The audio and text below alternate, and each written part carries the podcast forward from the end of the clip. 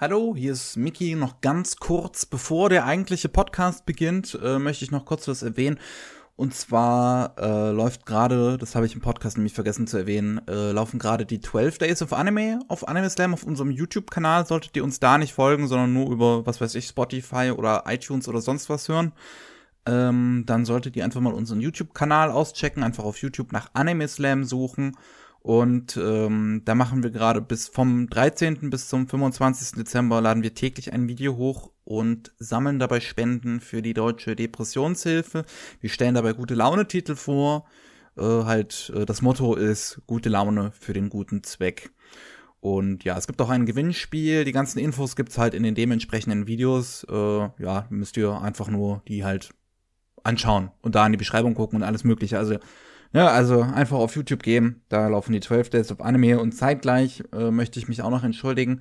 In dem Podcast, den ihr jetzt hört, ähm, den haben wir am Sonntag, dem 9. müsste das gewesen sein, dem, ja genau, den 9. Dezember aufgenommen. Das heißt, der kommt jetzt auch ein bisschen spät. Ich, hab, ich, ich bin mitten in der Vorbereitung zu den 12 Days of Anime immer noch. Also ich stecke auch noch mittendrin, auch wenn sie jetzt gerade schon laufen, äh, weil das halt eine Menge Arbeit ist.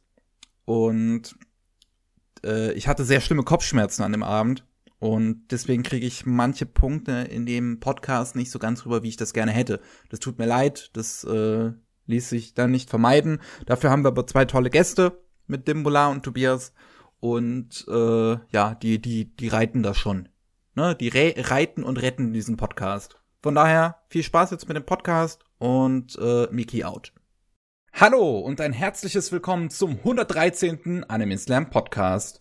Heute haben wir gleich zwei Gäste. Den einen kennt ihr schon, das ist der Dimbola von Anni Habera. Hallo. Mm, hi. Der andere war eigentlich auch schon mal hier, ist ein bisschen länger her. Da haben wir über Shirobako und die Anime-Industrie gesprochen. Der Tobias. Hallöchen. Hallo. Ja, und ich, Miki. Wir haben uns heute hier zusammengefunden, um wieder über die Anime-Geschehnisse der letzten Zeit zu sprechen oder was wir so in letzter Zeit gesehen, geschaut, gelesen, was weiß ich was haben. Ähm, bevor wir zu 2013 kommen, unseren, unser, oder, oder, oder, nee, wie, wie, wie, wie, warte mal, lass mich kurz überlegen, wie mache ich das?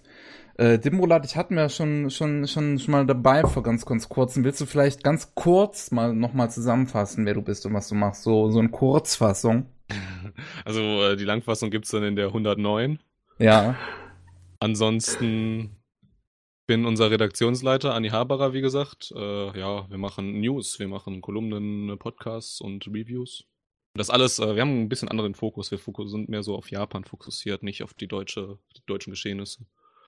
Deswegen, deswegen sagt man uns auch immer nach, wir sind so ein bisschen so die, diese Etepetete-Leute. die Elite. Was hast du jetzt gesagt? Und was sich alle anderen denken. Ne? ich, ich wohne auch in Düsseldorf, ich bitte dich. Also ich wohne in Frankfurt, wenn das nicht Elite ist. so. Miki, willst du auch zum Club der, der elitären Etepetete-Leute gehören? Muss nur Klar. nach Frankfurt oder Düsseldorf ziehen. Okay. Nee, er müsste jetzt in München oder Hamburg wohnen. Ja, München, ja, München ist ja noch Hamburg viel. auch super. Militärer. Na, ich werde so ein Hippie. Oh, oh so, so, ein Berliner Hipster wäre auch cool. das ja. Und äh, gut, das, das war der Dimbola Tobi. Was machst du so? Äh, ich, woher äh, kennt man dich? Ich weiß nicht, ob man mich kennt, aber woher man mich vielleicht kennen könnte. Ich war mal eine Zeit lang für KSM aktiv, daher könnte man mich kennen. Gerade im Anime-Bereich. Ansonsten bin ich halt ein random Guy von Twitter und äh, interessiere mich sehr für Anime und Animationen und äh, ja, bin so in die Szene reingerutscht und da auch immer noch mal ein bisschen so mehr oder weniger mal aktiv dabei. Und daher könnte man mich vielleicht kennen. Ansonsten Twitter at Tobias Q. Hallo an alle neuen. Ich glaube, das haben wir dich damals gar nicht gefragt, weil das war ja damals so ein äh, Themenpodcast. Was ist eigentlich so, so dein Geschmack, Tobi? Was macht den aus? Was sind so deine Lieblingsanime? Ach, das, ist, das ist echt so diese Gretchenfrage. Eigentlich mag ich alles. Ich bin so, ich bin eigentlich, äh, ich war schon immer und bin und werde es wohl auch bleiben, so ein Mädchen für alles. Und äh, ich mag eigentlich alles. Und äh, ich habe heute auch mal, auch in meiner 5 Minuten Vorbereitung für diesen Podcast mal geguckt, was 2013 so meine Highlight-Titel waren. Und das zieht sich echt von Drama bis Comedy, Stück weit auch ein edgy Teil irgendwie durch. Also ich, ich gucke halt alles. Es muss mich halt stilistisch ansprechen, es muss mich irgendwie vom Storytelling ansprechen. Und das reicht eigentlich schon. Und dann ist mir eigentlich der Grund, das Grundgenre eigentlich ziemlich wurscht. Da bin ich offen für alles. Pass auf, erlaubst du mir, die Frage umzuformulieren? Ja. Über was nerdest du gerade ab? Ach, gerade? ja. Ich, ich nerde immer noch äh, Violet Evergarden. auch wenn das schon äh, für die ganzen Elitären unter euch ein bisschen älter ist. ähm, ich hab's tatsächlich immer noch nicht gesehen. Frevel über dich. Nein. äh, hier Schande, nicht Frevel. Schande und Frevel. Ähm, ja, ansonsten, äh, ich habe gestern, äh, gestern in der Bahn Hoseki no Kuni gelesen. Also hier Land der Juwelen. Und äh, das fand ich doch, also na, der Einstieg war ziemlich schwer und langweilig, fand ich, aber das wurde dann doch ziemlich interessant. Aber so richtig, also ich bin, ehrlich gesagt, muss ich eigentlich schon so sagen, ich bin aus dem Alter raus, wo man eigentlich über Sachen abnerdet. Aber ich habe äh, eine Zeit lang, also Violet Evergarden nerdig generell, weil Kyoto Animation nerdig. Und äh, ansonsten wenn es danach geht, was ich in, äh, was ich am meisten an Sch äh, Schlüsselanhängern und äh, diese Gescher-Sachen habe, dann äh, geht's da eigentlich in, also Made in Abyss habe ich dann ziemlich abgefeiert und Bungo Stray Dogs. Das habe ich. Und äh, Manga-seitig habe ich äh, Silent Voice abgenördet. Okay. Und ach, Platinum End.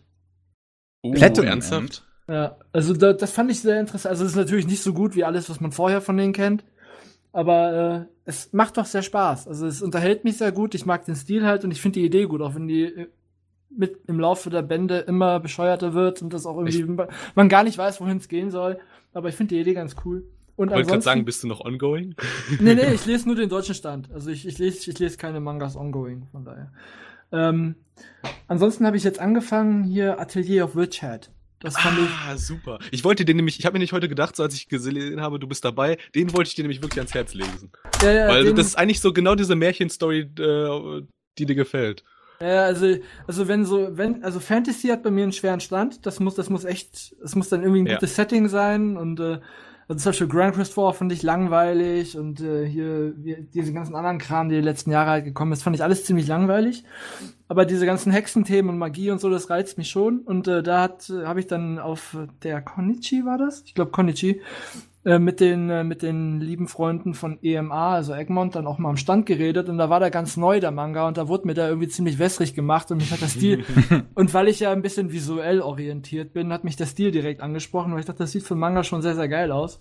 Und dann habe ich mir den einfach mal blind. Ich wusste nichts über die Serie, gar nichts. Ich habe nur das Cover gesehen, einmal kurz durchgeblättert, dann eine halbe Stunde mit dem mit dem Kollegen da geredet und dann äh, dachte ich mir so geil, nehme ich den mit. Und äh, jetzt bin ich bei Band 2 und warte. Das, das haben die aber auch wirklich auf der Konichi mit jedem abgezogen.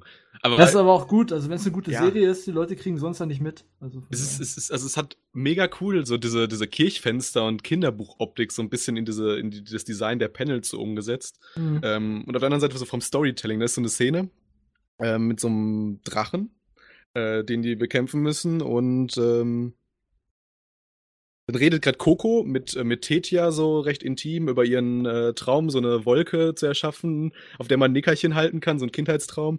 Und dann denkt sich Coco so, ey, das ist die Idee, wie wir den Drachen besiegen. Und dann kommt erstmal so ein, so ein Timeskip und man sieht dieses fertige Rune auf dem Boden. Und dann geht nochmal die äh, Zeit nochmal zurück und dann sieht man halt so, wie die sich das erdacht haben bis zu dieser fertigen Rune. Und hinterher wird halt dieser Plan so ausgeführt. Das ist eigentlich mega clever, so Storytelling-mäßig gemacht. Ja, ja, ich fand's, ich fand's auch sehr einnehmend. Von daher, ich, das finde ich nur nervig, deswegen bin ich eher so der Anime als der Manga, also der Anime-Gucker als der Manga-Leser, weil ich find's einfach echt nervig, immer Monate auf die nächsten Bände zu warten. Und wenn, wenn du dann den Stand von Japan auch hast, dann erstmal ein halbes Jahr auf ein Band warten, wo du dann eigentlich je, zu jedem Band alle nochmal lesen kannst, weil du nichts mehr weißt. Und dann ich so, das, das ist echt nervig. Deswegen mache ich ungern Manga.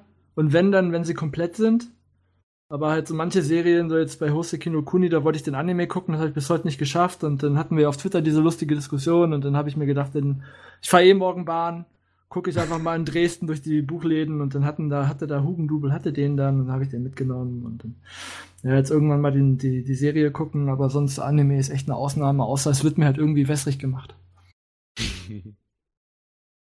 Schön. Aber gibt's denn auch irgendwas, womit du gar nichts anfangen kannst?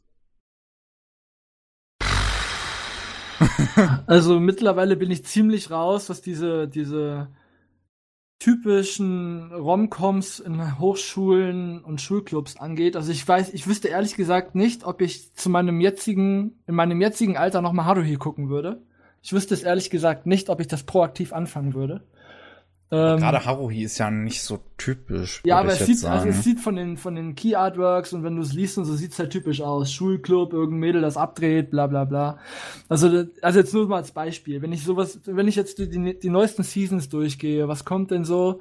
Da sehe ich direkt so 0815 Key Art, irgendwie sowas, ich fünf Mädels, einen Typen mit, einer Schu mit irgendeiner Schuluniform in irgendeinem Club. Ich so, boah, nee.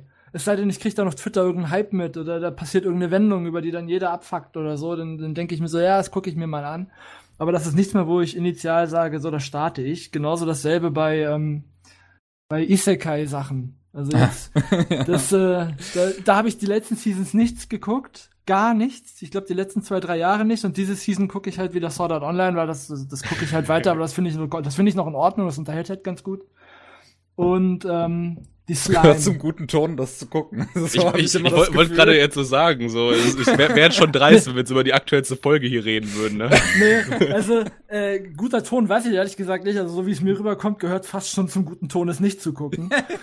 Aber, also. ist mal so, mal so. Ich stehe dazu, ich mag Sword Art Online, ich habe auch die ersten beiden Staffelboxen mit, was ich, jeweils sechs Autogrammen drauf hier im Regal stehen und bin da ziemlich stolz drauf, von daher, äh, äh, nee, das mag ich sehr gerne und, äh, die Slime das gucke ich gerade. Und ansonsten bin ich jetzt gespannt, aber nur wegen der Musik und weil dieser Penkin mich irgendwie gefangen hat, dieses Shield Hero Ding. aber ansonsten, ja, ja. Äh, wenn ich vorher irgendwas mitkriege, äh, dass, dass da irgend, dass das Staff gut ist oder so, dass die Qualität ein bisschen über dem Durchschnitt liegt, dann gucke ich Aber ansonsten stößt mich schon dieses, dieses 0815 Romcom und Isekai stößt mich permanent ab. Also das ist schon einfach so, dass es, das leuchtet Neon auf und das gucke ich dann direkt gar nicht. Es sei denn, ich kriege danach irgendwas mit. Aber dann auch meistens gucke ich es trotzdem nicht. Aber Gut. Dann, dann lese ich, dann spoiler ich mich wenigstens kaputt in irgendwelchen Wikis oder so, damit ich weiß, worum es geht und so. Und aber ansonsten sind das so Themen, wo ich sage, nee, das nicht mehr. Hm, also auch klar. so, so Highschool DD und so, so 0815, wo ich einfach echt zu alt bin. Das hätte ich vielleicht vor zehn, ja. wo ich vielleicht vor, vor zehn Jahren oder so hätte ich gesagt, so boah geil, das gucke ich. Aber nee, das, sowas gucke ich dann auch nicht mehr jetzt. Aber was mich jetzt doch überrascht hat, das habe ich damals noch aufgrund meiner fast beruflichen Obligationen geguckt. Das hm. war äh, hier, wie heißt es, Chivalry of a Failed Knight. Und, Ach, den äh, finde ich auch noch. Den finde ich auch ganz gut. Den fand ich auch echt gut, weil der echt sich einfach mal, also nicht so oh, wir wollen edgy sein, aber bloß nicht zu viel zeigen und wir wollen irgendwie pervers sein, aber dann sollten die das doch nicht irgendwie so tun, sondern der, der zieht's einfach durch, was er auch will und das finde ich ganz in Ordnung. Wenn dann edgy Sachen, also edgy Serien sich auch nicht dafür schämen, dass sie edgy sind, dann äh, finde ich es okay, aber halt ist nichts, was ich dann halt irgendwie aktuell gucke oder irgendwie hype. Und dann so Trinkabendserien. ja. Nee, ist, äh, ist interessant, ist verständlich. Ich glaube, jemanden so mit, mit dieser Perspektive sozusagen hat man auch noch nicht hier. Selbst der Matze, der ja auch schon seine paar Jahre auf dem Buckel hat, der schaut zumindest immer mal noch rein, um es dann wegzuwerfen oder so, keine Ahnung. Nee, also da, das habe ich damals auch noch gemacht. Ich hatte so eine Zeit lang echt die Devise so, alles, was mich, was mich irgendwie nur so ein Funken interessieren könnte, sei es der Stil, sei es die Farbgebung oder irgendein Menschen, der da irgendwie Key Animations gemacht hat, gucke ich mir zumindest die erste Folge an. Weil mittlerweile denke ich so, boah, ich will eigentlich auch noch was anderes lesen. Ich will noch was anderes gucken. Dann will ich eigentlich auch noch meine zehn Spiele spielen, die hier auf meinem Pile of Shame liegen. ah, dann, same. Ja, dann ich so, boah, nee, Alter, ich muss da echt restriktiver werden und hab mir gedacht, so, wenn mich das storymäßig, also, wenn ich da nicht irgendwie einen Sinn sehe, meine Zeit rein zu investieren, dann tue ich es auch erst gar nicht. Oder wenn ich direkt nach zehn Minuten merke, ist absolut nicht mein Ding, dann höre ich auch auf. Das kann ich auch bei Serien, wenn es zwölf Folgen Serien sind und ich merke bei Folge neun, das entwickelt sich in eine total beschissene Richtung. Und ich habe es eigentlich nur weitergeguckt, weil ich gehofft habe, es entwickelt sich doch in eine andere Richtung droppe ich es auch noch bei Folge 9, wenn es nur 12 Folgen hat. Das ist mir mittlerweile sowas von egal, weil anderthalb Stunden gespart sind immer noch anderthalb Stunden, die du, mit denen du was anderes anfangen kannst. Ich glaube, mein, mein, mein Downbreak hatte ich 2012. Da, bis dahin habe ich mir auch immer alles, wo irgendwas interessant war, mal so angeguckt. Also mal abgesehen davon, dass ich da überhaupt noch keine Ahnung irgendwie von, von so, so Farbgebung, äh, Symphonie und so weiter, Storytelling hatte. Es war dann, habe ich das Keyart von Ästhetica auf a Rogue Hero gesehen. oh! Ich habe reingeguckt, also so irgendwie Schwerter, ja, irgendwie ein paar, paar süße Charaktere da so. Und dann gucke ich da so rein, sehe so, der Typ kommt in diese andere Welt, krapscht halt die ganze Zeit irgendwelchen Mädels an die Brüste und denke mir, nein, das war's. Ich, äh, in Zukunft äh, suche ich mir meine Anime ein bisschen sorgfältiger aus. Ja. Da bin, da bin ich gar nicht zum Beispiel so speziell. Ich, einfach, wenn ich irgendwas sehe, okay, anfangen, gucken, fertig. So, ich ich, ich, ich zieh's auch durch immer dann. Also ich, ich nehme irgendwas, irgendwas komplett random und zieh's dann auch durch. Da werden wir nachher, wenn es dann darum geht, was ich in letzter Zeit geschaut habe, werden wir da was ganz Interessantes haben. Ich meine, es ist vielleicht so, so Thema kaputt spoilern. Also man ist ja irgendwie dann so, wenn man dann Redaktionsleiter macht, äh, in einer Position, wo man dann halt die ganzen News so ein bisschen mitbekommen muss. Und da wird man kaputt gespoilert. Dann haben wir auch noch unseren, unsere Season Preview, wo wir uns eigentlich den Großteil der neuen Serien angucken. Hm. Also ich glaube, sowas wie Ästhetiker auf a Rock Hero passiert mir nie wieder. Apropos kaputt spawnen, da können wir zu einem anderen Thema schön überleiten. Sword Art Online Alicization Folge 10. Boah, was da passiert Die ist. habe ich noch nicht Helft, gesehen. helft ihr doch mal einer, Mensch. Ruhe, ich habe die noch nicht gesehen. Also das wäre also wirklich, also die Folge kaputt zu spoilern, wäre auch wirklich, das glaube ich. Obwohl im Grunde wäre es mir eigentlich auch egal. Also, Das sagst du jetzt. ja, also ich finde es jetzt, wenn ich drüber nachdenke, ich find's, ich find's störend. Und es würde mich kurz ärgern. Aber im Nachhinein wäre es mir egal, weil ich gucke es ja trotzdem nochmal und mich interessiert dann ja auch, wie ist es szenisch umgesetzt und so. Und das, sind, das huckt mich dann ja. Also bei vielen Serien sind so kleine Spoiler für mich sogar noch so ein Anreiz, das zu gucken, anstatt Ja, es nicht. Bei mir nicht aber zu auch. gucken. Also meine Freundin ist da ganz anders. Wenn ich dann nur irgendwie sage so, wo war das bei Infinity War, bei hier äh, Marvel, Da drin Da ist ich- ein Mensch und der atmet, oder? ja, nein, da haben wir irgendwas total Offensichtliches gesagt, weil wenn man den Film irgendwie ein bisschen, äh, also wenn man da ein bisschen aufmerksam oder auch generell die anderen MCU-Filme im Kopf hat, dann, dann weiß man sowas halt. Und ich hab's erwähnt und sie so, boah, warum spoilerst du mich? Und das ist so oft, weil das dann einfach so, ich so, das ist für dich schon ein Spoiler, okay?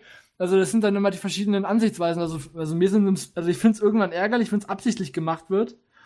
Wenn Mhm. ich nach, wenn ich danach frage oder irgendwie dann auch, ich habe mich bei Attack on Titan total kaputt gespoilert. Ich habe das Wiki, glaube ich, drei Stunden gelesen. Oder so. Okay. Weil man diese politischen Intrigen ja auch irgendwie verstehen will. Ja, ja, ich habe dazwischen Staffel, ich habe es nicht gelesen, ich habe dann nur Staffel 2 geguckt und dann äh, Staffel 3, ich so, what? Warum jagen die jetzt auf einmal Menschen? Und dann ich so, was ist denn überhaupt nochmal passiert? Und ich so, okay, und dann hab weitergelesen, weitergelesen und den Timeskip, ich so, what the fuck, man, okay.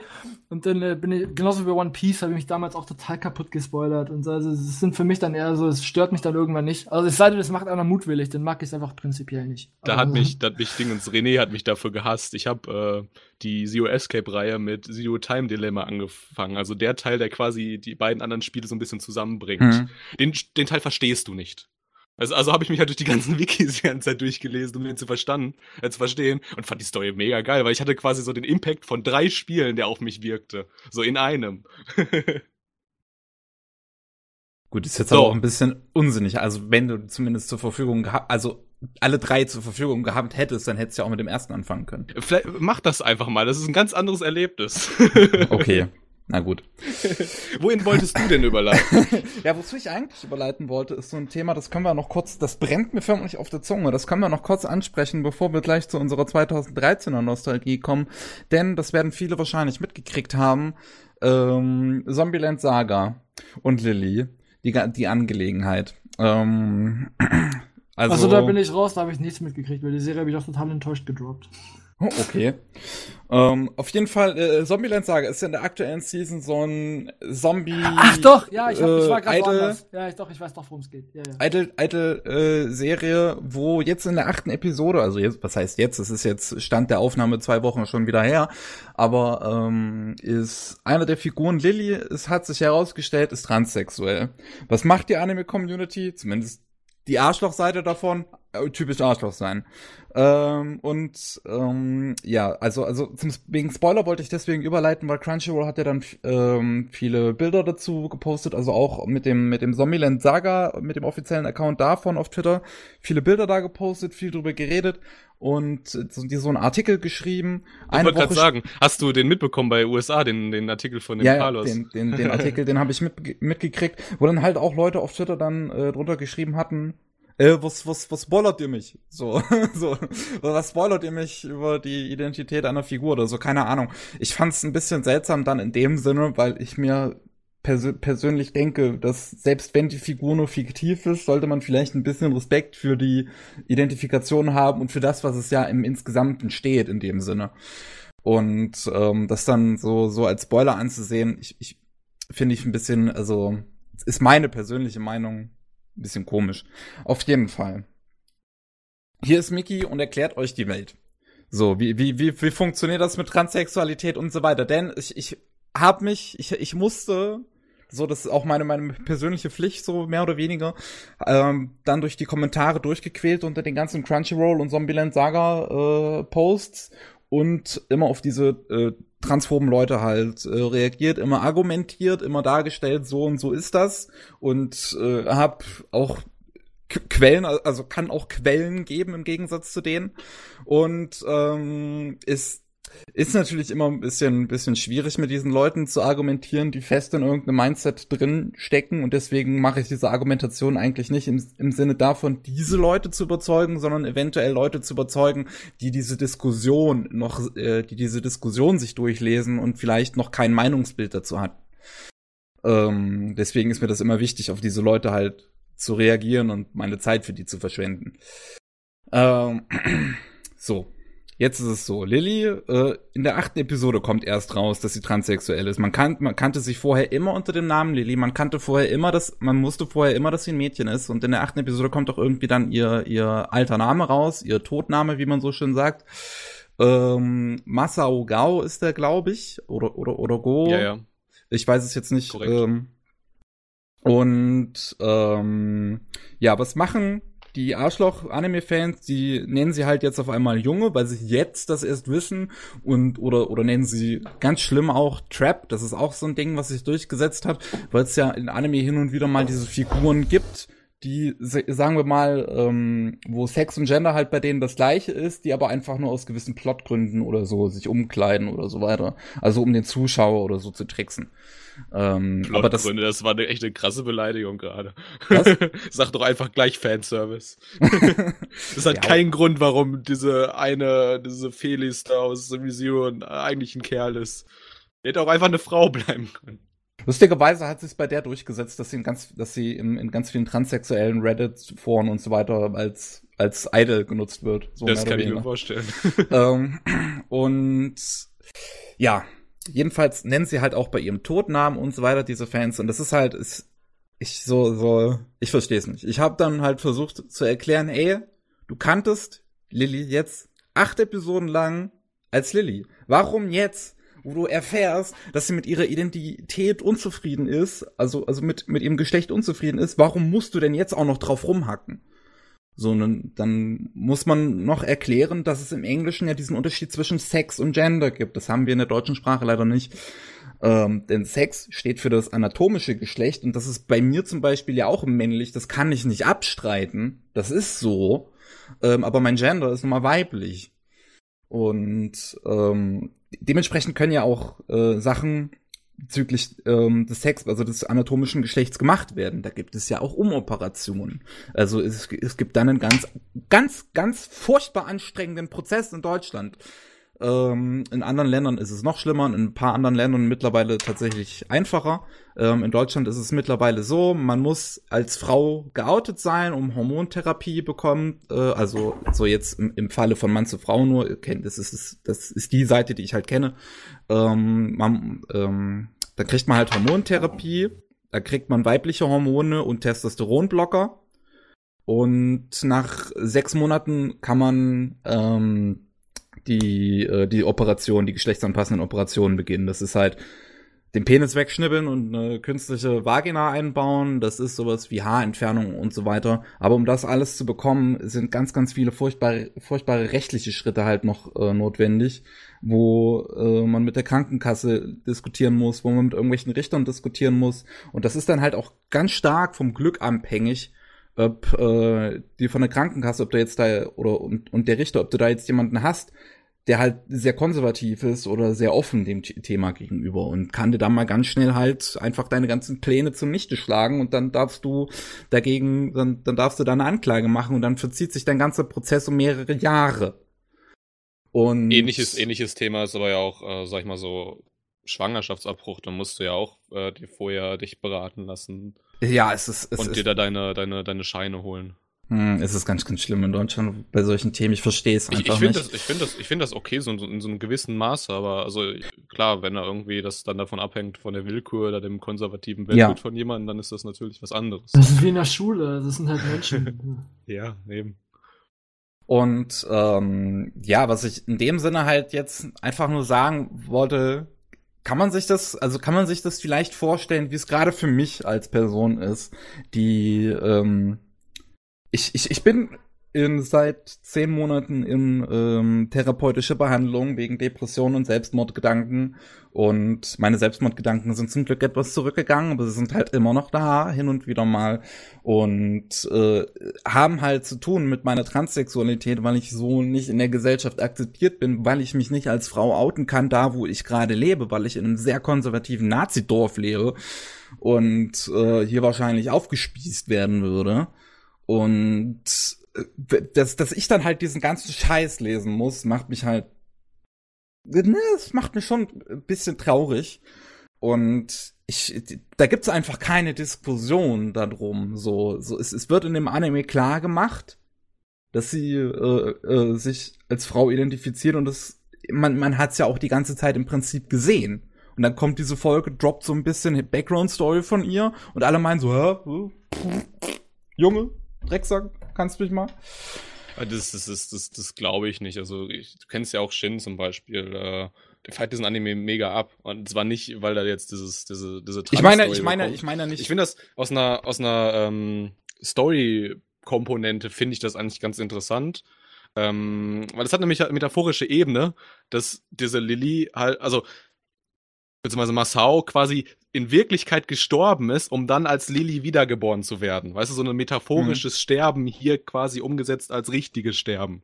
Deswegen verstehe ich auch, warum das in der, in der Community so einen Anklang findet. Weil ich glaube, dieses metaphorische Sterben der, eigen, der alten Persönlichkeit ist was ganz Wichtiges.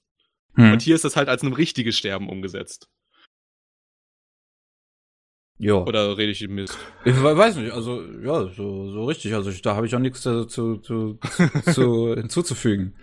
Wenn, So, wenn du halt nichts sagst, klingt das halt so, als würdest du mir widersprechen. Nee, nein, das so. Nein, Spaß. Was, was mir zu dem Thema halt nur noch einfällt, ist diese Diskussion, die dann aufkam von wegen, Crunchyroll hat das absichtlich in die Subs mit eingebaut oder so, weil westliche Propaganda, oh mein Gott. so, diese Diskussion kam mir dann auch irgendwie auf. Ähm, und äh, wo, wo, wo Leute gesagt haben, ey, jetzt schmeißt eure westliche Propaganda nicht in meinen Anime und wo ich halt sagen muss, also wo ich, wo ich nur ganz einfach mal sagen muss, Leute, googelt mal, äh, warte, jetzt, wie, wie, wie heißt diese Liste nochmal? Einen Moment, lass mich die kurz raussuchen.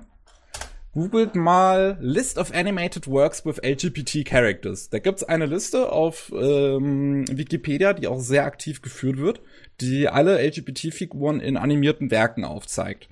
Und ich würde jetzt mal schätzen, ich habe es nie 100% durchgeguckt, aber ich würde jetzt mal schätzen, ungefähr 90% davon kommen aus Japan, von diesen animierten Werken. Das ist, das ist keine westliche Propaganda. LGBT ist ein Ding, was, was in Japan sogar schon viel eher existiert. Das ist da auch kulturell so ein bisschen verankert, auch mit Zeichnungen, die zurückreichen ins 15., 16. Jahrhundert. Im Prinzip Äh. diese ganze, diese ganze Theaterkunst, äh, Ja, dass halt Und- dann äh, ein Haufen Frauen äh, Männer spielen oder halt andersrum. Genau. Und es ist halt auch schon in Anime lange, lange Zeit präsent. Also schon, schon allein mit so einem Titel wie Die Großen von Versailles, was äh, 1979 rauskam. Ähm, oder ja, was weiß ich, was haben wir, was haben wir noch für ältere Serien? Hier muss ich jetzt mal gerade gucken. Ich kenne mich mit diesem ganzen alten Kram jetzt nicht so 100% aus, aber auch so ein Ding wie, wie, wie Ranma in Halb. Also jetzt fragt euch doch mal wirklich, Leute, warum gibt's so viele Genderbender-Serien in Japan? Das hat da ein gewisses, das ist da halt ein gewisses Ding. Die Leute, ne? Ich würde jetzt aber trotzdem nicht so weit gehen und einfach sagen, dass es, also dass die Gesellschaft in Japan nicht ähnliche Probleme hat, Das- das, anzuerkennen wie unsere halt auch. ja, das, das, Also, also gerade Japan, so dieser geschichtliche Hintergrund, dass du da ja mit dieser äh, Meiji, äh, der, mit der Meiji-Zeit das Land komplett gewandelt hast zu etwas, was irgendwie dem Westen offen ist. ich glaube, damit hat das Land äh, irgendwie, weiß nicht, also kann mir vorstellen, dass es macht. Das ist, das ist schwierig. So identitär gesehen.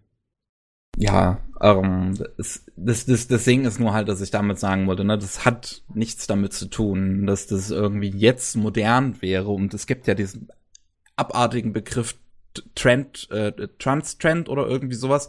Und äh, wo, wo ich mir halt auch denke, ja, nee, das gibt schon ein bisschen länger. So, da musst du nur ein bisschen googeln, um das rauszufinden. Aber das ist halt den meisten Leuten dann schon zu schwer, die halt so konservativ eingestellt sind. Und ich denke mal, die meisten, die ich damit eigentlich im Prinzip irgendwie angreifen oder Anführungszeichen angreifen wollen würde, hören diesen Podcast sowieso nicht. Letzter lustiger Einwurf. Ähm, wir sind jetzt fast am Ende des Jahres und jetzt steht halt auch bald unsere Jahresendkonferenz äh, in der Redaktion an, wo wir halt so Schwerpunkte fürs nächste Jahr festlegen. Ähm, und da habe ich auch unsere Zielgruppendaten ausgewertet. Und man sieht, dass dieser Queer-Bereich, ähm, also beziehungsweise in der Geschlecht halt männlich, weiblich und dann halt äh, sonstige, klingt jetzt hart. Ähm, Diverse. Diverse, ja, genau. Wie in den ähm, Sternausschreibungen jetzt immer. Die sind eigentlich, also wir haben halt wirklich, unsere größte Zielgruppe ist männlich und divers. Ich glaube, wir haben 7% divers und 15% female und das ist, ist trotz, ist mega äh, überrepräsentiert. Und diese diversen Leute ähm, sind größtenteils in dieser 18 bis 22 Zielgruppe. Und ich denke mir so, wir sind, glaube ich, in einem, also so weit mittlerweile irgendwie, dass es in dem Prozess des Erwachsenwerdens von größtenteils Mädchen, würde ich jetzt sagen, von dem, was ich aus meinem ähm, Umfeld mitbekomme, dass es da jetzt einen Schritt gibt, wo man sich Gedanken über seine, seine sexuelle Identität macht. Das jetzt ja jetzt, sag ich mal, so vor 50 Jahren oder von mir aus auch vor 20 Jahren nicht so gegeben. Ja, 30. das, das ist richtig. Das ist halt, also es ist im Prinzip daher ein Trend, dass wir quasi offener dafür geworden sind im Laufe der Zeit. Also auch für, für diese Gedanken und dass es akzeptierter wurde, aber halt noch nicht akzeptiert. Ich glaube, das ist auch ein Grund, warum das überhaupt als Trend verstanden wird, weil die wen, also es sind ja nicht viele, die sich so fühlen oder die sich so identifizieren, aber die wenigen, die es tun, sind jetzt einfach lauter und ja. dürfen ja. und trauen sich mehr und deswegen sind die ganzen Leute, die das vorher nicht so wahrgenommen haben oder wahrhaben wollten, finden das jetzt so, als ist es ja in, das zu sagen, nur weil jetzt einfach die Leute sich das auch trauen, das zu sagen. Hm. Und ich, ich glaube ich glaub nicht, dass es jetzt mittlerweile, ich glaube, wie vorher schon gesagt, dass es jetzt mittlerweile mehr sind als früher, aber jetzt äh, trauen sich halt mehr, das zu sagen. Ich habe auch äh, voll ja. den Streit mit meinen Eltern, weil die sind so in einem Alter jetzt, wo man halt äh, sich nicht mehr äh, verändert in seinen Einstellungen gedanklich. Und dann haben sie halt so, so einen Holzofen und fahren mit Kreuzfahrtschiffen und so. Und ich denke mir so, oh, bin ich froh, wenn eure Generation nicht mehr Politiker da sein darf. Also ich oh. denke mir mittlerweile, so assi es auch ist, ich denke mir so, so oft mittlerweile noch in so vielen Situationen so, diese über 50, 60-Jährigen, ich so, boah, ey, hoffentlich sterbt ihr bald alle weg oder habt nichts mehr zu sagen, weil es ist einfach so krass, was derzeit einfach so ja, gemacht wie viel, wird. Wie viel da einfach geblockt wird. Was diese ganzen ja. Babyboomer jetzt so entscheiden, wo, wo sie eigentlich gar nichts damit zu reden haben oder das gar nicht mehr so erleben, aber die entscheiden das. Also wird das einfach viele Alte für doch noch, noch erstaunlich viele Junge einfach die Zukunft entscheiden, wenn man es so plakativ ausdrücken will. Aber auch, es liegt einfach an der, also, das merke ich auch an mir selbst. Ich bin da schon politisch interessiert, aber ich engagiere mich nicht politisch und ich glaube, das ist bei vielen so dass man müsste einfach mal den Arsch hochkriegen. Deswegen bewundere ich da fast schon immer alle Länder um uns rum, die dann halt ständig auf die Straßen gehen oder hier blockieren und da machen und sowas machen die Deutschen denn? Die zahlen einfach ihre 50 Cent mehr, beschweren sich irgendwo, sei es am Stammtisch, sei es online auf Facebook, weil sie keine anderen sozialen Medien oder Internetsachen kennen und dann äh, ist das aber auch wieder getan. Nach einem halben Jahr kräht da kein Schwein mehr nach. Laufen eine halbe Stunde mhm. über einen Zebrastreifen hin und zurück. Ja, das habe ich jetzt auch lustigerweise, es ist einfach, es war einfach frappierend. Ich bin dann so durch Dresden gelaufen und so und dann wie wie gehässig die Leute da einfach sind. So denn, also im Weihnachtsmarkt, da stößt man ja ab und an mal an Leute, an Leuten, gerade wenn es so voll ist und dann ist es ja auch ein sehr berühmter, beliebter Weihnachtsmarkt und Touristen und hier und da und andauernd, also ich habe glaube ich bei jedem zweiten Menschen, den ich aus Versehen ge äh, gerempelt habe oder gegen den ich gegengekommen bin, boah, so unverschämt, kann gar nicht aufpassen. Ich so, Alter, ich so, Alter, so oft passiert, sei es im Bus oder am Weihnachtsmarkt, ich so, wo ich mir denke, Alter, komm mal runter. So, wo, wo man dann, äh, wo dann am besten auch noch fünfmal verzeihen Sie bitte, dass ich an Sie angerempelt bin und so, wo ich mir denke, Alter, fickt euch alle. So, also, Ruhe! einfach so, so diese Engstirnigkeit oder einfach so, das muss so sein, wie es immer war und wenn es jetzt anders ist und sich irgendwie andere Sachen ergeben, ist halt schwer und das wollen wir nicht und so Veränderungen hier und dann, also es, Ja, oh nein, Veränderung. Ja, das habe ich da echt so extrem mitgekriegt, dass da so viele Leute einfach auch so sich einfach lauthals auf der Straße beschwert haben, wenn einer nicht so gehandelt hat, wie sie das gerne gehabt hätten und so. Ich denke Frag mal VW, wie viel Bock die auf Veränderungen haben. Ja, es ist, es ist wirklich tragisch. Also ich habe es ja auch letztens, also die Woche war das ja wieder Thema, was äh, CDU-Vorstand jetzt, äh, wer, wer das wird und alle drei waren halt Kretze. Und Fun Fact, Fun Fact, äh, der März äh, ist im selben, ja, äh, in derselben Gemeinde wie ich geboren. du Armer. Ja, Ja, ne? wie- Auf, auf jeden Fall haben wir jetzt eine CDU-Vorsitzende und damit eine potenzielle Kanzlerkandidatin, die halt immer noch, die halt homophob ist und die halt gegen jemanden angetreten ist, der schwul ist. Der ist, Ja, er ist ja, aber, aber ganz schwul ehrlich. und eigentlich auch nicht so für die Schwulen ist. Aber, aber ganz ehrlich, willst du jemanden, also willst du jemanden wie Spahn haben, der seine Erkenntnisse aus dem Gesundheitsausschuss in die Ja. Pharma-Lobby verkauft? Willst du jemanden Ja. wie Merz haben, Ich der will die alle von nicht einem, haben, die sollen der- alle nach Hause gehen. der von einem Investmentkonzern kommt, äh, von, von Vonovia, dem größten Wohnungsmarktanbieter, und dann in Reden sagt, nee, der Wohnungsmarkt regelt sich von ganz alleine. Ja, die Leute ja, wollen oder wenn man so ein paar Millionen verdient, da ist man noch im Mittelstand. Aber ist das jetzt ein Anime oder ein Politik-Podcast? Ich habe schon, ich habe schon in der Episode äh, mit mit dem Hula ähm, gegen Ende so in, in dem News-Fragment, Fragment, Segment.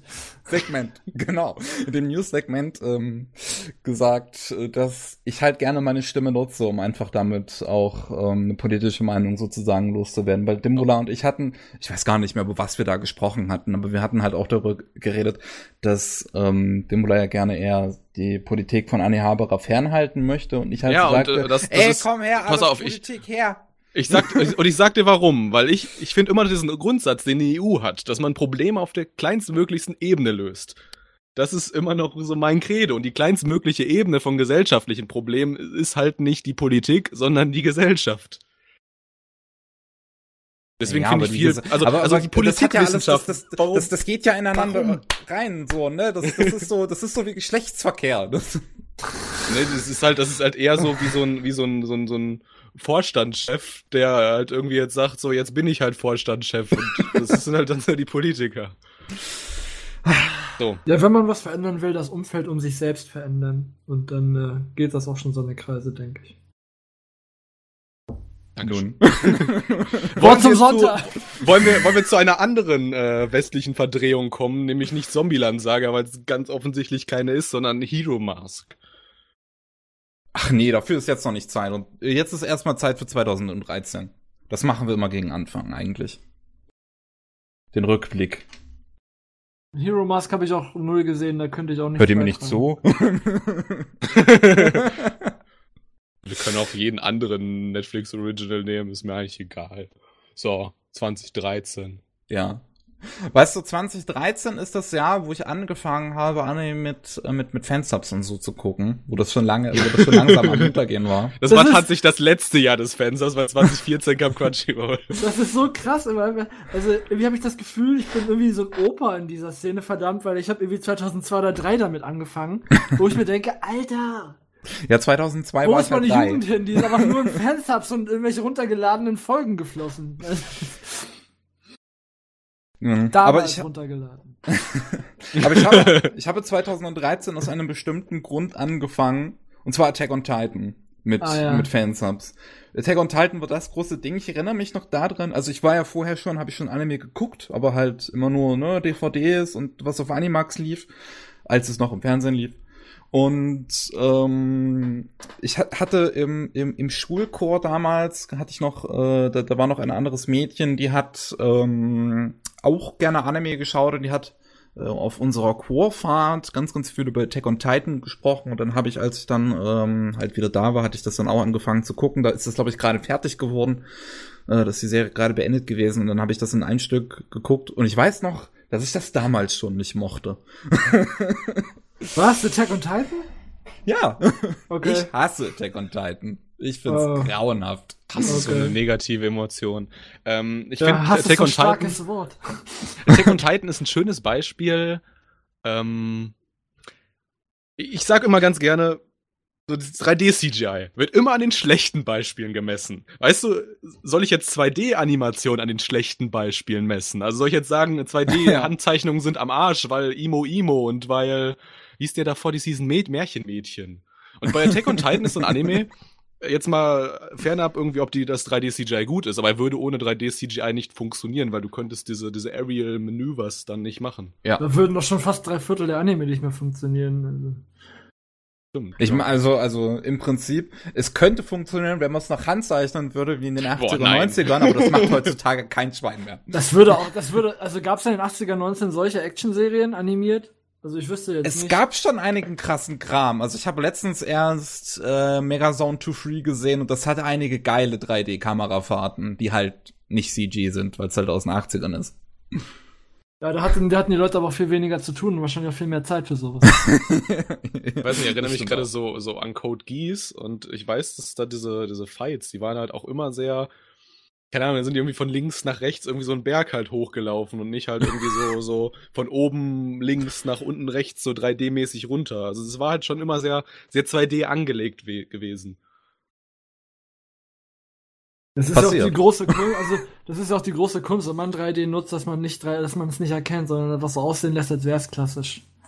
Das machen die ja mittlerweile ziemlich gut, weil sie es alle nicht, weil sie mitkriegen, dass die Leute es nicht mögen.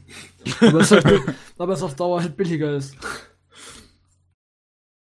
Ja, wobei die CGI-Animatoren tatsächlich ja ganz gut verdienen.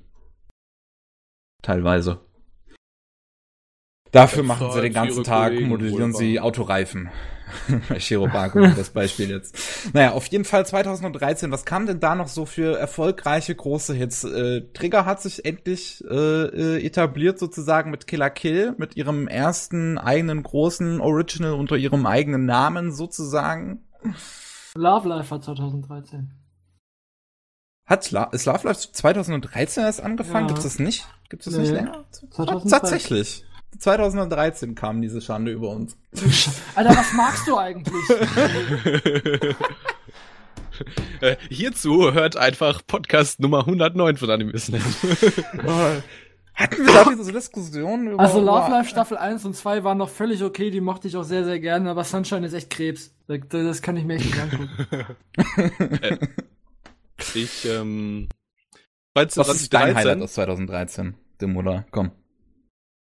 muss ich komplett umdenken. Äh, wollte ich gerade sagen, 2013 war das letzte Jahr, wo Man Globe eigentlich so richtig aktiv war. Da hatten wir, oh, wie hieß er? Ich weiß Äh, nicht, was du World gerade God hinaus willst. Only Knows. Ist das da zu Ende gegangen? Staffel?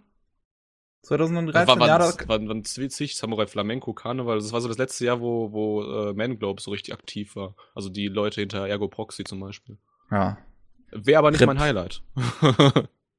Rings haben wir in Man Globe. 2015 noch gemacht. Ja. Oh, wenn ich an 2013 denke, dann, dann kommt mir sofort äh, The Garden of Words, der Kurzfilm von Makoto Shinkai. Ja, natürlich. Den wegen, finde ich dem, schön. we- wegen dem schönen Essen da drin. Silver Spoon war auch 2013. Ja, ja, ne? Da war das Essen Also aber wir- wirklich schön da drin. Wir können den Fight gerne wieder zurückholen. Okay, was? ähm, für die, die es jetzt nicht verstehen, wir hatten äh, in Anime Fights Folge, ich glaube drei war das, wo Tobias zu Gast war, hatten wir eine Frage, welche Anime zeichnet das schönste Essen? Und ich hatte The Garden of Words und Tobi hatte Silver Spoon. Wobei ich ja ganz ehrlich Your Name sagen würde.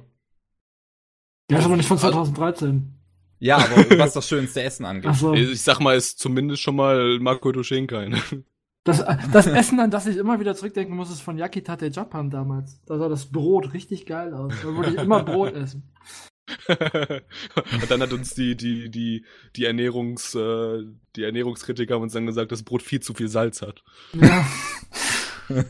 Scheiß auf das Weizenmehl, das Salz, Mann, das Salz. das ist geil, Stoff. Na gut, fokussieren wir uns mal zurück. Lock Horizon kam 2013 noch raus, was mal gezeigt hat, was man mit diesen Leute, die in Videospiel gefangen sind, was man damit noch Geiles machen könnte. So ein bisschen Politik und so weiter mit reinbringt, bisschen Politik und Wirtschaft. Geiler Scheiß, mag ich sehr. Äh, Magi kam 2013. Ist das aber die erste oder zweite Staffel? Die weiß es zweite jetzt gar Staffel, glaube ich. Zweite Staffel, okay, dann, dann, dann vergessen wir es, erwähnen wir es hier nicht weiter. Kuroko no Basket fing 2013 zumindest an. Ich find's gut, dass du diese ganze Zeit so schnell machst. Free! ja, es, äh, es, es, Free es, war 2013. ja, das äh, ganz wichtig. Free für die and there Fujis da draußen. to a halt. Was? Free ist geil, Mann, okay? Nichts gegen Free. okay. Wir haben ich alle hab's in, nicht, ich hab's nicht gesehen. Ich kann zumindest nichts Negatives dagegen sagen. wir haben alle in, äh, in Anohana, in Marioka, das Durchbruch geheult. Ach, Ja, ist noch auch 13. 2013? Ja, ja. Also die Serie. Ja, ja. Ja. Ja, der, der Film spielt für mich auch keine Rolle. Ich denke dann immer an die Serie.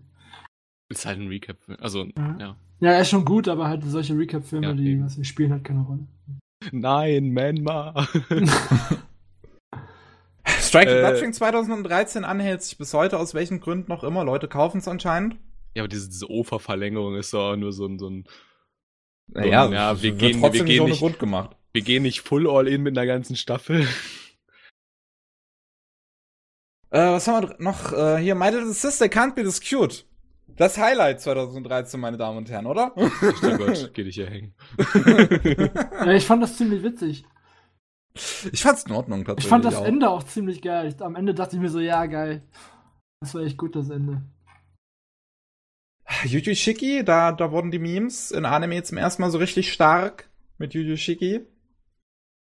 Äh, ist auch ganz wir toll. hatten äh, mein Teen Romantic Comedy Snuff. Ach ja, ja. Einer der beliebtesten Light Novels till äh, today. Ich hab's damals angefangen, aber ich kann, also, also, zumindest äh, das, ja, ich hab's, ich, ich, hab's so irgendwie so mittendrin irgendwann abgebrochen. Das ist jetzt schon wirklich lange her, dass ich das geschaut habe. Aber ich, habe schon damals nicht verstanden, warum das gehypt ist. So, dass das, das wirkte auf mich so 0815, wie es nur sein kann. Ja, ich habe zwei Folgen oder so geguckt, dachte mir so, warum ist das beliebt? Aber. Ja. Es hat so ein bisschen, ähm, sag ich mal, so ein, so ein Ausrufezeichen gesetzt, wie man so Social Out- Outcast Characters in populär, japanischer Populärliteratur äh, Literatur charakterisiert. Und zwar nämlich nicht wie Social Outcast Characters, sondern wie süße Mädels. Also, Social War Outcast gebügelt auf Social Mainstream. Waren das wirklich Social Outcast Characters in dieser Serie? Ja, Ich das glaube, ist- das, war das- doch sogar das extra kann man- ein Club für solche Aussätzigen. oder? Ja, genau. Also, die sollten so, so ein bisschen ihre kinky Character Traits haben. Aber eigentlich sind das Charaktere, die, die schon. In meiner Schule wären die bestimmt populär gewesen. Ja, also es ist ja oft so ein Anime, wenn das irgendwelche kinky Leute oder total Outcast-Leute sein sollen, dass das eigentlich total normale Leute sind, alle anderen sind die Freaks. Aber was ich auch gerade sehe, Little Busters war auch 2013, also zumindest die zweite Staffel. Und Little Busters ist mit einer der schlechtesten Anime ever, die ich jemals gesehen habe. Je nachdem, wen du fragst, es gibt äh, Key-Anhänger, also sind meistens die, die richtig Ich mag krassen Key auch, Key-Anhänger. aber ich hasse Little Busters, zumindest im Anime. Also da dachte ich mir so, Alter, wie... Nee, da, da fällt mir nichts ein. Ich bin ich durchge ich- durchgeprügelt durch die Serie damit. Dachte mir so, warum, Alter, 30 Hirnzellen weniger, was der Geier, Ich, ey. ich, ich bin übrigens auch sehr großer Key-Fan und zu Little Busters habe ich nur zu sagen, die erste Staffel so meh, so mittelmäßig. Zweite Staffel ist mein absolutes Key-Highlight. Erste Staffel so mehr, okay. zweite Staffel dreht alles auf den Kopf und ist richtig grandios. Na, äh, du, okay, du magst ja auch Shingeki nicht. Also, okay. Und findest du nicht auch die Guilty Crown Synchro gut? War das nicht, was? In Ordnung zumindest. Ich habe es Äh, jetzt zweimal gesehen. Ja, ja, stimmt. Wie, wie, wie findest du, wie findest du so die, die Speed-Ups von den, vom Soundtrack? Das verstehe ich jetzt nicht. hey, in der Guilty Crown in der deutschen Umsetzung haben sie den in der allerersten Version, ähm, die halt auch im Fernsehen lief und ursprünglich auf DVD und Blu-ray dann auch rausgekommen gekommen war, bis diese Gesamtausgabe kam, haben die den Soundtrack, die Soundtrack-Tracks haben die einfach ein bisschen beschleunigt. Was? Das ist Ja. mir damals nicht aufgefallen. Also, also ich kannte den Soundtrack und oh, ich habe ich hab Tränen geweint, wirklich. Ich habe ich hab das auch Nicht im der Nachhinein Freude. immer noch auf YouTube so gehört, weil ich den Soundtrack halt echt geil fand, aber das ist mir nie aufgefallen. Bei mir auch nicht, aber ich habe die deutsche Synchro damals geguckt und dachte mir so, Alter, ich bin ja eigentlich sehr, sehr Synchro offen und ich gucke eigentlich jeden Scheiß auf Synchro, solange es irgendwie nicht wirklich so einfach nur hingekotzte Scheiße ist. Aber äh, Guilty Crown dachte ich mir so, alten Mensch, nee. War aber auch der erste Titel, den Peppermint vermarktet hat als Ja. neuer Publisher. Aber dann habe ich mir dam- mich damals auch gefragt, ist so geil, die, die haben mit Sword Art Online und Guilty Crown so richtig hochkarätigen Kram gehabt, zumindest optisch hochkarätigen Kram. Und dann kommen die mit sowas, wo ich mir denke, so Alter, kann man eine Serie noch mehr selbst zerstören? Also da, also das, das, deswegen finde ich es gut, dass dann auch später, auch bei Peppermint und generell bei allen, dass dann die Synchro auch als USP wahrgenommen wurde. Um dann einfach zu sagen, ey, da ist eine gute deutsche Synchro drauf. Das, da muss man sich nicht für schämen. Sogar so als USP, dass man sich als Peppermint mit Netflix äh, anlegt und den neuen äh, Seven Deadly Sins Film, einfach obwohl es schon eine Netflix-Synchro gibt, einfach nochmal neu synchronisiert. Ja. Das fand ich auch krass. Ja, nee, das, also das finde ich gut, dass sie da mittlerweile da wieder ein bisschen mehr Wert drauf legen. Aber Aber mal sehen, mal sehen wie es dann, wie es dann langfristig bleibt. Könnte man da nicht wirklich einen Kompromiss finden? Einfach sagen, hier Netflix, mal, das ist euer, euer Budget für die Synchro. Wir legen nochmal die Differenz für eine gute Synchro drauf und wir dürfen sie dann beide nutzen. Ja, dann das- haben wir das Geld ist- ich gespart. glaub, das ist- das aber ist halt halt- nicht unseren USP. Das ist dann rechnungstechnisch wahrscheinlich aber auch wieder zu schwer. Wer, wer, wer stellt dann die ja. Rechnung und so? Und was, wie macht das Studio das dann? Und welche Aufträge sind das? Und also es ist ja ein bisschen schwieriger. Ja, da müssten, äh, da müssten, jetzt fällt mir das deutsche Wort für Companies nicht ein, grandios. Unternehmen. Und ja, da müssten zwei Unternehmen zusammenarbeiten, das wäre zu viel. Ja, also es ist ein, ein, ein Nischenanbieter für Multimedia-Angebote im deutschsprachigen Raum gegen einen globalen Streaming-Riesen. Also Der ich, allerdings gar nicht mal so viel Geld hat. anscheinend aber genug, um genug Geld Das stimmt, auszugeben, ja. um Zeug zu machen. Genug, um, um sich in einer, in einer Nische frei zu Oder, bewegen. oder halt zumindest genug Vertrauen bei den Anlegern genießt, um halt immer mehr Geld reingeschossen zu kriegen. Das ist ja auch Wohl wahr. Also. Naja, also das, da kann ich schon verstehen. Also es war ja damals schon, also als ich da bei KSM war, war es ja schon schwer, mit gleich großen Unternehmen irgendwie zusammen was auf die Beine zu kriegen. Wie willst du dann als Peppermint, wo du dann maximal zehn Leute in deinem Team hast, gegen ein Netflix, das der deutsche Markt wahrscheinlich nur eine marginale, marginale Rechnungsgröße ist, wie willst du da was anstellen? Also kann ich schon verstehen, dass man dann eher sagt, okay, dann synchronisieren wir lieber halt neu. Jo. Zwei Serien aus 2013 fallen mir noch ein, die man mal erwähnen könnte. Nagi no Asukara ist einer meiner absoluten Lieblingsromanzen-Dram-Kram. ich mag das sehr, sehr gern. Ja, fand ich auch sehr schön. Und Golden Time von der Autorin von Toradora. Da habe Finde ich nur Schlechtes drüber gehört. Es kommt auch drauf an, wen du fragst. Also, Wie Tokyo Hotel. Kommt drauf an, wen du fragst. nee, also, also ich finde zum Beispiel Goldtime ist, ist einer der, der, nicht der großartigsten, so, so sehr puristischen Romanzen. So ohne dieses ganze, dieses ganze Highschool-Blabla drumherum. Ja, das, das hat mir auch daran schon sehr gefallen, dass die Figuren halt mal ausnahmsweise erwachsen sind und äh, halt äh, auf die Uni gehen. Oder, und, oder Romance Tamtam drumherum, äh, nicht Romance, Comedy Tamtam drumherum. Wobei Ja, auch in Golden Time ist ja schon recht viel Comedy. ja, es ist halt, es ist halt ich so fand eine das- es klassische es hat- Romcom so ein Es, bisschen. es, hat, es hat die Randposition, hat das Comedy dort gespielt, die es halt verdient hat zu spielen. Ja, nee, ganz ehrlich, ich fand Golden Time wurde schon ein bisschen schlechter gegen Ende, als es sich dann so mega ernst genommen hat. Ich hab, ich, insgesamt mag ich es, aber als es sich dann so, als dann so diese ganze übernatürliche Kram dazu kam, da dachte ich mir, Alter, geh weg. Ja, was äh, wegen 2013, wo ich am Anfang meinte, ich bin mittlerweile von diesen Romcoms, Schul, Club, Zeug, Harem-Kram abgestoßen, aber 2013 ist bis heute einer meiner Lieblingsserien aus dieser Sparte. Äh, Haganai, hier Boku wa Tomodachi ga Sukanai. Das fand ich sehr, sehr gut. Haganai. Ach, das. Und äh, gerade 2013 war dann Next, also Staffel 2, die war richtig geil. Ich habe bei jeder Folge hab ich Tränen gelacht. Also, da habe ich mir auch damals von dem Crunchyroll René, ach, Crunchyroll, genau. ich war gerade bei Crunchy SM, nein, bei, äh, bei Crunchyroll, ähm, bei dem Crunchyroll René, der hat sein Regal aufgeräumt, da habe ich ihm die erste Staffel Haganai damals sogar aus US-Import abgekauft, weil ich die Serie so geil fand. Und äh, von daher, die ist echt gut. So eine Ah. schöne, so eine, das ist so eine, die verarscht eigentlich alle, also da gibt's natürlich jeder jeder Charakter hat seinen Kink, denn der, der die Tro- Tropes einfach richtig bedient. Also es gibt da halt eine wirklich vernerdete Wissenschaftsclub-Mitarbeiterin oder Clubgehilfin da. Dann gibt's halt eine, die ist so total Zundere, dann gibt's eine, die ist total auf Fanservice getrimmt und so, aber die verarschen alle popkulturellen Sachen, weil das ist auch so ein Club, wo eigentlich niemand Freunde findet. Oh, wir sind so Leute, wir finden keine Freunde, weil wir ja so un so unorthodox sind. Dass mit uns niemand was zu tun haben will, aber am Ende sind das voll die Normalos und das sind eigentlich alles nur introvertierte äh, Idioten, die dann einfach nicht wissen, wie sie mit Leuten umgehen sollen, das dann in diesem Club lernen. Und dann ist dann, äh, sind dann halt auch Anime-Nerds da drin und da ist auch so eine kleine Loli drin und so, die dann halt alle ihre Klischees bedienen, aber das ist auch wirklich überspitzt und auch wirklich gutem Humor. Finde ich sehr, sehr gut. Und der Hauptcharakter ist halt auch mal ein bisschen anders. Also es ist, da geht schon fast in die Richtung wie, Richtung wie der Typ von Bunny Girl jetzt. Also so, so ein etwas, also auch wie von, Ja. von Snafu, der Typ, einfach so, so, so, so nih- nihilistische, fast schon ignorante Typen, die dann aber trotzdem sehr viel caren. Karen. caren, um sich dann um ihre, um seine Mädels zu kümmern und am Ende dann auch irgendwie was abkriegt und dann selbst erkennt, dass er ja eigentlich doch nicht so ein, äh, so ein, ja, mir ist eigentlich alles egal Typ ist, sondern dass ihm doch eigentlich ziemlich viel wichtig ist und so. Das finde ich sehr gut. Ich überlege gerade, hatten wir in äh, Haganai den, das Little Sister-Klischee? Ja, ja.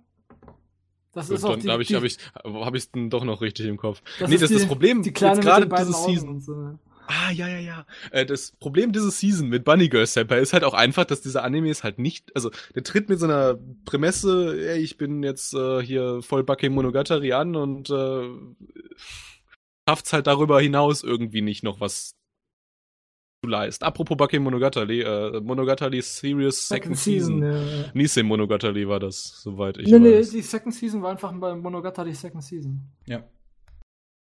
Also nächste Monogatari ist mal was anderes. Das könnte erklären, wild. warum als ich damals, äh, aber Nisei Monogatari kam davor, gell? Ich glaube, ich glaube schon.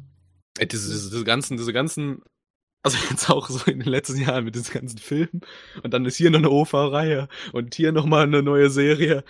Oh, diese Timeline wird mir mittlerweile mir wirklich viel zu komplex. Ja, also ich habe jetzt auch, ich habe mir jetzt bei einer der 3 für 2 Aktion äh, bei Saturn mal die drei, äh, hier, wie heißen die, die Filme. Kisomonogatari. Diese Monogatari. Die habe ich hier stehen, ich habe die noch nicht einmal geguckt. Ich habe doch kein, ich habe kein, ich habe bis auf den Trailer von Teil 1 nichts gesehen davon, aber ich habe mir die blind geholt, weil ich dachte, so, ja, das ist gut. Aber ich habe die bis heute nicht geguckt, weil ich denke, so, was muss ich vorher geguckt haben eigentlich? Sind eigentlich aber- Kisomonogatari ist tatsächlich ein guter Einstieg, Ja. weil es halt rein chronologisch das aller, allererste ist. Ja, das habe ich mir auch gedacht, so, weil man, also, wollte ich da mit meiner Freundin zusammen gucken, weil die hat, die hat eigentlich alles geguckt. Also die hat Bakemonogatari geguckt, Nisemon, ich habe Bakemonogatari geguckt, Nisemonogatari geguckt und Second Season zur Hälfte und danach hat es für mich aufgehört, weil ich dann auch irgendwann nicht mehr hin und her gekommen bin mit was, was gibt's hier für eine OVA und was gibt's da für Filme und so. Aber sie hat alles geguckt, bis auf, glaube ich, ein, die beiden neuesten Sachen jetzt. Und Kiso Monogatari will sie halt irgendwie erst kommen, also die, sie guckt das nach Veröffentlichungsreihenfolge wenn die dann auch veröffentlicht wurden. Und ich so, okay, das war eigentlich ein Prequel, das kannst du immer gucken, aber sie so möchte das dann halt in diese Reihenfolge gucken. Von daher werden wir es nie zusammen gucken können, vermutlich. aber halt, das steht hier noch rum. Aber das ist tatsächlich, das, äh, das löst sehr viele Probleme, die man so mit diesen einzelnen Staffeln hatten, dass die halt so ein bisschen zusammen auch mal funktionieren. Verstehe ich nicht.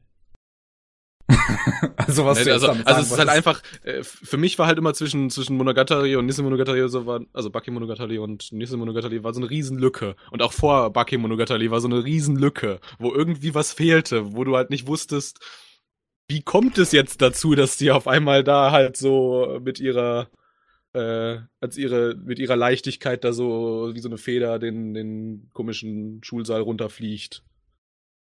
War ja dann sofort der erste Arc bei Baki Monogatari. Ja, Ich habe Und mich so ein damals bisschen nur den, den, gefragt, den Rahmen warum, gibt quasi Kisu Monogatari so ein bisschen. Ja, ich habe mich genau das damals gefragt, als Bakemonogatari, ich habe Bakemonogatari, glaube ich, viermal geguckt. Und ich, beim ersten Mal gucken, das weiß ich noch ganz genau, hab ich mich gefragt, ich so, was ist mit dem Araragi passiert? Warum erfährt, was hat der für eine Verbindung mit dieser Hanekawa? Man lernt davon, also in Bakemonogatari kriegst du halt nichts mit, also ganz wenig.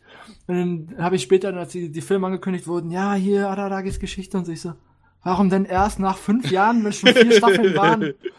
aber, aber das ist halt so, so ein Clusterfuck. Das ist halt, weiß ich, wie Haruhi damals. Da war alles durcheinander gewürfelt und dann musst du dir halt selbst gucken, wie du es gucken willst und so. Ja, das Problem bei Kizumonogatari zusätzlich ist ja, dass es das nächste Projekt nach äh, Bakemonogatari sein sollte, aber dann Produktionsprobleme halt so krass waren, dass es halt erst dann ein paar Jahre später rauskam.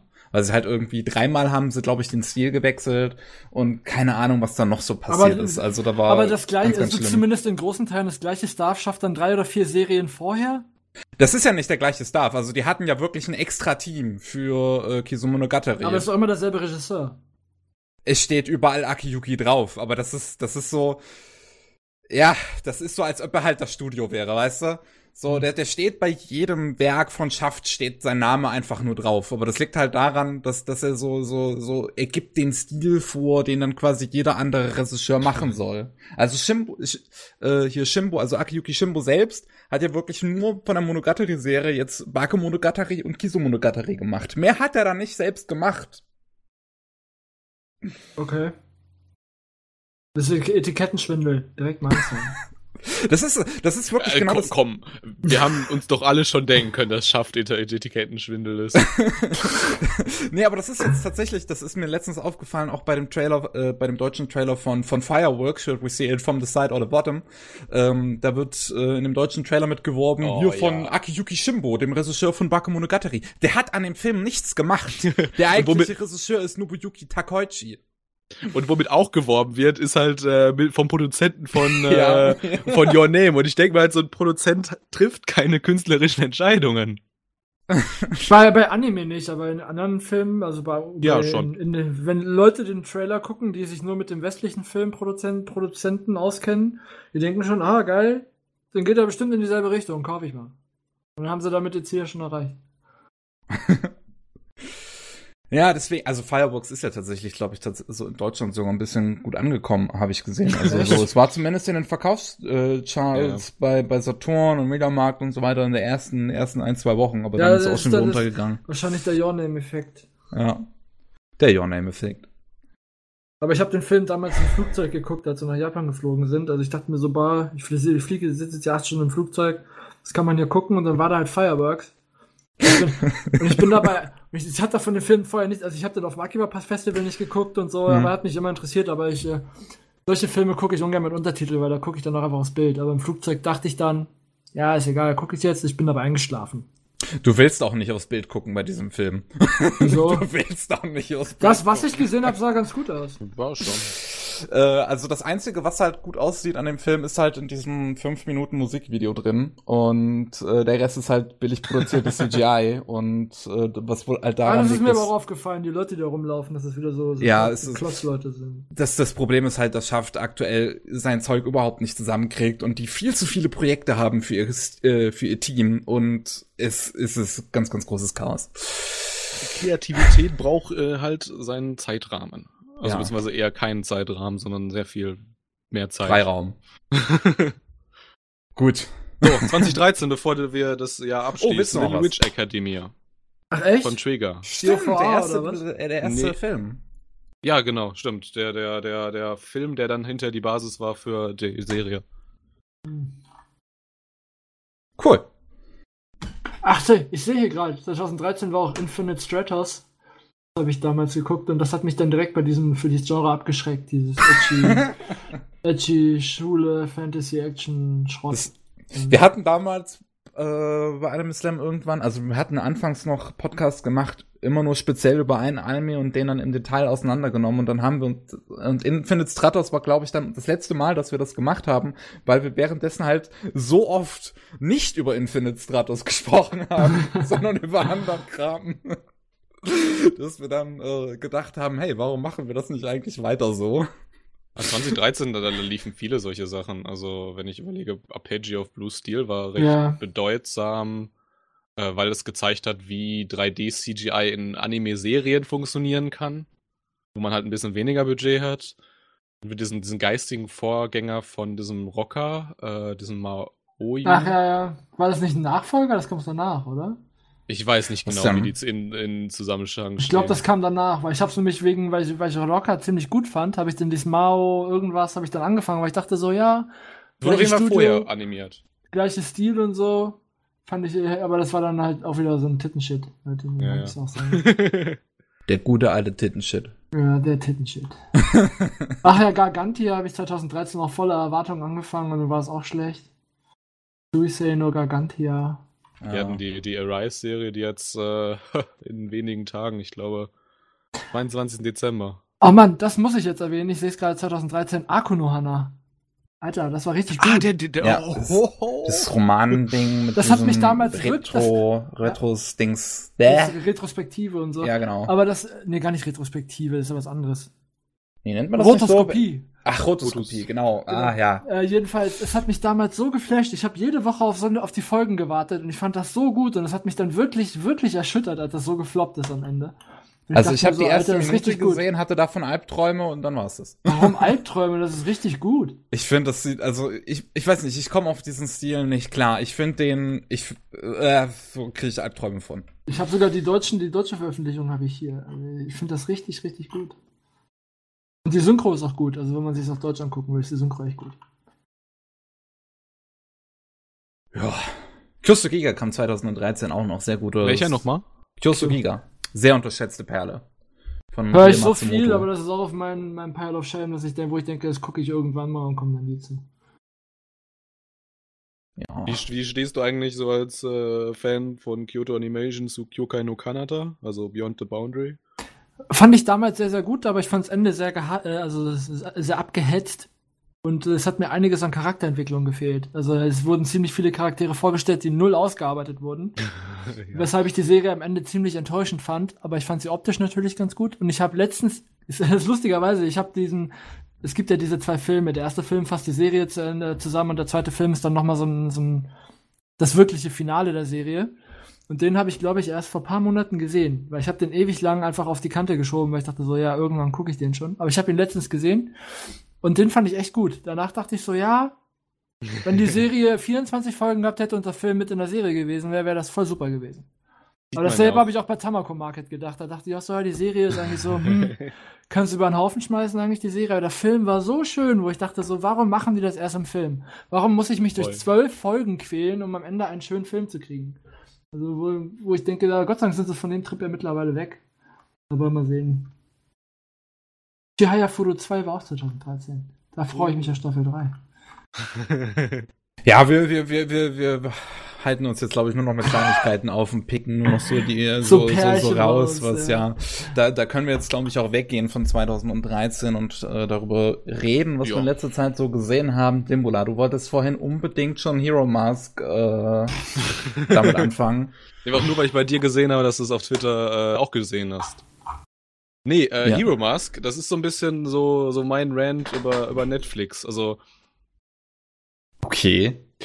die haben ihre Zahlen, die arbeiten nach ihren Zahlen. Ja. Und, und das ist so, bei Hero Mask ist es auch wieder so, dass das, das übernatürliche Element muss es retten. Irgendwie was, was typisch für, für japanische, von mir aus Crime Stories ist. Weißt du, das ist eine typische Crime Story, weil Netflix sich denkt, ja, Crime Stories funktionieren überall. Du hast im arabischen Markt hast du Jafar und bei uns hast du Agatha Christie und bei denen gibt's halt Navy CIS und so und dann klappt das ja irgendwie mit einer Crime Story weltweit. Ist ja auch kein schlechter Gedanke.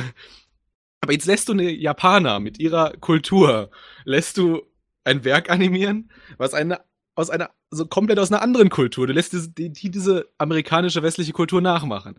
Und was soll dann bei Hero Mask halt irgendwie dann wieder dieser dieser dieser Twist sein, der das Ganze dann wieder retten soll, wieder so ein über, übernatürliches äh, Element wie die, diese Hero Mask halt, mit der du da dein Gesicht halt ändern kannst. Es, geht, es geht nicht nur ums Gesicht bei dieser Hero Mask. Das ich bin, bin ganz- noch ich bin noch ja. nicht, ich habe noch nicht so weit gesehen, also da weißt du mehr als ich. Es ist aber, halt, aber es ist würdest du mir da nicht größeres recht Konzept. geben, dass du da, also du siehst da so viele Sachen, die Charakterdesigns sind sauwestlich. Du siehst diese, diese mega tiefen schwarzen äh, Schatten. Mich hat das so ein bisschen an Reflection erinnert. Also sieht gar nicht so aus, aber es hat auch so ein bisschen so ein, geht mehr in diesen Comic-Look als in unseren Manga-Anime-Look. Ja, wie ist es wohl bei diesen, wenn irgendwas mit Hero, außer jetzt bei Hero Academy im Titel ist, muss es halt immer irgendwie Ami aussehen. Muss am besten noch in, New- muss am besten noch in New York spielen. Das, ist- das ist spielt in London. Ja, Tatsächlich gar nicht so Also, falsch. also Little New York. ähm, das, das, das lustig, findest du das jetzt negativ, Dimbola? Weil ich gerade, gerade deswegen finde ich es nämlich gut. Es ist so, also ich, ich, ich weiß nicht, das ist so ein bisschen, das ist wie bei Be the Beginning auch. Da hast du auch wieder diesen, diesen mit den Market Makers. Dann auch wieder diesen über, weißt du, es ist auch wieder eine normale Crime Story und dann kommt dieser übernatürliche Twist mit diesen Market Makers. Und Ja. ich weiß nicht, es gibt viele, ich weiß nicht, wie viel davon Marketing ist und wie viel es wirklich die Community ist, weil es wird immer wieder gesagt, ey, Be the Beginning war voll das, Er- der, der Erfolg. Ich höre das teilweise nur von den Unternehmen, das ist so ein bisschen mein Problem. ja, das, das, das Problem ist natürlich, dass in der Community immer die laut sind, die es halt scheiße fanden.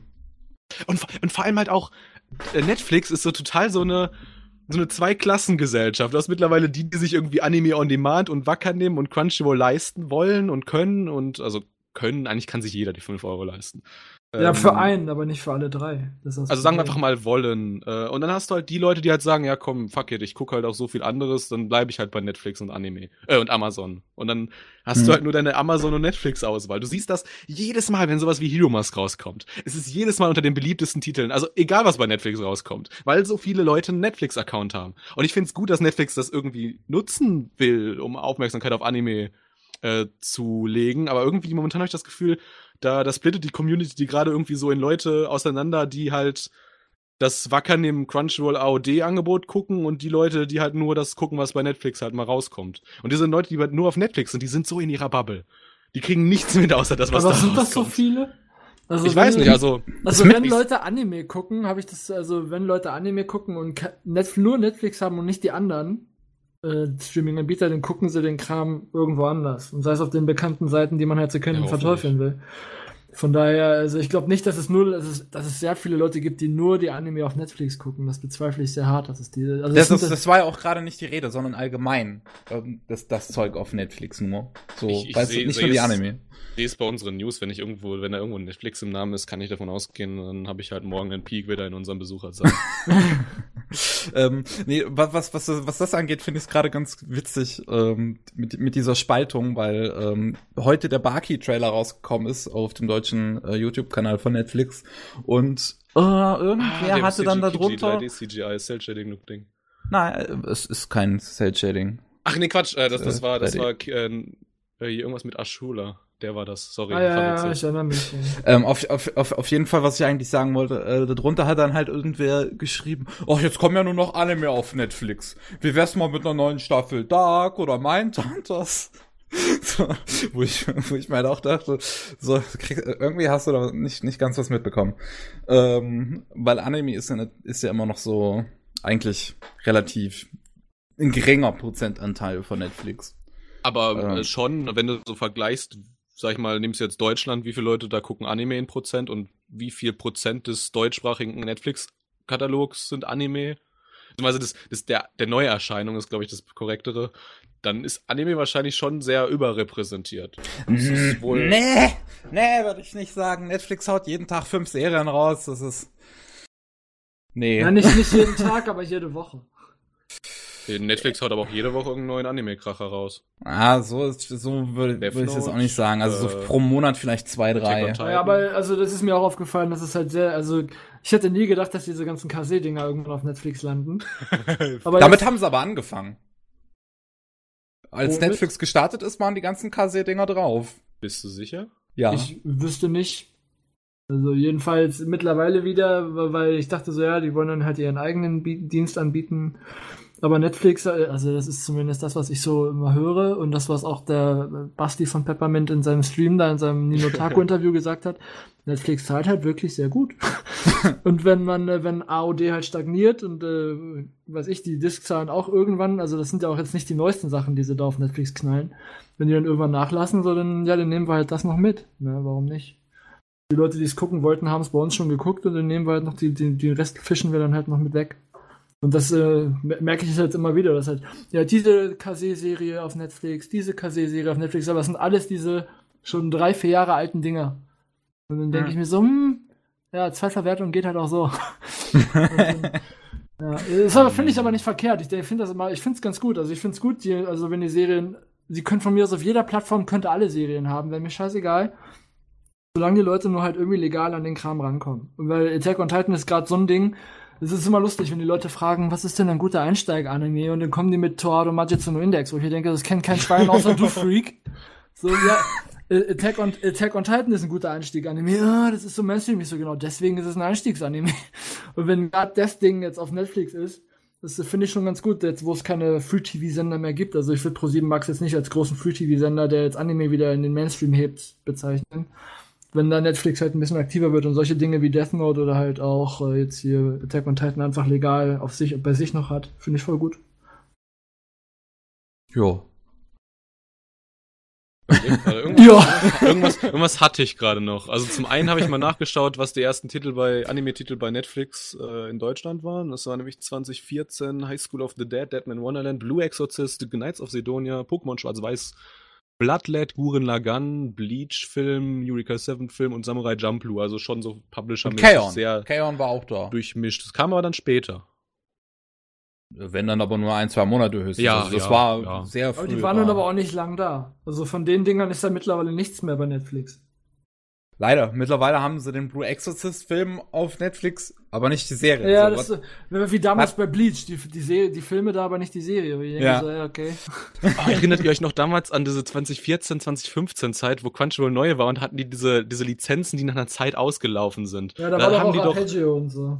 Ja, da haben die auch mit, mit Mahoka, äh, ah, hatten, ja, ja. Die, hatten die angefangen, äh, den, dann hatten irgendwie nur eine drei Monats Lizenz oder irgendwie sowas. Was? Da, da, ja, das haben sie mir auch schon mal erzählt. Ja. Und kurz darauf lief sie dann halt bei bei KSM lizenziert. Ja. Okay. Also so pro Episode. nee, deswegen also deswegen bin ich auch gerade bei so also deswegen kaufe ich auch immer noch Blu-rays auch von richtigen Filmen und am besten auch von Serien, weil auf diese die, wenn alle Leute sagen so ja, ist doch jetzt eh alles auf Netflix oder auf diesen Streaming Anbietern. Ich war letzte vorletzte Woche oder so bei Netflix und auch bei Amazon und bei Amazon wollte ich The Danish Girl gucken. Und bei Netflix irgend, ach ja, und bei Netflix der kleine Prinz, die neue Anima der neue Animationsfilm aus Frankreich mhm. irgendwie. Mhm. Und äh, die waren da, die hatte ich auf meine Watchlist gepackt vor, was ich, vor, vor einem halben Jahr oder dreiviertel Jahr und ich dachte mir so, ja, jetzt gucke ich die, jetzt habe ich Bock da drauf. Sind nicht mehr, sind nicht mehr bei Netflix nicht mehr drauf und bei Amazon nicht mehr bei Prime enthalten, wo ich mir denke, so, Alter, ich zahle eure Fuckdienste, verlass mich auf meine Watchlist und ist das Scheiß einfach weg und ich krieg da nicht mal eine Info drüber. Wo ich mir denke, das sollte man aber wirklich drüber benachrichtigt werden, finde ich. Aber, ja, aber ich gerade das, so, da bei, bei, stärker, sagen, was so ausläuft und so. Bei, bei stärker werdendem Wettbewerb, genau das wird ja passieren, dass man dann kürzere Intervalle für Lizenzen vergibt Ne? Oh ja, das wird, also, das wird also, aber wieder zu viel. Also mit das, was jetzt noch Disney hinzukommt und alles Mögliche. Und wir haben dann irgendwann in Zukunft wieder 25.000 verschiedene Streaming-Anbieter, weil jeder sein eigenes Törtchen, oh, Stück vom Törtchen weiß ich haben nicht, will. aber 2019 wird auf jeden Fall sich vieles entscheiden. Und ähm, vor allem das Internationale wird mega wichtig. Du siehst das, du hast jetzt gerade wieder diesen Saint Sager diesen mit der weiblichen Saint Sager als Hauptcharakterin da. Hm. Der läuft bei Wakanim und bei CR gleichzeitig. Ja. Und ich habe neulich mal mit jemandem von CR darüber gesprochen gehabt. Und im Prinzip, ja, darauf hätte man kommen können. Äh, solche Titel wie, welcher war das? Der Junas Geisterhaus, der bei Wakanim und bei AOD lief. Ja.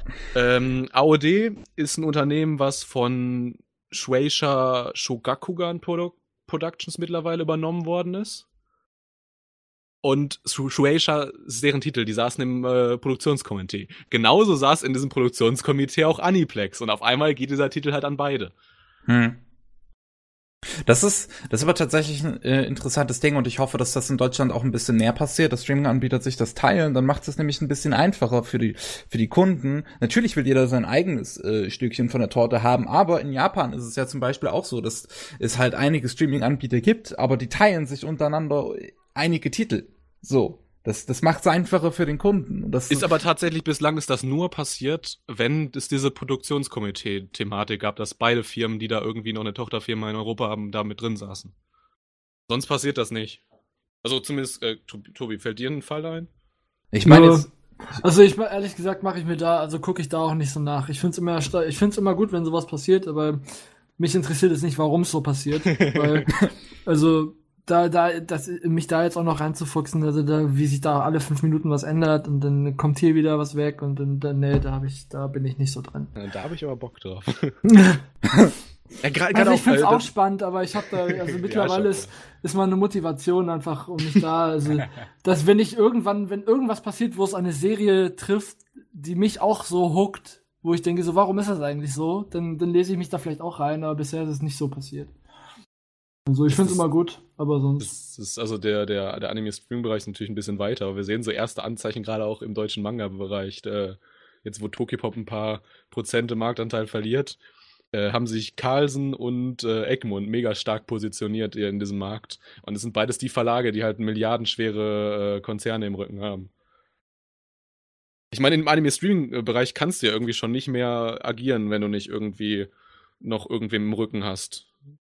So wie Hm. Aniplex oder Shogakukan Shueisha oder halt AT&T Warner beim Falle von Crunchyroll. Ja. Sehr interessante Zeiten. Ja, also es wird schon interessant. Also ich, äh, mal sehen, also, die Kons also generell so Konsolidierung und so sind äh, schon sehr interessant. Von daher bin ich mal, mal gespannt, was da so passiert. Jetzt auch noch dann 2019, wenn dann alle irgendwie mit Streaming anfangen wollen. Und ich werde echt, ich werde einen Besen fressen und mich spätestens dann da wirklich drüber informieren und auch wirklich in-depth gehen, wenn Universum anfängt mit Streaming. Dann, äh, oder sich mit Simulcast irgendwie auseinandersetzt oder wenn das KSM auch tut. dann, äh, dann würde ich echt sagen, Alter, dann, äh, dann gucke ich mal nach, was da so abgeht. Aber Ich so überlege auch, ach so, so wie ist, wie ist der, also wie ist das vorstellbar, dass also in, in das Universum da reingeht? Wer Ich kann es mir tatsächlich Partner? mittlerweile ganz gut vorstellen. Universum- Ja, aber die bräuchten einen Universum ist Partner. Bertelsmann, Bertelsmann ist RTL, Ja. RTL ist Ja. Clipfish. Ja. Also so vor, allem, vor allem Bertelsmann, Bertelsmann ist auch äh, Random House und Random Ja. House, äh, ist Verlag. die sind, ja. sind der, Ver also ne, einer der größten Verlage der Welt und die sind auch der Vertrieb von Kodansha USA. Hm. Also deswegen, also es, wenn, wenn man wollen würde, könnten die schon einiges machen. Aber ich, äh, das ist echt, also ich bin echt mal gespannt, was da so abgeht.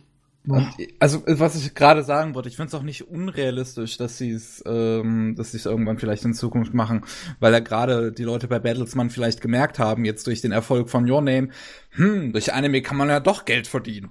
Das, das siehst du auch, äh, das hatten Das wir auch schon merken in der, in der also das- 109. Ja, das, das werden die auch einfach bei jeder popligen Serie merken. Also wenn die, also jeder Mensch, der sich da mit Rechnungswesen oder generell Buchhaltung befasst und sieht, dass sich eine verdammte 90 Minuten Blu- Blu-ray von Serie von Death Parade, jetzt was ich, Volume 1, wie viel Umsatz in der ersten Woche, 30.000 oder was weiß ich im ersten Monat.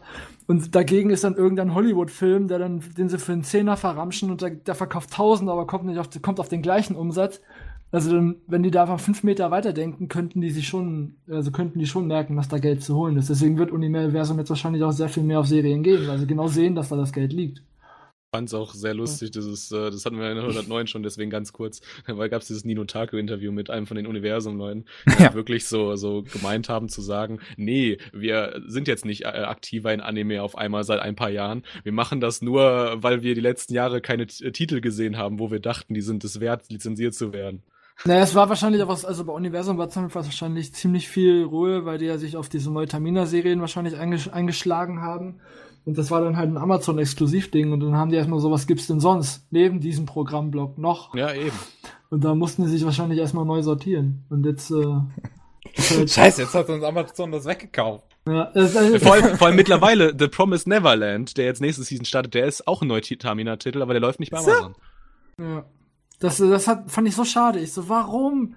Ich so, äh, gerade da hätte ich mit, da, das wäre dann auch spätestens, wenn der startet und mich das so anfickt, dass ich den nicht legal, also noch nicht legal gucken kann, weil ich kein Wackernehmen habe, wo ich mir dann denke, so, warum ist der nicht auch bei Amazon?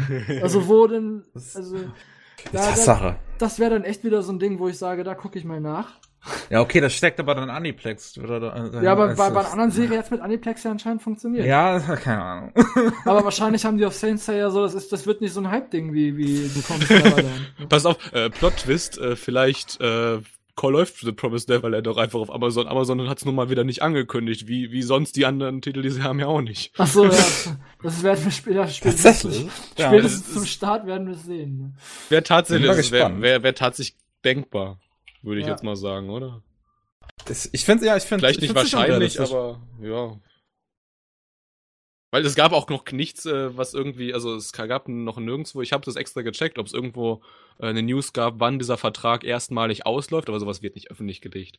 Also Äh, ich und glaube, die andere Sache, es kam auch nichts, dass der jetzt beendet ist, diese, dieses Abkommen. also ich habe, glaube ich, damals irgendwo gelesen, wo war das? Ich glaube, das war jetzt aber noch auf, auf den US-Markt, dass äh, sich Amazon diesen Neutamina-Block für ein oder zwei Jahre nur gesichert Ja, hat. sowas habe ich auch mitbekommen. Und jetzt sind wir in etwa so weit, dass diese ein oder zwei Jahre vorbei Ja, sind. also es müsste jetzt entweder verlängert sein oder halt auslaufen.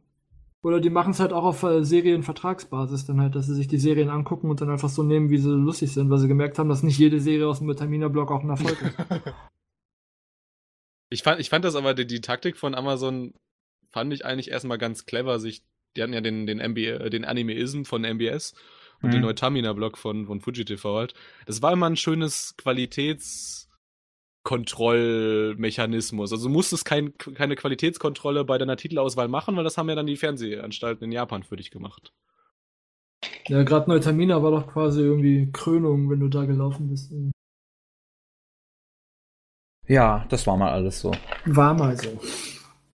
Kommt zurück, bestimmt. Ja, wo, wo, also wobei ich finde, dass sie schon dieses Jahr eigentlich relativ gut zurückgekommen sind dazu.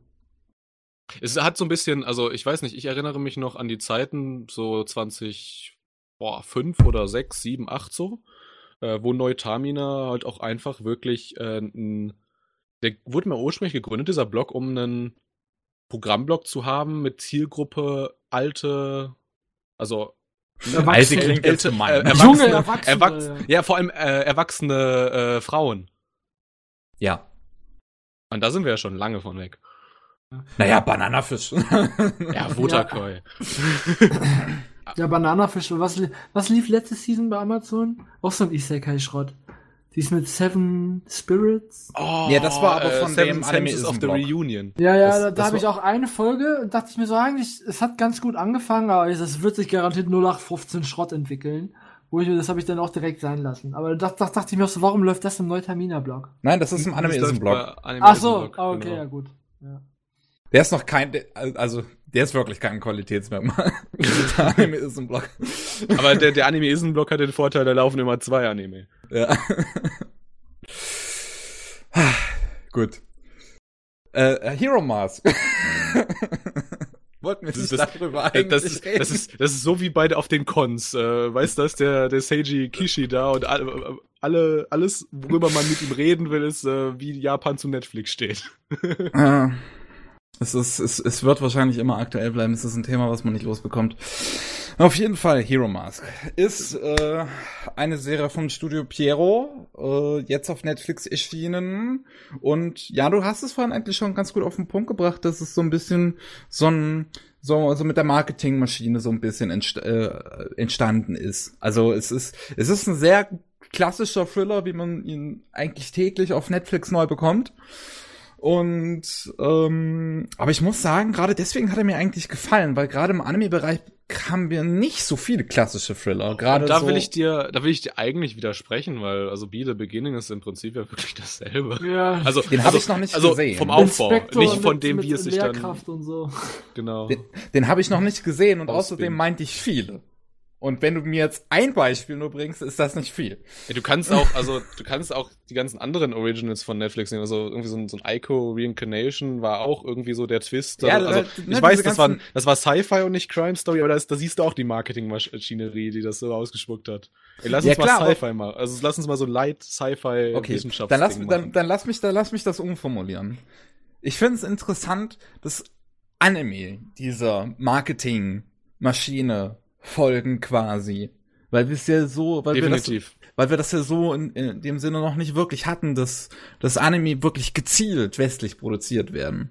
Also das ist ja hier, das ist ja hier wirklich gezielt. Also es ist alles westliche Namen, die die Hauptfiguren spielt in London und ähm, ja, es ist, wie gesagt, es ist ein sehr klischeehafter Thriller auch wirklich. Also extrem klischeehaft. Die Figuren sind sehr äh, Cardboard, Cutouts, wie man so schon sagt. Also ähm, es geht um den Polizisten James Blood. Nicht James Bond, James Blood. Es ist auch ganz ehrlich nicht so charismatisch wie James Bond. Also ist schon ganz gut, dass man ihn nicht so genannt hat. Ja, und auf jeden Fall, ähm, der ist in einen Fall verwickelt, wo die Staatsanwältin Sarah Sinclair ermordet wird. Und äh, ja, dann reicht das nee, halt. äh, dann- Monika wird ermordet. Stimmt, Sarah ist die andere. Ja, Monica wird ermordet. Und Sarah Sinclair war die, war die Assistentin oder so. Die, Die, die, bei, von- die, von- äh, die Sarah arbeitet bei der Staatsanwaltschaft und er halt bei der, bei der Ja, Polizei. bei, bei der Polizei auf, auf jeden Fall ist es ja so. Da ist ein großer, geheimnisvoller Plot. Äh, es, es geht irgendwie um Masken. Also den ersten, den man sieht, der kann sein Gesicht anpassen. Der zweite kann, den man sieht, der kann äh, die Zeit stoppen. Also für den läuft alles um ihn drum herum in Zeitlupe, während er sich normal bewegen kann. Und ähm, ja, da sind halt diese komischen Masken und James Blunt versucht jetzt halt herauszufinden, was hat's mit denen auf sich, woher kommen die und hat halt an seiner Seite diese Staatsanwältin Sarah Sinclair. Und das Ganze ist halt gestartet mit diesem Mord an Monica, der halt irgendwie ganz, ganz mysteriös war. An diesem Tag, den ich eigentlich als Setting ganz interessant fand, wo alle mit Anonymous-Masken rumgelaufen sind. Ähm, also, was heißt Anonymous-Masken? Die basieren ja eigentlich auch wieder auf was anderem, aber ich kenne mich damit jetzt nicht so gut aus. Und ja, also wirklich, um mehr geht's eigentlich im Prinzip nicht. Das ist so, äh, das ist ja, ich versuche das jetzt aufzudecken und dabei gibt's halt ganz großes Hin und Her. Schaffen sie es jetzt mal, den Beweis da zu sichern? Schaffen sie es mal, einen Zeugen zu sichern? Und wie spielen die Bösen damit rein und so weiter? Also es ist, es ist ganz nett gemacht, aber es legt halt immer wieder so seinen Fokus nicht darauf, äh, wie soll ich sagen, es legt seinen Fokus immer darauf, so dass jetzt, pang, jetzt kommt der Twist so. Nicht so, dass es irgendwie inhaltlich interessant ist, sondern pang, jetzt kommt der Twist. Und das halt immer wieder mit jedem einzelnen Arc, den es da drin so gibt. Also, ich weiß wirklich nicht viel, viele Worte darüber zu verlieren. Ich fand's halt spannend so, dass es halt ähm, diese, dieser japanische Blick auf den Westen ist im Prinzip und das versucht, das so zu imitieren, diesen üblichen westlichen Thriller, wie man ihn 50 Millionenfach auf Netflix hat. Ähm, und deswegen habe ich ihn halt auch geschaut. Auch, auch da, dadurch, dass er 15 Episoden hatte, fand ich hm, interessant. bisschen, ist, also es ist, es ist ja halt immer so ein Merkmal, wenn es mal nicht zwölf Episoden sind, sondern, so, sondern 15. So ist ja, das ist es kann sich, nicht es im japanischen Produktionskomitee-System entstanden ist. Ja, so, so weil, weil die Serie kann sich dann mehr Zeit lassen und äh, so und, und Pacing funktioniert halt ein bisschen anders mit 15 Folgen als mit 12. Und trotzdem endet's offen. Als nächstes äh, kommen zehn einstündige Folgen wie bei den US-TV-Serien. Ja, Wäre aber auch bitte nicht. Äh, nee. Das, also das ist echt so ein Kriterium, so eine Serie nicht zu gucken, weil ich hasse ja, es. Also deswegen habe ich jetzt auch, ich habe bis heute nicht Breaking Bad geguckt, weil ich denke so, boah, sechs Staffeln mit, was ich jeweils 20 Folgen mit je einer Stunde, wo ich denke, wie viel Zeit haben die Leute denn? ja, ja, gut. da, da ist es ein bisschen übertrieben, aber wenn es halt jetzt nur kurze, kürzere Staffeln mit zehn Folgen oder so oder acht, ja, das finde ich jetzt okay. nicht so so wild. Ja, aber ich, ich, ich finde es trotzdem immer schwer, wenn man sich direkt gleich eine Stunde committen muss. Also ich finde ich finde es ja. auch schon schwer, wenn so die ersten Folgen von irgendwelchen Serien, ne, das ist ein Stunden-Special, ich so, boah, bitte nicht. So. Ja, es ist Spiel für ein Special. äh, Rising of the Shield Hero, zwei ja. Stunden Special. Alter, Was? Denke, ja, ja. das ist so interessant. Wo ich mir denke, so, warum? oh nein. Geht dieser scheiß Serie doch einfach vier Folgen mehr. Vor allem eigentlich so zwei Stunden Special. Also in zwei Stunden sind Filme in der Lage, die komplette Geschichte zu erzählen. Nur mal so gesagt. Ja, aber das heißt bei Content. Ja, aber es ist, also, das ist ja auch so, das ist dieses, was die, diese Diskussion, die du in der Videospielindustrie immer hast. Weißt du, ist Spielzeit dein wichtiges, wichtigstes Kriterium oder gibt es einfach wertvollere Spielstunden und dann sind auch weniger einfach okay? Aber, aber, aber Spiele und, und Filme und Serien funktioniert halt komplett anders. ja, definitiv, aber die, so. also, das ist ja zum Beispiel auch der Erfolg von Light Novels in Japan beruht darauf, dass es in demselben so Soziospektrum läuft. Also es ist ja dieselbe Zielgruppe, die das konsumiert. Und das, das beeinflusst sich halt auch gegenseitig, das kann man halt dann auch so sagen. Also bei halt Shield so Hero kann ich mir echt nicht vorstellen, was sie da zwei Stunden Startfolge sinnvoll füllen. Oder generell, ich frage mich generell bei der Prämisse, die diese Serie hat, wie die da irgendwie, wie viele Bände hat das mittlerweile, wie viele Folgen soll das haben? Ich denke so, hätte da nicht auch einfach ein Film gereicht? So. Ach, ich, ich finde das nicht wild und ich denke, ich, also, also ich, mir macht's das jetzt tatsächlich schmackhafter, muss ich persönlich sagen. ich ich glaube, so eine, also, so eine Geschichte, wo es darum geht, äh, sein Level zu steigern, ist immer in Filmform sehr schwierig. Ja, aber ja. deswegen, die, ich habe so echt so ein Problem mit diesen Spiel- und Isekai-Sachen. Ich so, Alter, das ist Immer nur dasselbe Voll. auf links, wieder auf rechts, wieder auf links und äh, keine Ahnung. Also ich bin echt mal gespannt, wie es umgesetzt ist und so. Aber ich glaube, glaub, das ist auch. Ich weiß, also das ist, das überrascht mich gerade bei dieser Slime-Serie. Die ist halt sehr unterhaltsam gemacht. Also da passiert eigentlich nichts, aber es ist halt trotzdem interessant und spaßig zu gucken. Und äh, deswegen bin ich mal gespannt, wie die das machen wollen. Also ob das auch so eine Serie wird, die das so gut schafft, oder ob ich da auch direkt nach den ersten zwei Stunden, was da quasi vier Folgen sind, wo ich dann denke, so, nee, das, das äh, nice try, aber mehr auch nicht.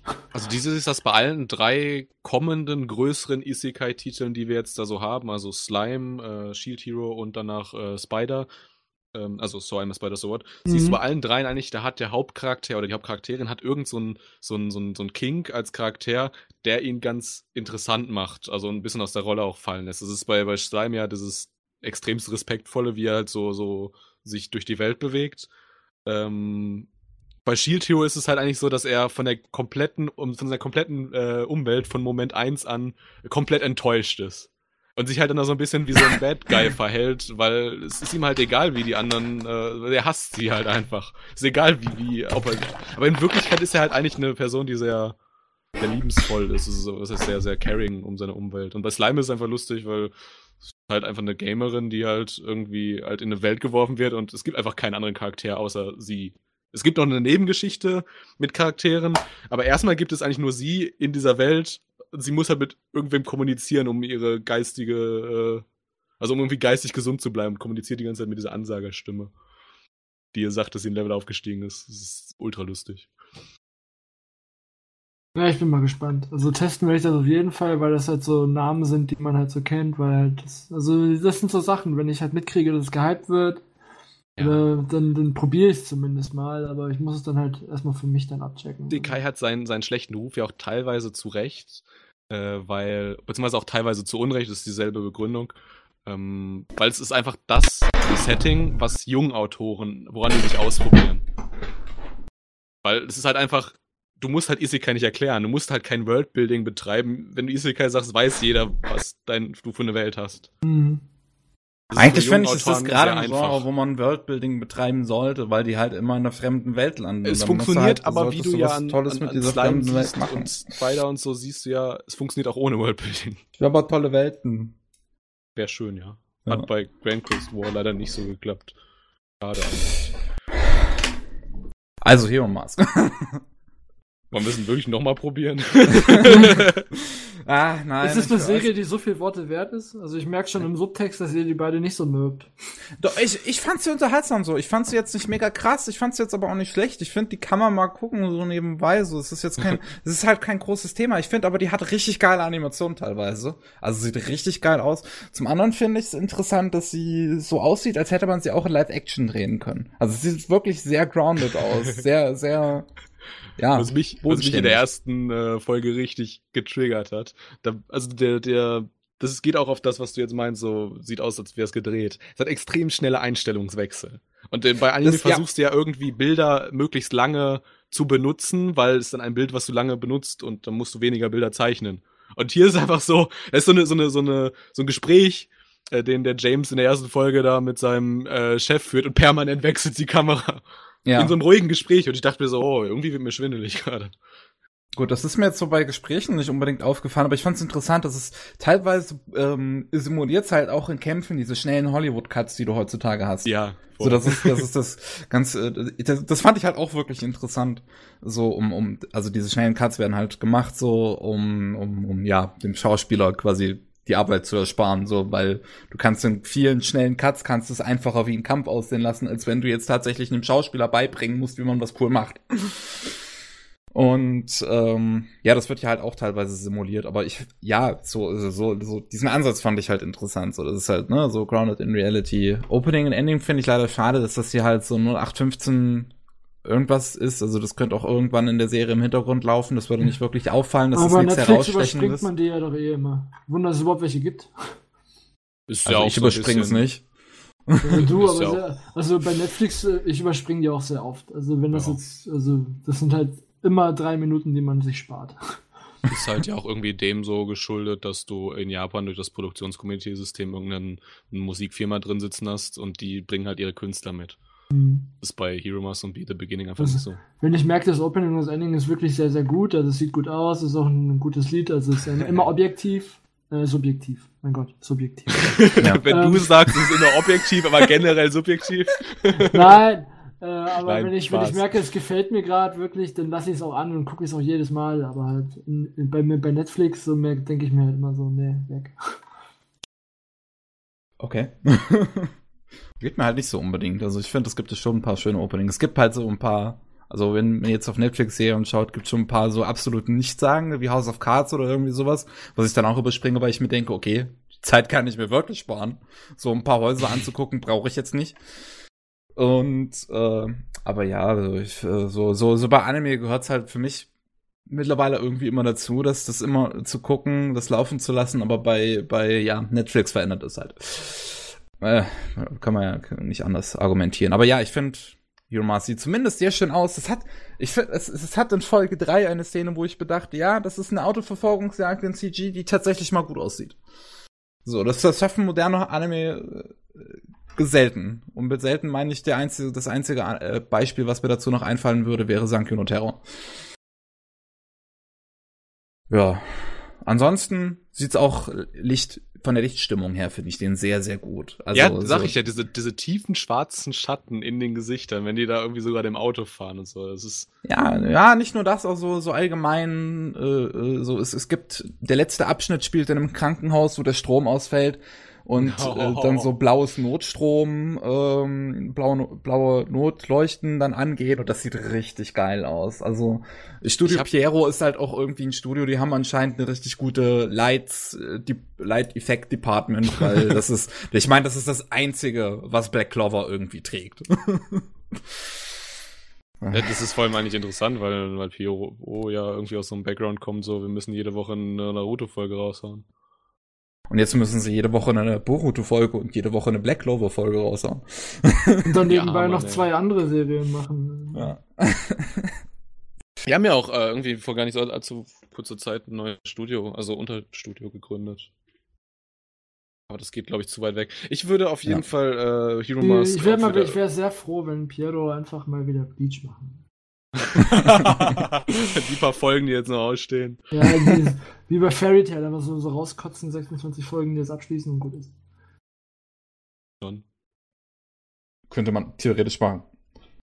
So, ja. auf jeden Fall Hero Mars würde ich irgendwo wieder in diesen 5er, 7er von 10, ähm, 5er, 6er von 10 Bereich, wie auch Beat Ich habe es 6 von 10 gegeben. Reinpacken. Ja, guck mal, da sind wir uns doch einig. Was habe ich dem B gegeben? Ich weiß es gar nicht. Ich fand es ich am Ende ziemlich cool. Also ich habe nichts verstanden, Und? aber ich fand es ziemlich cool. ja, das Gefühl kenne ich.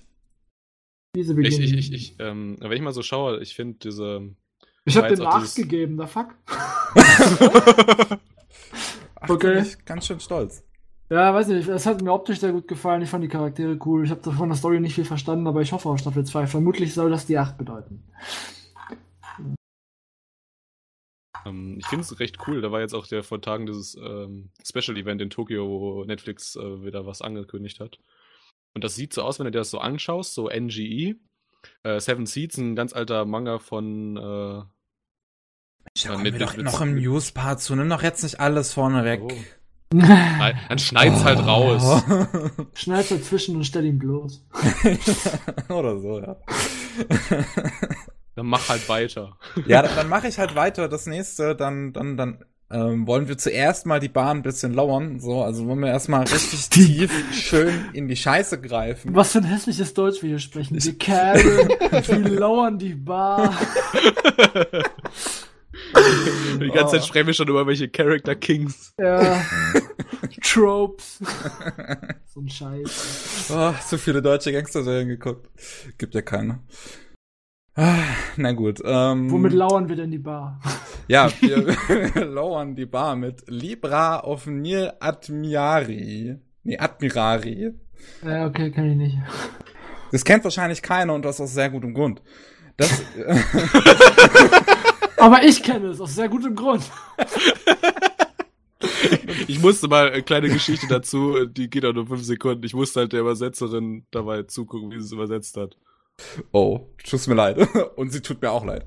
Oder nee, Quatsch, musste ich der Übersetzerin zugucken? Oder war das, also es war auf jeden Fall genau in unserem Japan-Urlaub. Vielleicht musste ich auch nicht der Übersetzerin zugucken, aber wie, es lief, glaube ich, jedes Mal im Fernsehen. Irgendwie, wo wir halt Kann vielleicht abends sein. zu Hause waren. Äh, das, also, auf jeden Fall. Dieses Libra of Nil Admirari. Das ist ein Anime, der basiert auf einem Otome. Das ist schon immer ein schlechtes Zeichen. Und ähm, ja, es, es, es geht halt irgendwie darum, das ist Japan 1930, so, ähm, und du hast da ein Mädel, die soll irgendwie zwangsverheiratet werden, aber dann kann sie plötzlich Auren sehen von Büchern, die mit viel Emotionen geschrieben wurden. Wenn, diese Bücher mit viel Emotionen geschrieben wurden und die dann jemand liest, kann das Emotionen in den auslösen und, und quasi auch Suizid und sonst irgendwas Schlimmes auslösen.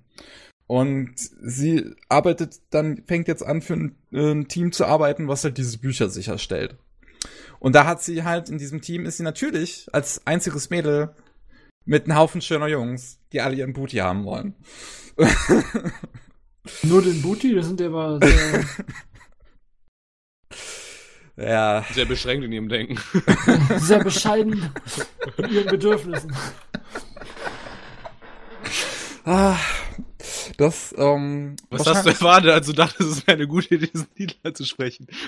ich, ich, ich, Warte mal, weiß- wie heißt der nochmal? Ich muss mir mal ein Bild raussuchen. Wie heißt der? Lib Libra Offenil Admirari. Ich schreib das jetzt einfach mal rein. Das- ist das auch war so ein der bisschen Titel? Das ne? schlägt mir Google direkt vor. Wir suchen das Okay, mal. gut.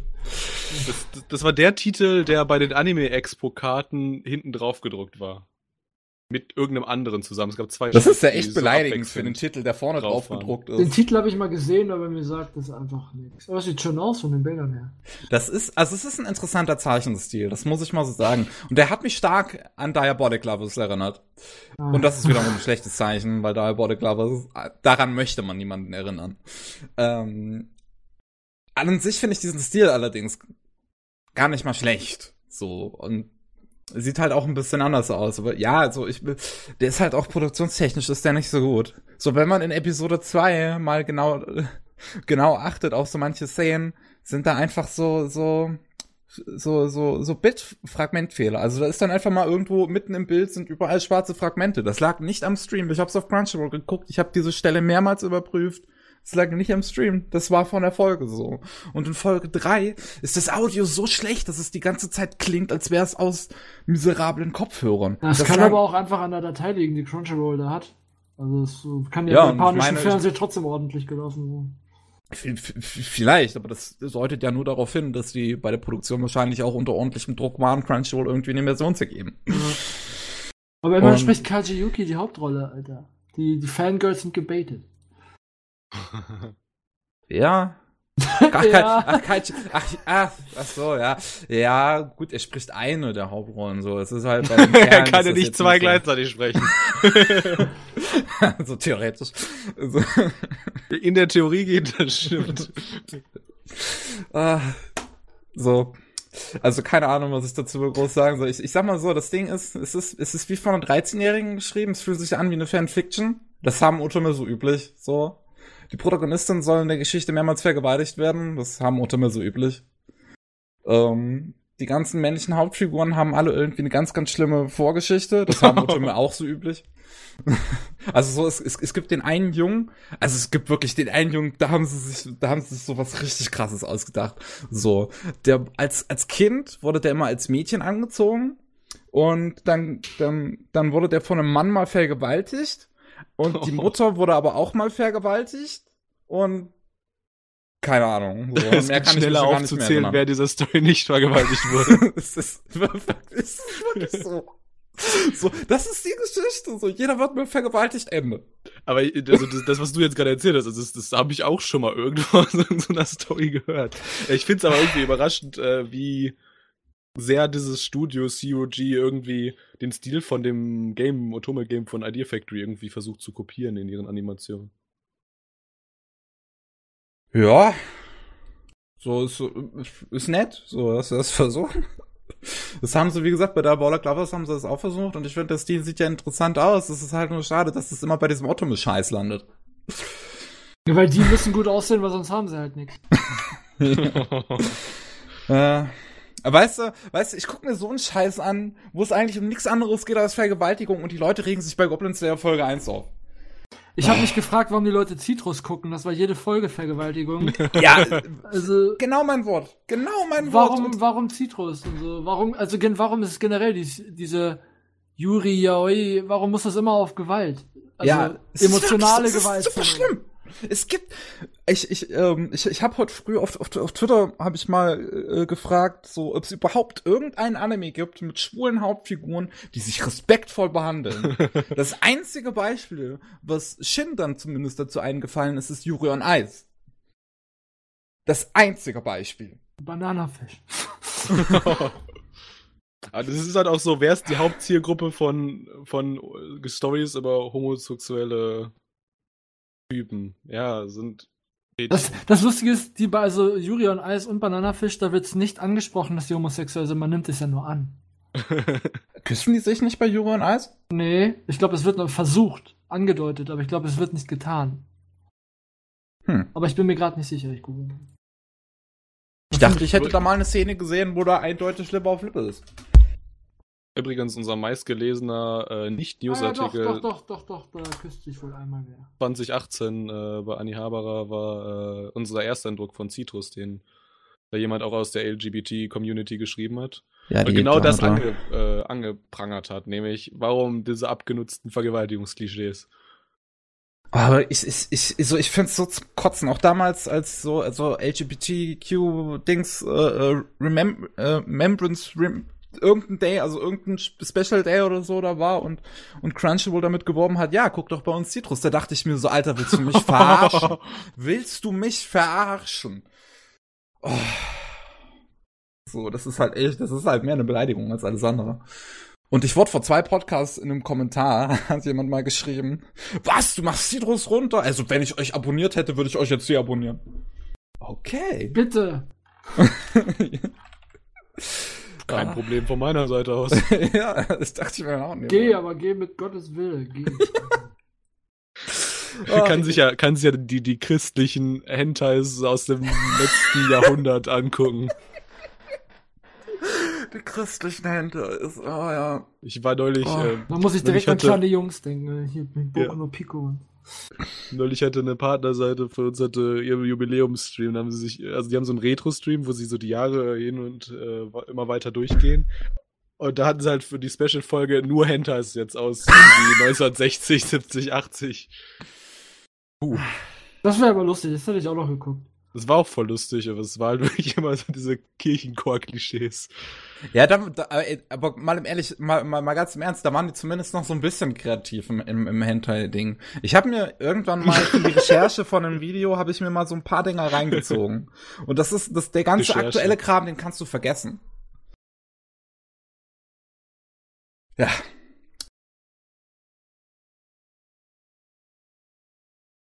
Ihr seid so still. Habe ich euch jetzt verscheucht? Nee, bei Hentai war ich raus.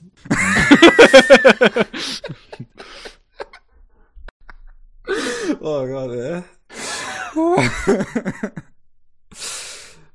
Reden wir mal über was Schönes. Ich habe nämlich Wotakoi geguckt. Das wäre Äh, tatsächlich zur Abwechslung mal ganz gut. die sah aber auch kacke aus, die Serie.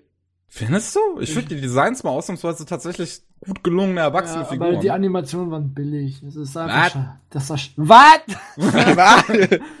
ich fand, es sah einfach scheiße aus. Also, äh, also ich mochte die Charaktere auch irgendwie alle nicht. Was? Was? dieses, dieses Nebencharakterpärchen da mit der Cosplayerin und dem Typen, das fand ich noch ganz witzig. Aber halt die Haupt, die, also das, das Hauptpärchen, da fand ich beide so unsympathisch, keine Ahnung. Und dann fand ich den Bruder von ihm wieder geil. Und äh, dieses Mädel mit der Brille, wo, der- Bruder denkt, das ist ein Typ. Dass er dir am Ende so kurz vorgekommen ist, die fand ich auch wieder cool. Aber halt so der Rest, dachte ich mir so, hm. Ja, war, ganz, Okay. war ganz witzig. Aber so. Ja, also ich, ich, ich hatte Riesenspaß an dieser Serie. Ich habe die sehr, sehr gemocht. Ich sowieso immer, wenn, wenn ich höre, Romcom mit Erwachsenen, bin ich sofort auf dem Zug. Dann springe ich sofort auf. Das finde ich immer wieder interessant, haben wir viel zu selten. Und ähm, Wobei erwachsen, wie alt waren die? Waren die nicht auch erst 22?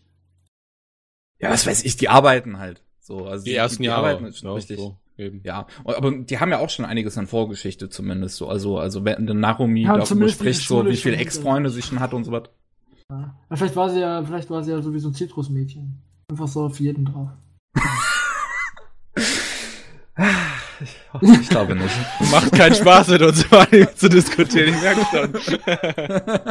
Nein, aber doch kein, ich, ich mochte das Opening sehr gerne. Ich, oh, wirklich, ich liebe das so richtig, wie wir da drin tanzen irgendwie. In diesem, ja, das fand ich echt gut gemacht und das hat mich auch immer wieder so in die Folge gehuckt. Also das habe ich ja. auch nie übersprungen. Aber äh, ich fand es dann in den Folgen teilweise echt sehr schwer. Also halt, das einfach mit anzugucken. Also ich fand es gut gemacht, das Pacing war super und so, aber ich fand es animationstechnisch einfach nicht gut. Und dann dachte ich mir so wieder, eigentlich haben die eine gute Prämisse und auch eine gute Serie mit gut, eigentlich guten Charakteren. Aber wie versemmeln sie das dann wieder bei der Umsetzung? Für mich zumindest. Was ich schade fand.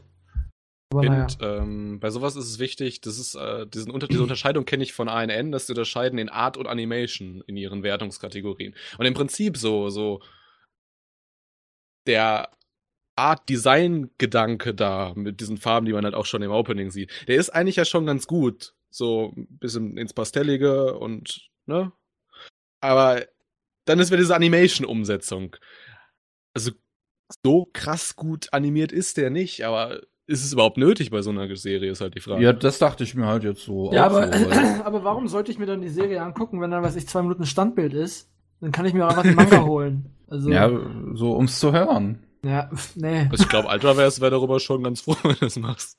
Ja, ja. Also ich, ich damals, also wenn, wenn der Anime mich mehr gehuckt hätte, wäre das potenziell eine Serie gewesen, wo ich denke, ja, die könnte ich auch lesen. Aber das, äh, das ist jetzt kein, so wie jetzt bei äh, hier Land der Juwelen, wo ich denke, so ja, das hole ich mir jetzt einfach mal und so, da, da könnte ich auch warten oder das würde ich dann auch einfach weiter verfolgen über die Dauer. Das wäre so eine Serie, die dann bei mir irgendwann einfach einschlafen würde. Also von daher, wenn ich die lesen würde, dann wenn sie irgendwann mal komplett sein sollte, was wahrscheinlich noch Jahre dauern wird. Nun. ähm, bei Wutterkoi geht es übrigens darum, dass, ähm, dass, dass, dass alle Nerds sind und die stehen aufeinander und machen dann schöne Dinge. Und da sind wir wieder, da wieder, den, da wieder den Bogen zu eben. Eigentlich sind sie eigentlich schon relativ normal, aber sie tun es, ja. wenn sie mega speziell. Ja, das ja. ist immer so, eigentlich sind das ganz normale Leute, aber weil sie sich mit Cosplay und Anime befassen, sind sie direkt Outcasts. Wo ich mir denke, also, so, Alter. Ein, also im Prinzip ja eigentlich nicht, weil der, der Anime schon jetzt so ein bisschen ein unterschiedliches Bild davon abzeichnet, wie ähm, die Figuren das auch selber wahrnehmen und wie sie es selber nach außen tragen. Also du ja, hast ja. Bloß nicht ja, zeigen und die Kollegen sieht man ja auch nicht. So. Naja, aber du, du hast so jemanden wie Nifuji, also dem, dem Protagonisten, den Kerl, der der zockt halt auch in der Öffentlichkeit und denkt sich halt nichts dabei. So. Und, und die anderen denken sich ja auch nichts dabei. Und dann hast du halt Narumi, die denkt, dass alles komplett schief gehen würde, wenn, wenn äh, sie sich jetzt outen würde. Aber da sie es halt nicht tut, kannst du ihr auch nicht das Gegenteil beweisen oder oder die Wahrheit so. Also du, du, du kannst nichts davon beweisen. Es ist so ein, so ein, so ein schwebender Status, der nur so von ihr angenommen wird. Ja, aber auch bei der Cosplayerin war das bei der nicht auch einfach so, dass sie, dass sie sich gar nicht outen dürfte? War das nicht so? Nee, die Cosplayerin war so, der, der war alles scheißegal. Ah. So, die, die, also die, die hat in der Öffentlichkeit auch damit ganz groß rumposaunt, hat sich damit, hat sich da ganz groß mit, mit, mit Narumi immer ganz laut unterhalten über alles. In den Büros und so weiter. Also, der war das scheißegal. Irgendwie habe ich da was im Kopf dass die da irgendwie, keine Ahnung, dass sie sich da irgendwie wieder peinlich berührt gezeigt haben, als sie in einem Anime waren. Ja. Nee, aber dafür gucke ich auch, nicht. weiß ich nicht, dafür gucke ich zu viel und wahrscheinlich auch zu viel unaufmerksam, um solche Sachen zu machen. ja, also es ist halt so ein Ding. Also wenn, wenn mich so ein Anime zwar inhaltlich catcht, aber dann animationstechnisch verliert, dann denke ich mir auch so, dann gucke ich ihn, weil ich wissen will, wie es weitergeht, aber nicht, weil ich mich da wirklich investen will. Und das ja. passiert bei mir ganz schnell, wenn ich denke einfach so, es gibt so viel und warum soll ich mich jetzt damit mehr befassen als mit der anderen Serie, die mich vielleicht ein bisschen mehr überzeugt, obwohl, nee, also da, da also es hat mich schon interessiert, als sie gelaufen ist, aber danach habe ich sie auch ganz schnell, habe ich das einfach alles wieder, ja, so Ablage P und dann kennen sie jetzt, aber mehr auch nicht. Ich würde diesen Anime jetzt auch nicht, also es ist auch wieder nichts, was mich irgendwie catcht. Weil anscheinend catcht, ist es für uns beide sehr wichtig, dass der animatorisch gut umgesetzt ist. Ja, es muss halt, aber es ist halt ich kann ihn jetzt auch nicht, ich kann ihn jetzt auch nicht schlecht reden. Aber was ich interessant finde, du kannst daran eine Entwicklung sehen, die du bei Anime hast. In letzter Zeit hast du auf solche Titel, die so ein bisschen die du im Prinzip auch als äh, J-Dorama senden könntest, du auch ja. einfach J-Dorama-Komponisten draufsetzt. Der Typ, der das gemacht hat, der hat Kyokai Norin, glaube ich, gemacht und daneben halt noch ganz viele J-Doramas. Äh, bei After the Rain klingt eins zu eins wie ein J-Dorama, der Soundtrack. Die fand ich aber sehr, sehr schön, die Serie. Definitiv. Äh, du wirst übrigens dann vom Manga richtig enttäuscht sein, weil ich habe ich hab diese ganzen Close-Ups von diesen äh, irgendwie äh, Family Restaurant Gläsern dann gesucht. Die sind alle nicht im Manga. Ja, als, also den, den, meine Freundin findet die Serie auch sehr gut und die, der habe ich jetzt die ersten, also den ersten Band habe ich ihr geschenkt, den zweiten hatte ich, glaube ich, selbst geholt. Und wir haben in Japan das Artbook geholt. Oh. Also von daher, ich habe den, den Manga noch nicht gelesen, aber ich, ich mag die Geschichte eigentlich. Also als ob da jetzt da ein Close-Up dann im Manga drin ist, der im Anime drin ist, ich glaube, das würde mich jetzt nicht, also es würde, würde ich nicht vermissen. Das sowieso nicht, aber ich sag nur, das ist, dann ist das halt auch wieder einfach eine kreative Entscheidung gewesen ja. vom Reed Studio und die kann ich äh, respektieren. Ja, ja. Das ist dann wieder so eine eigene Interpretationssache. Das macht es ja mal ganz spannend.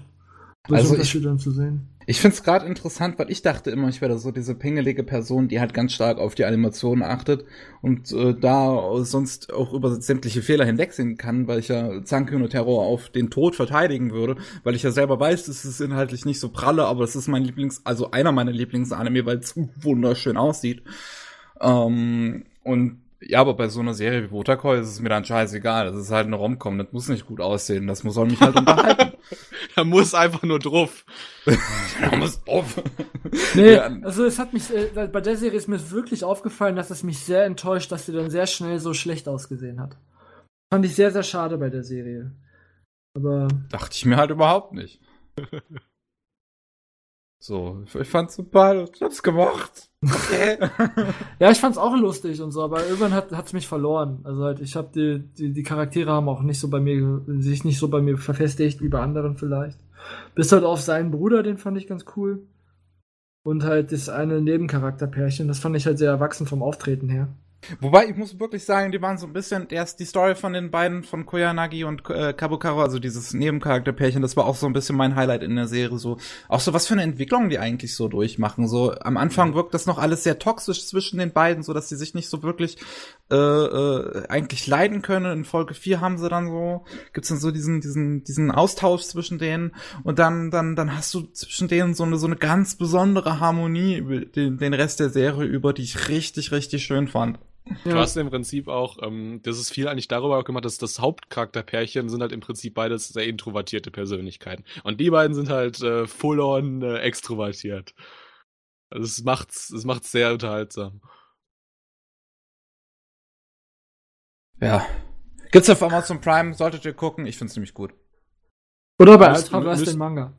Müsst, müsst aber halt dann die, die Untertitel mit lustigen Boxen unter euch irgendwie, müsst ihr drüber hinwegkommen.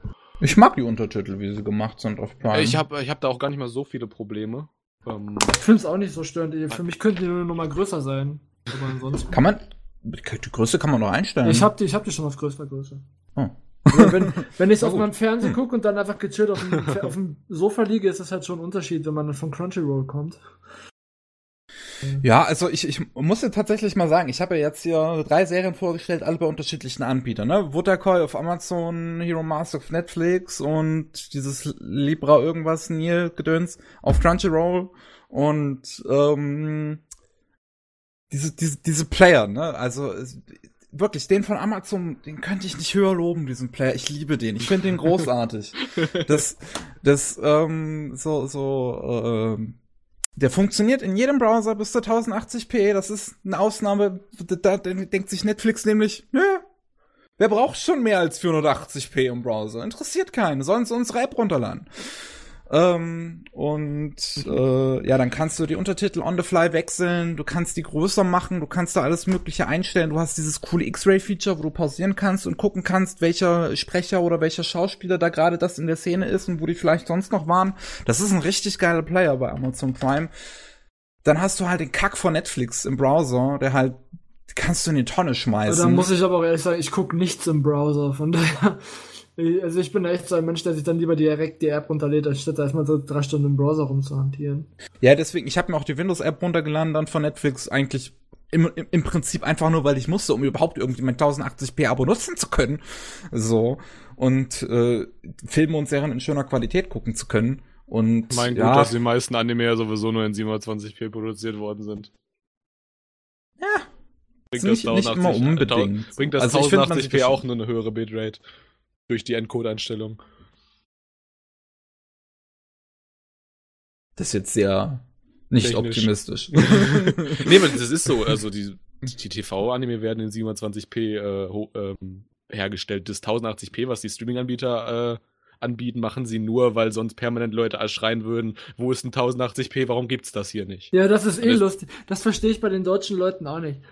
Bei, bei YouTube und so und generell auch Handys, das müssen schon alles 4K-Bildschirme sein und das muss alles in Full, äh, in Full HD da sein, aber dann noch DVDs kaufen. wo, wo ich mir denke, Alter, also das, das frage ich mich seit Jahren, auch jetzt bei, immer wieder bei Kollegen oder auch bei Freunden.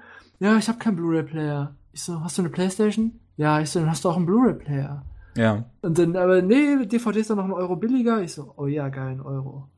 Geil, ein Euro billiger für die Hälfte der Bild. Ja, aber das, ist, das sind dann wieder so, wo, also wo du dann noch gegen Wände redest. So jeder machen, wie er will, aber das ist dann halt, es ist für mich echt so, so, eine, so eine perverse Entwicklung, die das gerade nimmt. Und da sind wir wieder beim Weihnachtsmarkt. What? Waren wir, nee, das, das, das haben wir Was sind wir dann auch beim Weltfrieden gerade? Sind Abschiebungen nach Syrien mittlerweile möglich? Warte mal. Ich bin ja zum Beispiel ganz, ganz pingelig. Also ich muss alles auf Blu-ray haben. So. Ja. Mir kommt hier Definitiv. nichts, Ich mir kauf kommt hier nichts auf anderes ins Haus. Ich würde ja gern Bleach kaufen, aber ich kaufe keine DVDs mehr und gerade keine DVDs für 50 Euro, wo ich mir denke, so, nee. Bleach gibt's nur auf DVD? Ja, bis auf die Ja, Filme. dann, dann useless. Ja. Denke ich mir auch so, why? Da, da, da wird Von auch mir niemand aus- in. Von mir aus auch gerne SD auf Blu-ray, aber dann bitte eine scheiß Blu-ray, damit ich nicht fünf DVDs haben muss. So. Also, aber naja. Da wird aber auch so lange, dass das, das Franchise da in Japan nicht wieder einen Boom erlebt, da ja auch einfach kein Bedarf irgendwie von japanischer Seite da mal ein besseres Material zur Verfügung zu stellen. Schweine. Ja, wieder Also ich deutsches find DVD Versagen, anstatt das einfach mal direkt. Also wenn sie es direkt zur Zeit, als es en vogue war, rausgebracht hätten, wäre es ja gar nicht so schlimm gewesen. Aber so kann man sich Serien ja selbst zerstören. Mir kommt halt nur eine DVD ins Haus, wenn es halt wirklich so eine extrem alte Serie irgendwie ist, wo halt, wo, wo, wo ich mir sicher bin, da kommt, da gibt's kein Blu-ray-Material zu. Also sowas wie Karakano zum Beispiel, so, wo, weiß ich nicht, die bei Gainax das irgendwie verschleudert hatten, das Material und halt nur so eine billige Laserdisc oder was weiß ich Fassung noch da ist. Naja. Leute. Was ich heute gelernt habe, Stille heißt Zustimmung. Ja. es ist, es ist, es ist, ich, ich, fühle mich dann tatsächlich aber immer so ein bisschen seltsam, so. Was sollen wir sagen? So, wo willst du als nächstes hin? Ja, wo ich als nächstes hätte, Welche, welche schlechte Serie auf irgendeinem Streaming-Anbieter können wir noch durchnehmen? ich, also, also, ich habe nichts weiter geschaut. Ich könnte jetzt noch über den Crunchyroll-Player noch kurz lästern, weil ich den, den neuen gar, auch gar nicht mal so gut finde. Aber den fand ich aber ganz cool bisher. Den fand ich auch im Browser okay. Ja, nee, ich finde den scheiße, weil ich die Sprache nicht mehr on the fly einstellen kann. Das Äh, stört mich extremst. Warum? Ich, weil ich da ich ja auf Twitter viel unterwegs bin und da halt und da auf Englisch unterwegs bin und ähm, da äh, immer Screenshots auf Englisch teile, habe ich das früher immer so gemacht. Ich habe auf Deutsch geschaut und wenn ich halt was screenshotten wollte, habe ich es einfach auf Englisch gestellt. Ging on the fly, kein Problem. Und ähm, gleichzeitig habe ich Crunchyroll ebenfalls auch immer für meine ganzen Essays und so weiter auf YouTube als Videomaterial verwendet, äh, weil ich da die Untertitel ausschalten kann. Das kannst du jetzt nicht mehr. Das kannst du nicht mehr im neuen Player. Und das finde ich halt einfach richtig kacke. Mhm. Die Sache am neuen Player ist so ein bisschen. Crunchyroll hat eigentlich. Ich weiß nicht, wie es bei Wakanim und AOD ist. Die haben auch etwa, also die haben auch höhere Anforderungen als so Netflix und Amazon. Höhere Anforderungen, was der Player technisch in der Untertiteldarstellung können muss. Und deswegen hat das so, so lange gedauert, bis der überhaupt mal so in einer rohen Version, wie er ja jetzt quasi gerade ist, äh, angeboten worden ist. Sowas wird bestimmt noch an Features kommen. Aber das ist bei Crunchyroll so allgemein so ein Thema. Das ist immer so über die USA und dann zieht sich das so. So wie dieses jetzt vier Jahre, bis halt diese KSM-Sache da kam. Über die wir später auf jeden Fall noch reden werden, für die Leute, die sich jetzt wundern. Was gibt's denn bei euch noch so? Gibt's irgendwas, über das ihr so, so irgendjemand von euch irgendwas bereden möchte? An Anime, Manga, was weiß ich? Haus der Juwelen, Tobi, willst du noch was drüber verlieren? Über was? Haus der Juwelen, sage ich. Ach so, What the Haus der fuck? Juwelen. äh, Wie heißt es nochmal eigentlich? Das heißt Haus Haus der der Kino Juwelen. Kuni. Nein, nein. Land nein. of the Lustrous. Land of the Lustrous Und wie heißt die Land der? Juwelen. Land der Land der Juwelen. Juwelen. Land der Juwelen. Hoseki no Kuni. Das ist Land der Juwelen. ähm, äh, ja, äh, habe ich mir eigentlich nur geholt, weil ich dachte, das wird Thema. Deswegen habe ich mir den einfach nur gekauft. Ähm, Ja, und das habe ich zum Beispiel deswegen geschrieben, weil wir dachten, dass Anime-Spiegel dabei ist. achso. Äh, und das ist so sein Go-To-Thema, so zwei Stunden über, über Edelsteine reden. Ach echt? ja, Also, schon. Ich fand's am Ende dann, also das ist ja schon ziemlich hau in die Fresse, so weil sie ja meinten, naja, wie Diamanten, das sind ja schon das Nonplusultra, aber dann fühlt sich der eine Diamant dann doch noch minderwertiger als der andere Diamant, wo ich denke, oh, ho, ho, ho. Und dann, und dann äh, fand ich doch schon ganz cool, aber ich bin echt mal gespannt, wie es weitergeht, aber ich sehe mich jetzt schon irgendwann, so spätestens nach Band 3, ich habe keinen Bock mehr auf die Warterei und dann äh, lasse ich es einfach auch einschlafen und später, wenn es irgendwann komplett ist. Ich sage, da war eine Serie. Aber ja, es ist ganz cool. Den Anime werde ich garantiert, also das ist einer von meinen Millionen, echt gefühlt Millionen Serien, die auf meinem Pile of Shame und Plan to Watch Listen steht, den ich, äh, den ich mir noch angucken muss, weil ich den noch einfach stilistisch ganz cool finde.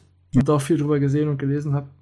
Rein vom CGI muss ich halt wirklich sagen, es ist wohl einer der besten CGI-Anime, aber ich finde ihn inhaltlich tatsächlich nicht so stark, wofür mich viele gerne hauen. Ja, du findest ja auch Attack on Titan nicht gut und du findest Guilty Crown Synchro geil und so. Also, du bist echt immer so eine Nische in der Nische.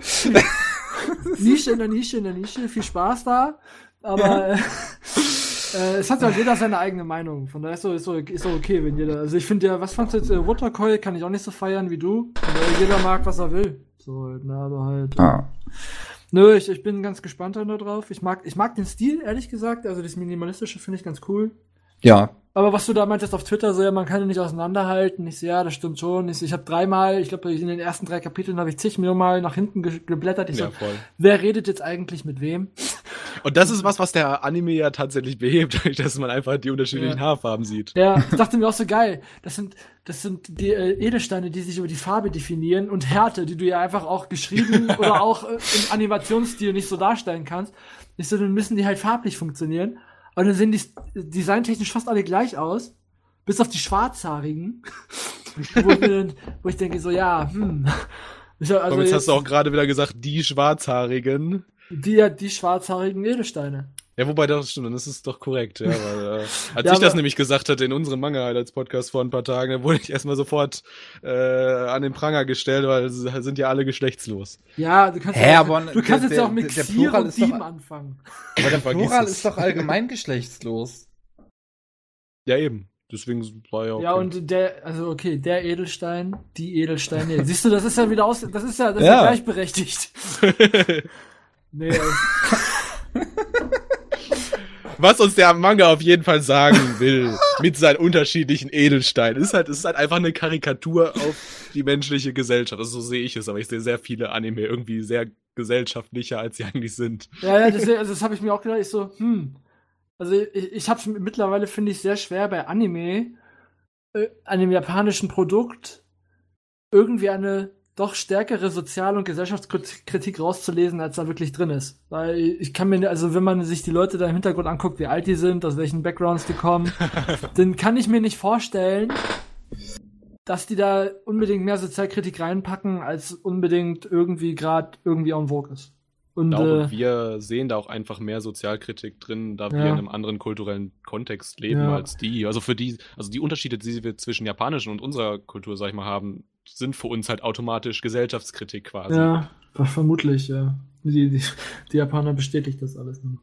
Nee, ähm, also je nachdem, also bei manchen Manga-Serien, wenn ich so sehe, wenn das so von Frauen, wenn das äh, von jüngeren Frauen Manga-Serien sind, dann merkt man da schon mehr, dass sie da so ein bisschen mehr irgendwie Subtext drin haben.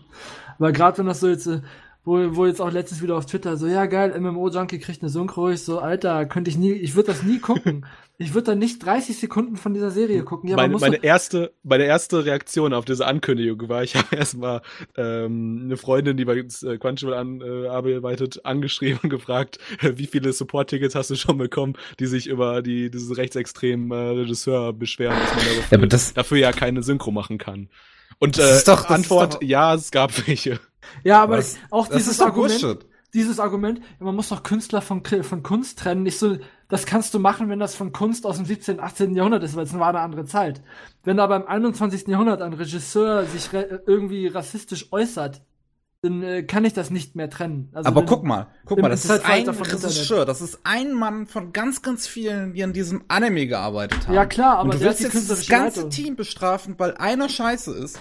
Ich bestrafe nicht das Team, ich, ich gucke die Serie einfach nicht. Das, äh, ich, ich, Das ist ja im Prinzip das ich, Team könnte, ich könnte jetzt einfach sagen, das ist auch wieder so ein Isekai-Schrott, den ich nicht gucken muss. Oder so ein Game-Kram, den ich einfach per se nicht gucken würde. Aber es ist jetzt für mich einfach nochmal eine neue Komponente, wo ich sage, so, nee, das ist einfach ein Grund mehr, das nicht zu gucken. Das ist, da, dann ist es mir auch ehrlich gesagt egal, wie viele Leute dahinter stecken, weil die können da natürlich nichts dafür. Aber äh, das ist genauso wie bei der AfD. Es sind auch nicht alle bei der AfD rechtsradikal oder rechtsextrem oder neue Nazis. Aber es sind da welche drin, also mag ich die Partei einfach nicht. Und äh, das äh, es geht für mich so in prinzipiell in dieselbe Richtung, weil ich möchte solche Ansichten und solche Leute einfach nicht supporten. Egal, ob das jetzt auch noch andere damit äh, tangiert, die damit nichts zu tun haben. Tut mir dann leid für die, aber das äh, ist dann halt Kollateralschaden. Das Ich habe gerade auf meiner Twitter-Timeline was in der neuen Sword Art Online-Folge passiert. What the fuck? Ja, nicht sagen, ich hab's noch nicht geguckt. Ich habe nur gelesen, dass wohl irgendeiner sie unzensiert geguckt hat. Ich so, okay, was passiert da? Ja, da wird, ich, ich, ich, sehe halt gerade eine Comparison zwischen der Crunchyroll-Version und zwischen der Ronin-Version. What the fuck? Äh, der Ja. Crunchyroll US-Version, muss man dazu sagen. War, hat Wakanim das wieder, hat, hat Wakanim da hat die sie ungeschnittene unzensiert, ja. Version? Aber ich hasse Sword Art Online. Warum? Die Folge war, war die Folge war, war tatsächlich echt ganz cool.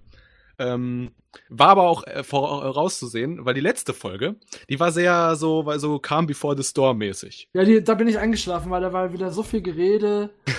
Ich fand die ziemlich geil, weil ich, weil, weil bei in mir schon so diese Erwartungshaltung hochkommt. Ich weiß, nächste Folge passiert was richtig Geiles, deswegen habe ich halt genau aufgepasst. Das ist halt, es ist einfach nur wieder so krass edgy und gezwungen, come on. Ja, nicht zu. Ja gut, okay, Spoiler. Zeig mir mal das Comparison-Bild. Ich, weil ich habe jetzt, äh, werde wahrscheinlich nur die zensierte Version zu sehen kriegen. Es ist Ja. tatsächlich auch das, das erste Mal, also du sagst jetzt so edgy, come on, es ist das erste Mal, dass ähm, Kirito nicht Love Interest ist, sondern halt Yu-Gi-Oh! Ah, wo ich Teamspeak, da ich Teamspeak. Da. Ah ne, das ist nur die unzensierte Version. Wo ist denn die Comparison? Ja, es ist. äh, Erstmal mal gucken, was da passiert. Ah, da ist die Aber man Comparison. muss da sogar ein Video gucken. ja, das hier ist auch kürzer, die Comparison. So, das, äh, Kack, Edge, Scheiß. Auf jeden Fall, während äh, Tobi oder sie- sich gerade dieses Video anschaut, Dimmo, da gibt's irgendwas, über das du reden möchtest? Hast du irgendwas in letzter Zeit geschaut, gesehen? Ich hatte gerade irgendwas, wo, wo ich rein. Okay, es reichen mir wollte. 30 Sekunden dafür. So. Ja, um zu sehen, was da. Na. Ja, äh, äh, warum? Und natürlich steht er nur wieder so dabei und macht nichts. Ey, sagt er. Vor allem mit dem Schwert in der Hand und der tatsächlich Typ ist unbewaffnet. Tatsächlich, er tut dann halt hinterher auch was, weil, äh, aber er kann deswegen ja nichts tun, weil das System ihm eigentlich vorgibt, dass er nichts tun darf, weil es ja ein Bruch von dem Tabu-Index ist. Aber warte mal, wenn es nur ein Videospiel ist, warum lockt sie sich nicht aus? Nee, Wenn das nur ein du, Videospiel du kennst, ist, wie ist du das kennst überhaupt die aktuelle möglich? Staffel nicht. Äh, Die aktuelle, in der aktuellen Staffel ist es so, dass es diese, diese Welt, die da ist, dieses, äh, diese Underworld, ist Mhm. quasi so eine, so eine PC, also so eine Simulation auf äh, Militärservern, weil man sich eine Mhm. KI zurechtziehen will. Und alle Leute in dieser Welt, außer Kirito, sind KIs, also basierend auf realen menschlichen Identitäten, aber KIs. Und in dieser Welt läuft die Zeit auch schneller. Und Ja, okay, dann kann es mir egal sein, wenn es nur eine KI ist.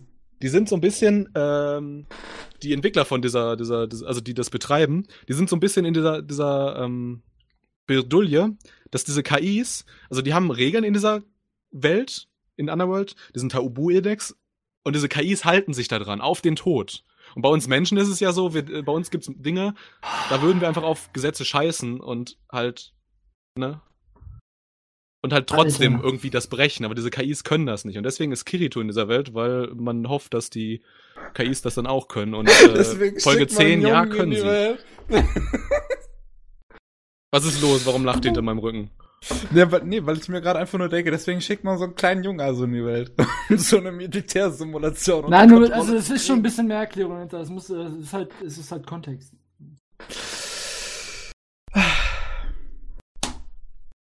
Zumal Ich- ich Kirito find- ich- mittlerweile auch schon 20 ist oder so in der Staffel jetzt.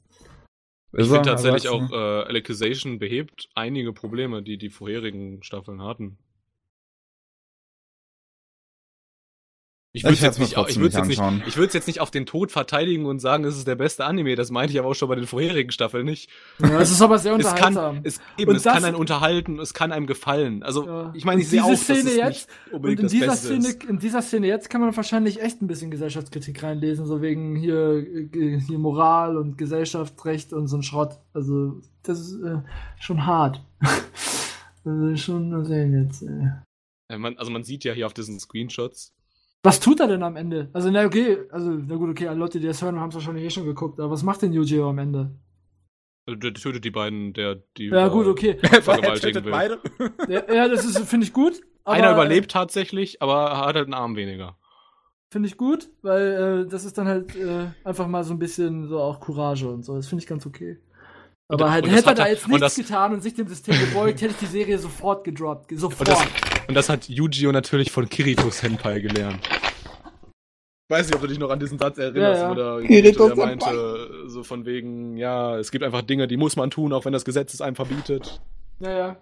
Warum, warum wollen die einer KI beibringen, das Gesetz zu, zu brechen? Das, Nee, nee, äh, also, das, das, sind macht keine Sinn. KIs, das sind äh, geklonte Seelen, quasi digital geklonte Seelen, die in einer virtuellen Welt großgezogen werden, um später in der richtigen Welt als Soldat dienen zu können. Aber dann Das auch klingt alles nach einer richtig schlechten Idee. Das ist, ist aber, das ist eigentlich für Sword Art Online typisch eine sehr gute Idee, weil sowas ist eigentlich ein bisschen Dystopie, so mit Androiden, Klonen, Gentechnik, so ein Schrott. Und äh, das ist eigentlich ganz gut, weil das, das kann Sword Art Online einfach so ein bisschen äh, digitale Entwicklung und vielleicht auch in die Dystopie führen. Ja. Aber ähm, das ist, äh, und das fehlt denen diesen KI-Seelen, die kopiert sind, was in der Sword Art Online-Welt auch eigentlich nicht gemacht werden sollte und das da jetzt im Geheimen stattfindet. Ähm, äh, fehlt, denen fehlt einfach so eine menschliche Entscheidungskomponente. Einfach Ja, aber wenn sie, wenn sie Soldaten werden sollen, dann brauchen sie die nicht. das, Ja, aber äh, willst die du- haben auch keinen moralischen Kompass. Die, Ja, die eben. Gehorchen, Will- die gehorchen wild Befehlen. Wenn da jetzt irgendein Idiot kommt und sagt, hier töte, weiß ich, wie viele diese Leute, obwohl die unschuldig sind, machen die das.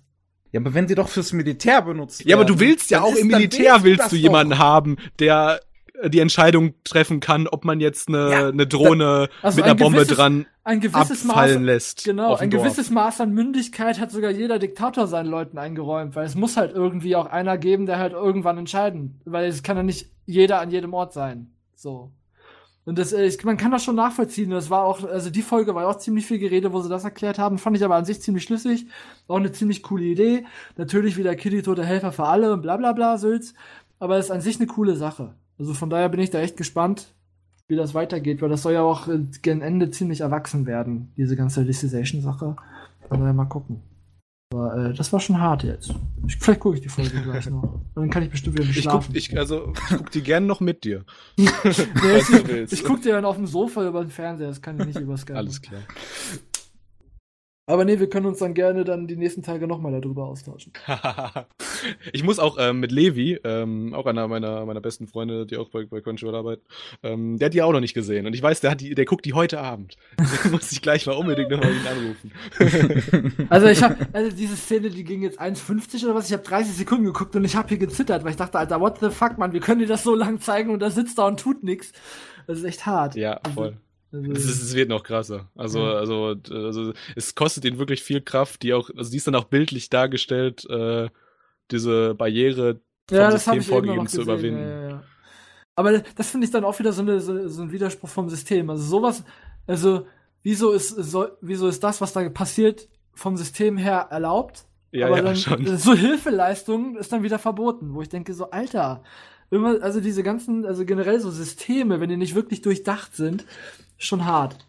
Also Und da muss man dann- sagen, das hast du eben ja auch schon gesagt, Sword Art Online kann ganz gut technische Entwicklung darstellen, aber nicht mehr als oberflächlich. Ja, also es, es sind doch halt alles, also das hat, er, das hat der Autor ja selbst gesagt, das hat er ja geschrieben, als er auch noch in seinem jugendlichen Fieberwahn war und das, deswegen wird Alicization nach zum Ende hin ja ein bisschen erwachsener, weil er da ja auch jahrelang dran geschrieben hat. Aber halt, äh, wo ich, das sind dann halt so, so wirklich so, so oberflächliche Sachen, die man halt damals auch noch gar nicht wissen konnte. Das Sword Art Online entstand ja, als da war VR noch ein Thema, da, das war, da haben vielleicht die Eliten drüber geredet, die wussten, dass sowas möglich ist. So. Und von daher finde ich das schon Voll. ganz gut, was die da so, was er da so sich so zusammengesponnen hat. Und dass das jetzt, äh, dass das der Fokus ist, auf den sie sich auch vor, also den sie sich konzentrieren, einfach. Du siehst auch gerade so, dass das so Excel World, also Excel World ist in Japan ja gar nicht mal so ein Thema. Ich glaube, letzte Novel-Band kam 2016 raus oder so und da kam auch nur in dem Jahr ein Band. Äh, aber die äh, Serien wachsen gerade so ein bisschen zusammen. Du hast ja diesen, dieser Soul Translator ist so ein bisschen der Link, der, der fehlt, um in diese Excel World-Welt reinzukommen. Mhm. Ja, mal sehen, mal sehen, was er da noch am Ende macht, weil die sollen ja auch angeblich im selben Universum spielen und so. Mal sehen. Ja, in Estelvold gab es ja diese, diese SAO-Anspielung. So, diese, das, diese äh, Nebengeschichte, wo Kirito auf einmal gegen Haruyuki kämpft.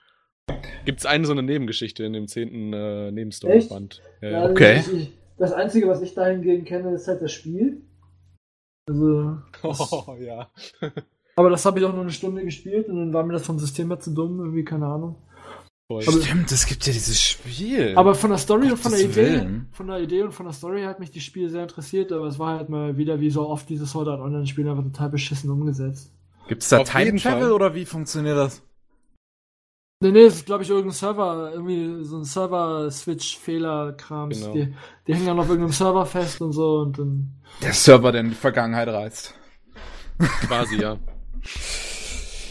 Nee, aber das ist ja auch, ähm, die News ist jetzt schon mehrere Monate alt, also kann ich die auch mal jetzt hier in der Diskussion anbringen, äh, dass ja man gerade sucht, man sucht äh, Schreiber für, für die Spiele, man sucht Schreiber für Spin-off-Novels. Also es wird wahrscheinlich irgendwie nächstes Jahr wieder richtig viele Ankündigungen geben, so wie das ja mal war als Elecization zusammen mit Gun Gale Online Alternative. Jede Season 5 Sword Art Online Anime.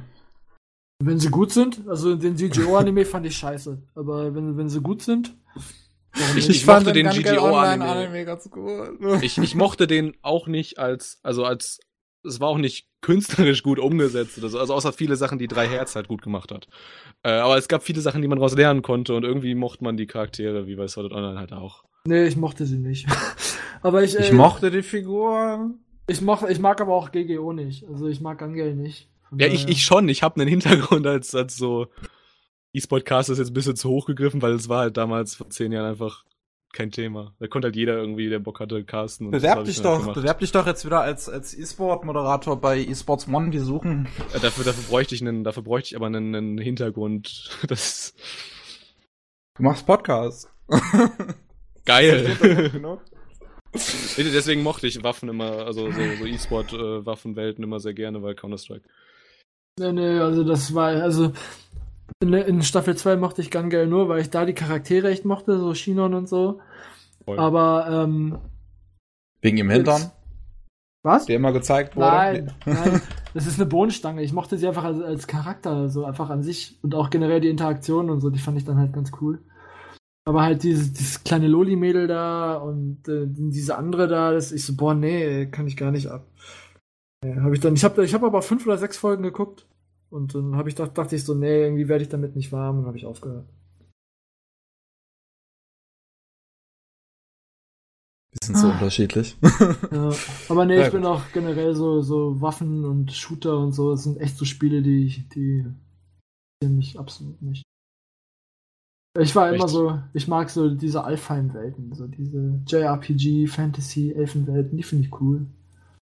Ich ja, die sind halt so zum Beispiel wieder nicht mein Bier so ein Off-Topic-Satz äh, erlaubt ist. Äh, meine letzte Woche bestand da drin, äh, vor allem in der Mittagspause, dann immer die VGL zu gucken, das ist die Warcraft Gold League. ja, es gibt immer noch E-Sport-Turniere zu Warcraft 3. Und äh, in mir ist so ein bisschen die Liebe von damals für dieses Spiel wieder aufgeblüht. Ich stehe auf mega komplexe Strategiespiele. Also die Szene wird auch jetzt wahrscheinlich wieder groß mit Reforged. Voll, also die ist, das, dieser äh, chinesische, also die chinesische Community ist am größten und ähm, da muss die chinesische Blizzard Community ja, ist immer am größten. Da muss Blizzard ja mit NetEase zusammen das machen und NetEase hat gerade angekündigt, irgendwie im nächsten Jahr 450.000 Dollar irgendwie reinzustecken.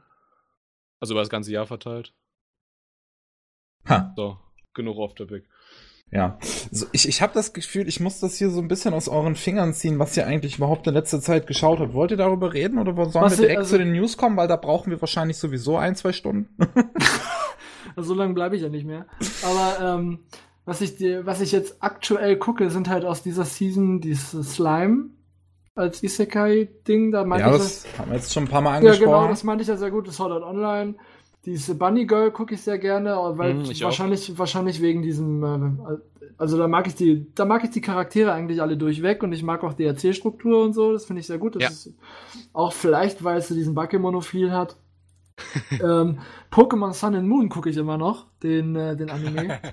da hänge ich, da habe ich jetzt aber, da muss ich glaube ich fünf oder sechs Folgen aufholen. In den letzten Wochen bin ich da einfach absolut nicht zugekommen, aber den finde ich sehr, sehr gut. Auch äh, jetzt hat er, er hat zwar nachgelassen, aber den finde ich animationstechnisch sehr gut. Ansonsten gucke ich jetzt, was so deutsche Veröffentlichungen angeht, äh, immer noch K-Return of Kings, da bin ich noch da dran. Das gucke ich aber eigentlich auch nur, weil die Optik geil ist. Und ich, äh, die Story ist, die Charaktere sind mir eigentlich egal, die Story ist mir auch egal, aber es sieht gut aus und es, es gefällt mir auf Deutsch besser als damals im O-Ton. Und äh, ansonsten auf Amazon Irosuku, äh, hier Colors of Your World. Wie hat er sich So. entwickelt? Der, der ist, äh, der, also der ist eigentlich gleichbleibend geblieben. Die Charaktere entwickeln sich halt alle weiter. Jetzt sind halt, wie so, es ist PA-Works, so wie so Nagiasu, so drei, Viereck, Fünfeck-Beziehungen irgendwie am an, Aufkommen und so. Aber es äh, scheint wohl ein sehr großes Drama zu geben wegen dieser Zeitreisesache, weil sie aus der Zukunft kommt und so. Und jetzt wurde halt die Frage aufgeworfen, ob sie überhaupt zurück will und was auch immer. Also da geht das wohl hin. Finde ich aber sehr, sehr gut. Den kann man halt so, wenn man Sonntagabend kurz im Schlafen ist und sich dann noch irgendwas Ruhiges geben will, kann man sich den angucken. Aber das Problem ist, was ich mir bei diesem Anime gedacht habe, der ist eigentlich mega gut gemacht und äh, der ist jetzt auch nicht schlecht oder so, aber dadurch, dass dem so ein, weißt du, so ein, so ein emotionaler Hook fehlt, irgendwie Mhm. sowas, was, was so richtig drauf Ja. die Kacke haut, so eine Rape-Szene oder sowas. Nein, das, nee, Dadurch- das muss nicht sein. Mich würde Nee, schon reichen. auf, gar keinen, auf gar keinen Fall, aber dadurch ist er in der Community nicht so präsent, wie er eigentlich Ja. von seiner von seiner Qualität her verdient hätte. Deswegen hoffe ich ja auf diesen, äh, also äh, er kommt auf jeden Fall zu spät, dieser Hook, weil es gab ja schon mal die Frage so, da hat ja dann diese Großmutter, die jetzt der Teenie ist, gefragt, so, wer ist denn eigentlich dein Vater? Also, wer, wen heirate ich denn und so? Und dann, ah nee, das will ich dann doch nicht wissen. Nicht so, aber das hätte sie sich zu, zumindest für den Zuschauer mal denken können. So, stimmt, der ist eigentlich mein Opa, wo läuft der hier rum? So, so, solche Sachen. Also, also jetzt ist ja die Frage aufgeworfen, geht sie zurück, also möchte sie da bleiben oder geht sie zurück in die, in die, in die Zukunft? Und äh, eventuell mit diesem Typen, der ihr dann ja die Bilder zeigt, wodurch sie Farben sehen kann, was mit dem so passiert und so. Ich hoffe, das kommt bald, weil sonst äh, zieht sich das echt sehr in die Länge. Die letzten zwei, letzten zwei, drei Folgen waren eigentlich echt nur Charakterentwicklung dezidiert auf einem Menschen, also auf einen Charakter. Und ich denke, es ist ein bisschen zu viel, das hätten sie auch schneller machen können. Aber ja, das ist an sich eine sehr schöne Serie. Eigentlich gut, dass sie nur zwölf oder 13, zwölf Folgen hat. Ja. 13. 13 sogar. noch. 13? Ja, 13 sehe ich hier gerade, ja. Aber ja, das, also viel mehr braucht sie auch wahrscheinlich nicht. Aber dann läuft bei mir halt noch Golden Kamui Second Season. Und Fairy Tail, das gucke ich aber nur, damit ich es zu Ende geguckt habe, nicht weil ich es so gut finde. Äh, Bananafisch. Und äh, ich gucke ach ja gerade noch Akka. Das äh, gucke ich gerade noch. Acker ist super. Ja, Den das- finde ich großartig. das hat mich auch erstaunt. Ich, damals, als ich, als ich die Prämisse gelesen habe für hier läuft jetzt und so, dachte ich mir so, ah, nee, es ist jetzt keine Serie, wo ich denke, die würde ich jede Woche gucken wollen. Aber als ich dann bei KSM gesehen habe, damals, sie kommt, also wir kriegen die und dann kommt die auf Deutsch, ich dann gucke ich sie auf Deutsch und dann äh, gucke ich sie jetzt auf Deutsch und gefällt mir doch erstaunlich gut. Also das hätte ich Ja. auch nicht gedacht am Anfang, aber das gefällt mir bisher sehr, sehr, sehr gut. Acker, das Problem ist halt bei Acker, ist es schwierig reinzukommen, weil diese ersten drei. Episoden sehr stark aufs Worldbuilding liegen und Mhm. der Rest eigentlich so, so ein bisschen untergeht. Und dann kommt halt Episode 4, wo du den ersten großen Twist eigentlich hast in diesem großen Komplott, der eigentlich so, der, der zum ersten Mal überhaupt zeigt, in was für eine Richtung das gehen könnte. Ja. Und das ist wirklich gut dann. Also dann bist du drin. Ja, das, deswegen auch so Folge 4 hat mich dann auch geguckt, wo ich dachte so, ja, so bei den, ja, genau, muss ich dir zustimmen, bei den ersten drei Folgen dachte ich so, wenn das so weitergeht, dann äh, kann ich es auch, kann ich es auch sein lassen. Aber dann war halt Folge 4 und dann war es eigentlich, der Twist, der dann da aufgemacht wird, war eigentlich, hätte man sich denken können. Aber es, äh, was, was dann dahinter dran steckt, und ich mag generell so Intrigensachen, also deswegen auch bin ich auch so bei Bananafisch dabei, weil das halt so, so komplotte Intrigen, irgendwelche Geheimmachenschaften und so, das, das nimmt mich eigentlich immer ganz, das nimmt mich eigentlich immer gut mit. Und von daher bin ich da echt gespannt, wie es weitergeht. Mich Ja, hat das- äh, bei Acker ähm, waren die ersten drei Folgen für mich ertragbar, äh, weil das setzt so ein bisschen so einen Fokus auf so, so, so eine Art Jazz-Soundtrack. Und ich, also Leute, die mich kennen, wissen, ich liebe Jazz. Ich, ich Und- auch so. Ich finde die ersten drei Episoden jetzt auch nicht schlecht, wollte ich jetzt damit nicht Es ist, sagen. es ist ne? definitiv das beste äh, Opening. Wann kam Acker raus? 2017 oder 16? 17, ja, das Opening, der Hammer. Definitiv bestes Opening 2017. Hat, glaube ich, auch bei den Crunchyroll Awards sogar diesen Preis dafür gewonnen. Wenn ich mich nicht. Ist vielleicht auch nicht. Aber es war zumindest nominiert. Egal. Ja. Äh, auf jeden Fall Ähm, der Typ, der den Soundtrack pro, ähm, programmiert, so wollte ich schon sagen. Programmiert hat. Wobei Programmieren auch gar nicht mal so falsch ist, so wie wenn man überlegt, wie Musik heutzutage entsteht. Auf jeden Fall, äh, Ryo Takahashi äh, ist für mich so, so einer der besten Newcomer so in dieser Komponisten-Szene. Anime, also im Anime-Bereich. Er hat äh, bei Principal, Principal hat er nur das Opening gemacht und äh, oh, Classroom of Lead. Titos hat er auch gemacht. Anime, wo man sagen muss, also die, die Soundtracks kann man halt wenig dran mängeln. Wenn, dann muss man halt schon äh, den Anime angreifen. Ach, Docke. naja. Ja, und das und war's bei ja mir eigentlich so. Ansonsten habe ich so. letztens endlich mal die, die Violet Evergarden OVA aufgeholt, aber das war's dann noch, was ich geguckt habe. Pass auf, dann mache ich das auch noch, dann hast du nämlich auch endlich dann von allen dreien hier ähm, Bunny Girl, wie gesagt, habe ich auch noch gesagt. Und da muss ich sagen, ich mag diesen Autor, diesen Light Novel Autor sehr gerne. Ähm, er hatte schon immer diese Sonderlinge, mit denen man gut mitfühlen kann äh, und dann als in seinen Stories. Grad, muss gerade nochmal gucken, wer das war. Nicht spoilern. hm? Ein Moment. Ah, Just Because. Und Sakura so, nur. Pet, no, Kanojo. Genau. Ja, das wollte ich auch noch, das ist auch noch auf meiner Watchlist.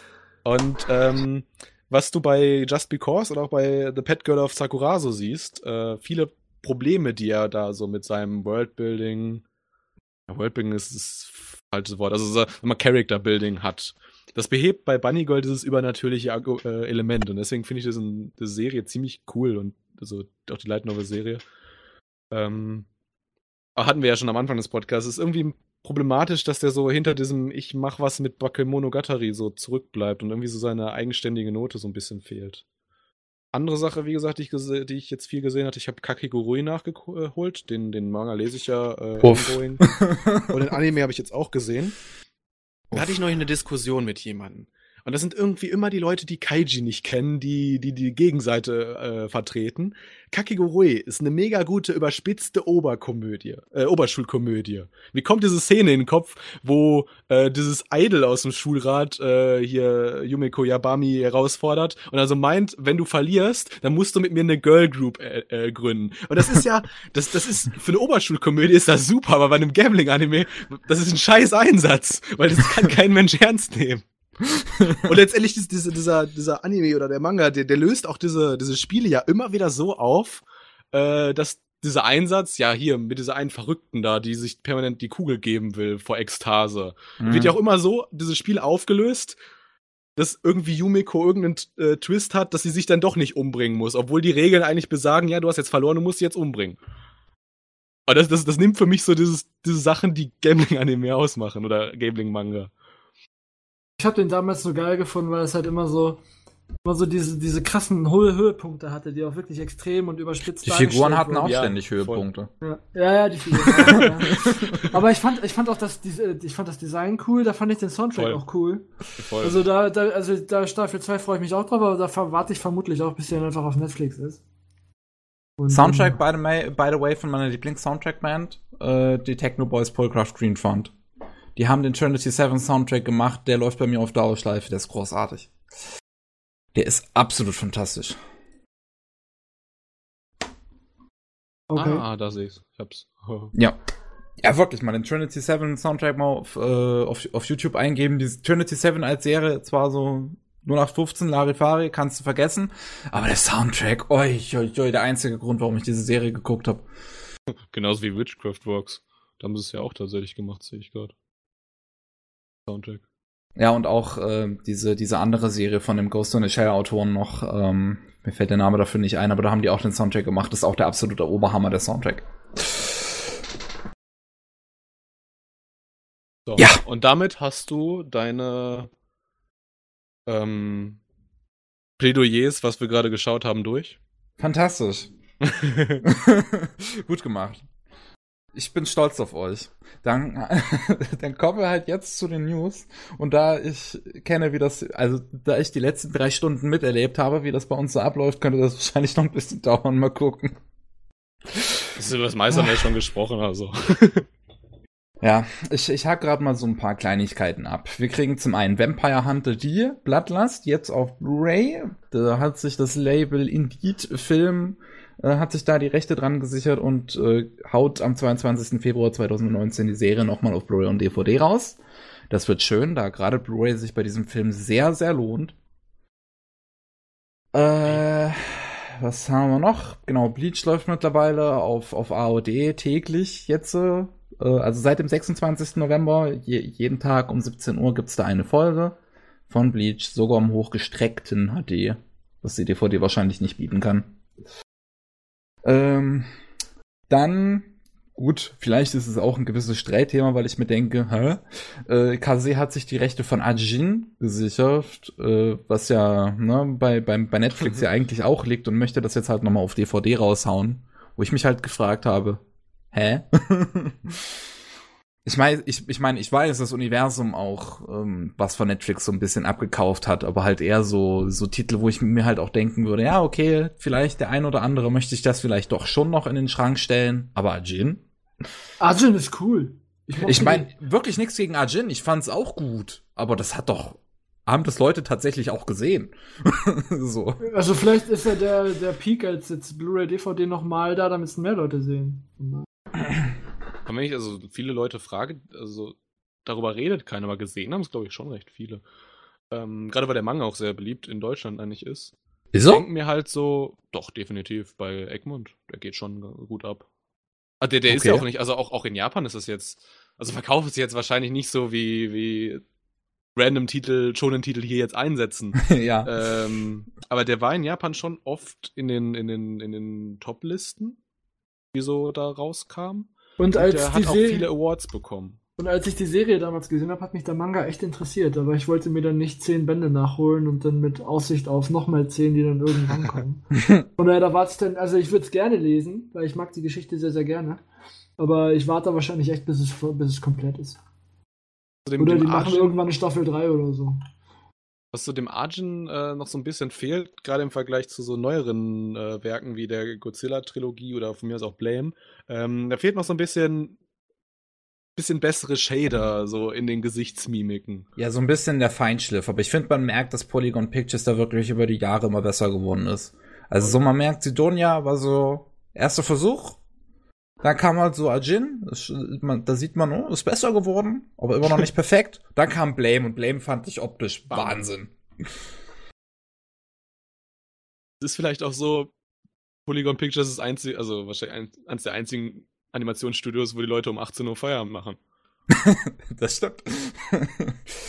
ah, die traurige Welt äh, der Anime-Industrie. Auf jeden Fall haben wir auch noch als News Ace of Diamond Act 2 bekommt eine Anime-Adaption. Äh, 2019 geht die an den Start, vier Jahre nach der zweiten Staffel von Ace of Diamond. Die erste übrigens 2013. Ja. Äh, den haben wir eben vergessen. Nee, äh, ja, hast du mitbekommen, wie der angekündigt worden ist? Das war so ein, so ein kleines, äh, oh, so ein denn? kleines Sign, also so, so ein kleines, ähm, so ein kleines Schild bei einem äh, Baseballspiel. okay, Fand ich mega geil. lustig. Da hat man das cool. erste Mal von dem erfahren. Das ist cool. Gut, was haben wir noch? Dann haben wir noch so, so vielleicht Kram, den Netflix angekündigt hat, ne? Seven Seeds. Ein, gut, soll man mal sagen, älterer Manga von 2001. Ich glaube, das ist Definitionssache. Ähm, von einer recht bekannten. Vor allem, weil der bis 2017 lief. glaube, der lief, der, lief der bis letztens noch? Ich dachte, der wäre 2001 ja. fertig gewesen. Nee, 2001 äh, hat er angefangen. Ah, okay. Äh, der hat 35 Bände, also ewig lang. Also vorher hat oh. Yumi, Ta, Yumi Tamura, glaube ich, Yumi Tamura, Basara ja. geschrieben, gezeichnet. Genau. Sorry. Auch Eben geschrieben, okay, soweit ich ja. weiß, oder? Also geschrieben, ja, gezeichnet und so. Beides, aber. Ja, also, ja. halt recht, recht bekannte Shoujo, Horror. Ich fand's interessant, Mangaka. dass der, der wurde 2018 war der in dem, in diesem Einkaufsführer von Takaraji Masha war der drin, äh, diesen Kono Mangaga Sugoi. Obwohl er halt so ewig alt ist. Also wurde der noch, also der hat jetzt gerade wieder so einen, so einen leichten Hype. Und für mich ist diese News halt auch sehr wichtig, weil für mich zeigt das so ein bisschen. Schau dir an, was Netflix angekündigt hat. Die haben Ultraman angekündigt, was zu Saint Seiya. Hä? Oh, haben, Rest die, muss mir helfen. haben die die Lizenz von Ultraman jetzt übernommen oder was? Der so. Weil Ultraman, der Anime an sich ist ja schon lange angekündigt. Das wird eine Netflix-Produktion sein, ja. Ah. Also das Ich war ja, also ja noch nicht. ne, wieder Kontext. Ähm, diese, diese ganzen News mit Seven Seas und so, die wurden alle in Tokio bei so einem Special Panel, was Netflix da gegeben hat, äh, bekannt gegeben. Hm. Und die Highlights waren halt im Prinzip NG, gibt's ab äh, Frühjahr, äh, Seven Seeds, Ultraman, Saint Seiya und dieses äh, Rila Kuma-Ding mit diesen, weißt du, diese lustigen Stoff. Kuma. Was? Das weiß ich jetzt nicht. Wenn du einen Screenshot siehst, siehst du es. Auf jeden Fall Ich zeigt es. diese, diese Veranstaltung vielleicht Das mit NGI von meinte übrigens Neon Genesis Evangelion. Ab nächstem Jahr kommt auf, auf, auf, ähm, auf Netflix weltweit. Das ist ein ganz großes Ding. Weil wir ja in Deutschland vor allem anscheinend, also zumindest laut Universum, da ganz, ganz lange rechtliche Probleme hatten. Und jetzt können wir endlich wieder die alte Serie Voll. sehen. Und ich habe sie bisher noch nicht gesehen. Von daher Ja, kann ich vermutlich das sind jetzt die machen. rechtlichen Probleme genau darauf geschuldet. Die Weil- rechtlichen Probleme sind wahrscheinlich Geldprobleme. nee, ja, genau, nee, nee, wahrscheinlich, vielleicht nicht mal das. Also einfach Netflix hat gesagt, wenn, äh, wenn wir das haben wollen, also wenn wir das, wenn ihr das uns geben wollt, dann kriegt das aber erstmal Ewigkeiten kein anderer für eine andere Auswertung, weil das sollte man dann erstmal nur auf Netflix gucken.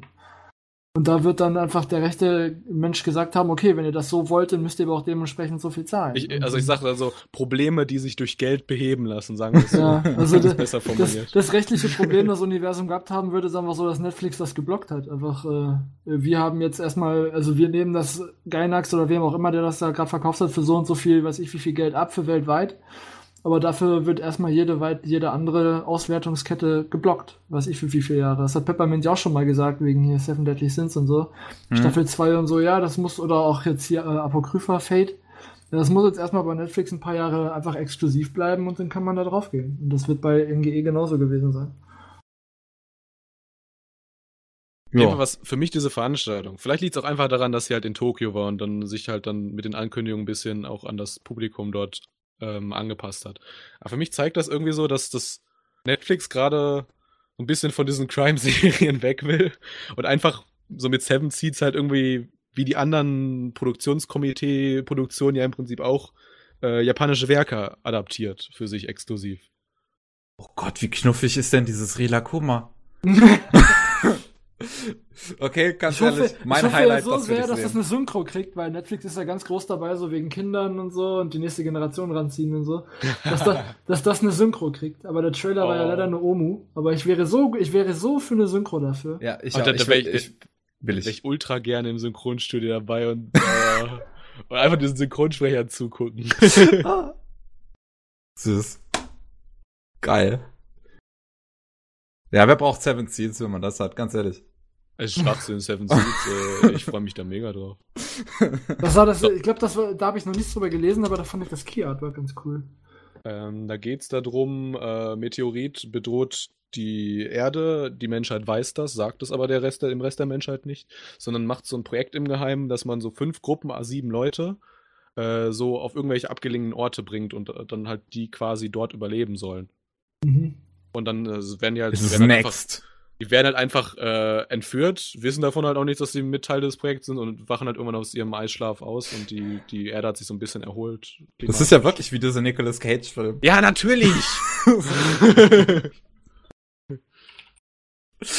also es Oh klingt jetzt auch, die Storybeschreibung klingt jetzt auch nicht ultra äh, Aber es klingt an sich interessant. Also, ja, mal sehen. Ja, ja. Ähm, so, habe ich jetzt noch was Kleineres? Ah, der Rest sind, glaube ich, eher. Next kam übrigens nach Seven Seeds, will ich nochmal festhalten. Ja, trotzdem. auf, auf jeden Fall. Ähm, Ich habe viele kleine Sachen tatsächlich auf meiner Liste. Ja, ich, ich, ich, ich habe jetzt noch, noch zwei Sachen. Ähm, Netflix hat auch noch angekündigt, ein Ghost in the Shell Anime.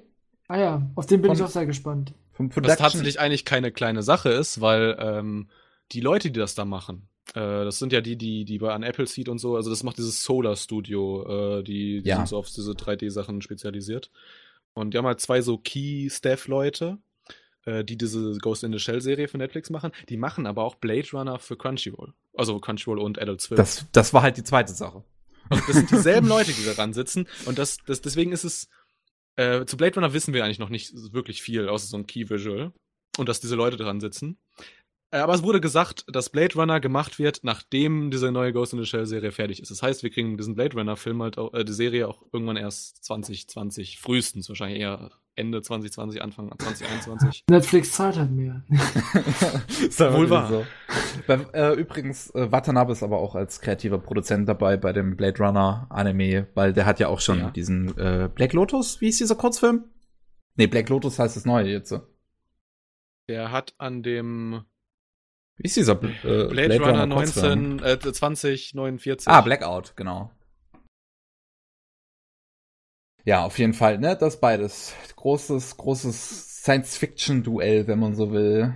Zwischen Duell Netflix ja und nicht, Crunchyroll. weil es zeitlich ja nicht gleichzeitig laufen. Ja, Quatsch. Geh nach Hause, ey. Bin schon zu Hause. Korrekt, Meinst du, wo ich diesen Podcast mit dir aufnehme? ah, Pass auf, dann mache ich mit kleinen Sachen weiter. Ja, ähm. Mirai ist bei den Golden Globes äh, nominiert. Insoweit Mhm. ganz cool, weil die Golden Globes immer so ein bisschen das Vorlicht für die Oscars sind. Ja, da gewinnt, wird, wird wahrscheinlich aber kein Anime einen Oscar gewinnen. Ja, aber es ist die Hoffnung, du weißt doch, wie es ist. Nee, die ist schon seit den letzten drei Jahren gestorben, weil die Ja, für dieses, für dieses Komm. Jahr auch, aber ich habe jetzt die Hoffnung, dass vielleicht Die in drei Jahren mal ein Anime die, gewinnt. Kat die Kategorie ist einfach von Disney gekauft und solange Disney-Film da drin ist, ist einfach Disney Oscar. ja, aber wir wissen doch sowieso eigentlich alle Boss Baby beste Anime. Ja, also in den japanischen äh, Anime, Blu-ray und DVD-Charts sind diese ganzen Minions, Boss Baby und Disney 3D-Dinger, Pixar-Dinger auch mit drin. Das sind halt Ja. Animationsfilme, ne? Die sind immer sehr hoch auch da an diesen Listen, ich weiß. Also es sind Animationsfilme, von daher so eng sehe ich das nicht. So, noch Ja. ein paar kleine Sachen, die ich habe. Die gingen, glaube ich, auch ein bisschen schneller. Der Sengan Kagura-Produzent hat gesagt, äh, wir hören auf, äh, sexuell übersexualisierten Content ohne einen narrativen Grund einzubauen. Okay, das geht jetzt aber zu weit. Im Prinzip kann man dann Sen- Sengan Kagura ja ein einstellen, ne? Ja. Also da alles, was ich bisher aus diesem Franchise gesehen habe, war einfach sinnlos. Alles. es gibt nichts, nichts, was da Sinn hat. Ich habe aber gehört, die Spiele sollen sich tatsächlich echt gut spielen. Wenn man, ah, ja, Hack and Slay anstatt Menschen schlägst du Bikini-Teile runter. Geil. Ja. Läuft, was brauchst du mehr? Ich habe tatsächlich auch eine befreundete Game-Journalistin, die, die mir das auch gesagt hat bei diesem Sengan Kagura Peach Beach Splash oder wie das hieß. Ach stimmt, ja, das ist gegen das den ersten Splatoon, Boss äh. Mr. Lickety Lick spielen musst. Boah. Geil.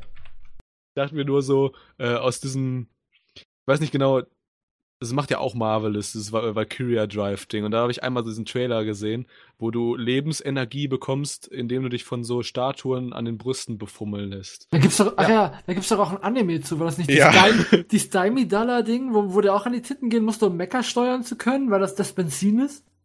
Ja, ja, das gab's auch noch. Das ist Ja. bei, äh, das, das hat ja ihr, äh, KSM hat ja auch das, das Valkyrie Drive Anime, den es den es ja da auch wirklich Ja. gab. Oder hier, Dingens, äh, hier, äh, Darling in the Franks, die, die Steuerung, wo du deine, äh, davor halt an den Arsch krapschen musst. Na, das, du, du, fasst, du fasst da ja nicht direkt an den Arsch. Das ist ja nur der Anzug hat die Griffe da an der Hüfte. Valkyrie Drive gibt's nicht mehr im deutschen Steam. Ich bin enttäuscht. So, nächste News. Äh, Hilferuf in Imo Imo. Äh, habt ihr es mitbekommen, dass ah da ja, dieser, dieser, dieser, dieser Credit Animator war? da, ja. Ach so, ja, ja. War so ein. Animator in den Credits, wo es halt äh, so übersetzt quasi ins Deutsche hieß, ja, wir sind am Arsch. Ich finde, das fasst die Serie eigentlich ganz schön zusammen. Schon. Ich habe jetzt eben mal so heute auch gelesen, wie Blu-ray verschoben wegen Produktionsproblem. So stell den Scheiß doch einfach ein, Mann. So, es ist, es ist wirklich der Hammer. Das ist, es ist ja von diesem äh, neuen Studio Magia ähm, Duraclair, was von dem Regisseur Hiroyuki Furu Furukawa äh, gegründet wurde, der halt vorher Okusama Kasaito Kaicho und Hachimito no Gai gemacht hat. Und danach aus irgendwelchen Gründen dachte, sein eigenes Studio gründen zu müssen. Ich wollte gerade sagen, da sitzen ja auch die, die Leute von NAS, die vorher diese, genau diese beiden Titel gemacht haben, ja auch als äh, Unterstützer. Weil sonst dran. würde das Ding wahrscheinlich gar nicht erst fertig werden. Ja, das, ist das ist ja normal bei Anime, dass da halt also Ja, also sich, natürlich so ein Sword Art Online liest sich als Who is Who der Animationsszene. Da sind alle Studios dran beteiligt, so gefühlt. Ja, wenn du die Credits mal so richtig durchgehst. Und irgendwie bei jeder Serie ist PA Works als, was ich, zwischen Das hier stimmt. Aber das liegt, glaube ich, an deren 3D-Abteilung. Bin mir aber nicht sicher. Naja. Was hast du noch Schönes Kleines? Ich habe noch als kleine Sache, die fand ich sehr lustig, äh, der Magical Girl Side Mangaka oder Magical Girl of the End, äh, je nachdem, welchen Titel ihr gerade lest, äh, der nimmt beim japanischen Ninja Warrior teil. er hat dann so ein Bild von seinem, seinem Körper da ge, ge, ähm, ähm, hier auf Twitter gepostet. Und ich muss sagen, diese News, das war die, die mir gefehlt hat, um endlich seine beiden Manga verstehen zu können. Jetzt verstehe ich endlich, warum der diese Story-Entscheidung trifft, wo jetzt im neuesten Magical Girl Sideband in, in Deutschland halt irgendwie so ein, so ein fetter, muskelbepackter, schwarzer, einfach random irgendwie den, den Kindheitsfreund von unserer neuen Hauptcharakterin für ein, zwei Bände halt vergewaltigt. Läuft. Jetzt verstehe ich seine Manga. Magical Girl Side muss ich nach wie vor ein Ding zugutehalten. Das hat ein transsexuelles Magical Girl. Ja, aber also ganz ehrlich, als dieses Trans, also wenn ich dieses transsexuelle Magical Girl wäre und für Transrechte kämpfen würde, dann dann dann wäre ich echt peinlich, also dann würde ich mich schämen, in diesem Manga drin vorzukommen, wo permanent einfach ohne irgendwelchen narrativen Grund kontextlos Leute vergewaltigt werden. Und mit vergewaltigen meine ich, also man sieht es wirklich. Also ich kann euch den Screenshot mal raussuchen. Es ist Oh, so ein schwarzer Typ. Manga, wow. Man sieht sein Penis halt so als Lichtkugelschwert Oh ja, das machen Manga ja gerne. So halt mit seinem äh, mit seiner rechten Hand hat er die rechte äh, die rechte Arschbacke umfasst Geil. und man sieht halt ihn da halt nackt so mit dem Boden im Gesicht, äh, mit dem Kopf Gesicht im Boden. Schreckliche, So. schrecklicher Manga, schrecklicher Manga. So, Ja. das waren meine kleinen Sachen. Jetzt haben wir nur noch die großen. Das ist ja krass, dann haben die den Anime ja doch um einiges gecuttet. Hätte nicht gedacht, dass sie sich Ich glaube, so irgendwas weit kam der, ich glaube, so weit kam der Anime einfach nicht. Das ist Band Ja, oder sowas. Wow, das ist ja das ist niveauvoll, was da passiert.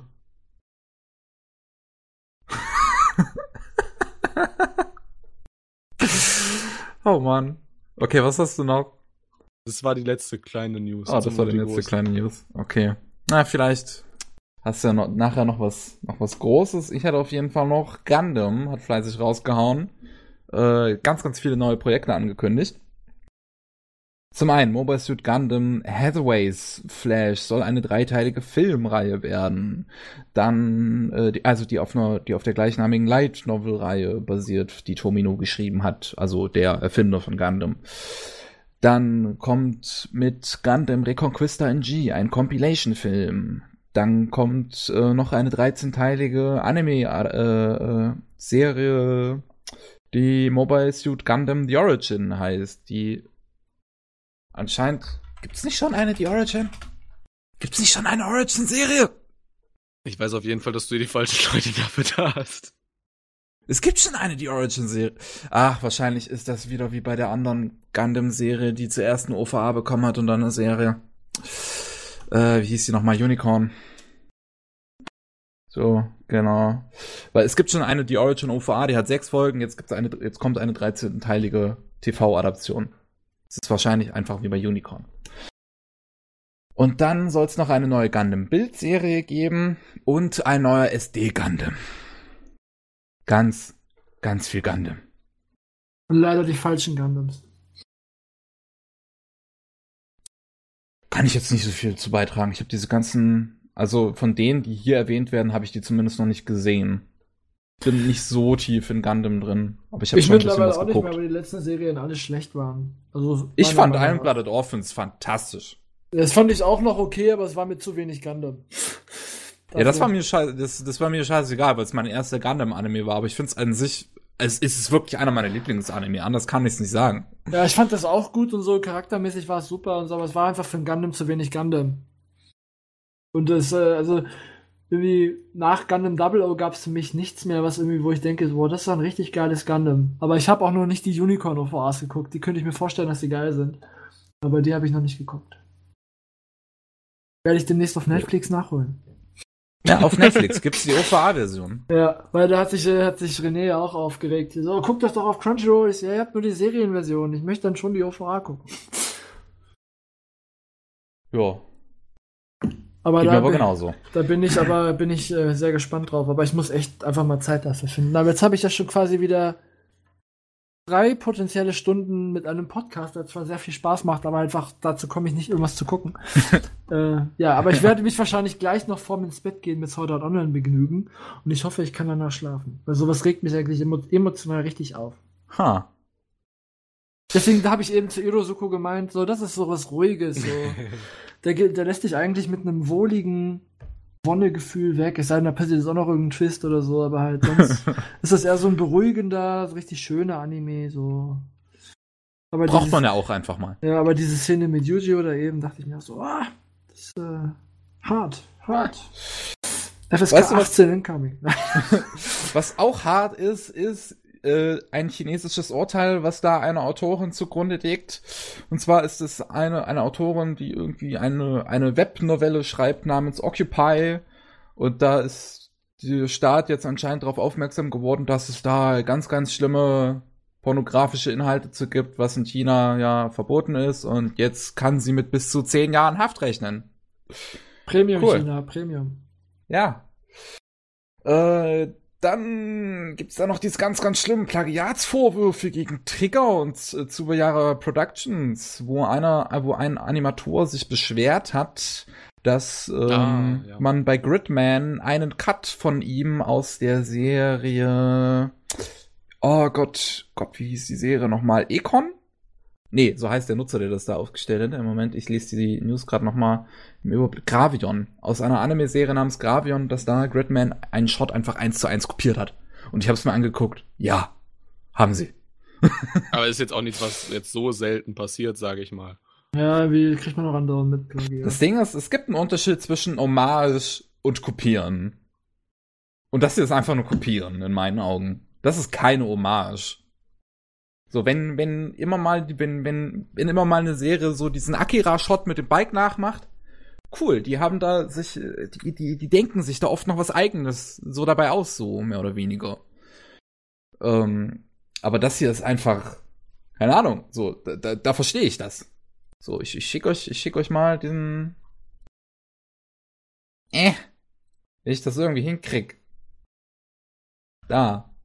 Ich schick euch das mal, ist so ein kleiner 15-sekündiger Cut. Und ganz ehrlich, so, ich, ich verstehe es. ist so, ich sag mal, wenn du nur diesen Cut gesehen hast, natürlich äh, denkst du das dann so. Also, aber von diesen Cuts gibt's wirklich tausend im Internet. Also, ich finde, das, was diese Diskussion halt sagt, mehr oder weniger, ich will dafür nicht, dass sie mir da irgendwie Geld für bezahlt, dass sie den kopiert. Ich will einfach nur, dass sie halt anerkennt, das ist nicht euer geistiges Eigentum. Und ich glaube, wenn man so mit damit umgeht, dann ist das auch okay. Also ich meine, ich will nicht sagen, wie viele, wie viele magische Zirkel, diese, diese weißt du, diese, diese magischen Zirkel-Dinger da ich schon irgendwie in den Anime kopiert gesehen habe. Das ist halt so, aber man muss damit halt einfach respektvoller umgehen mit dem geistigen Eigentum anderer Leute.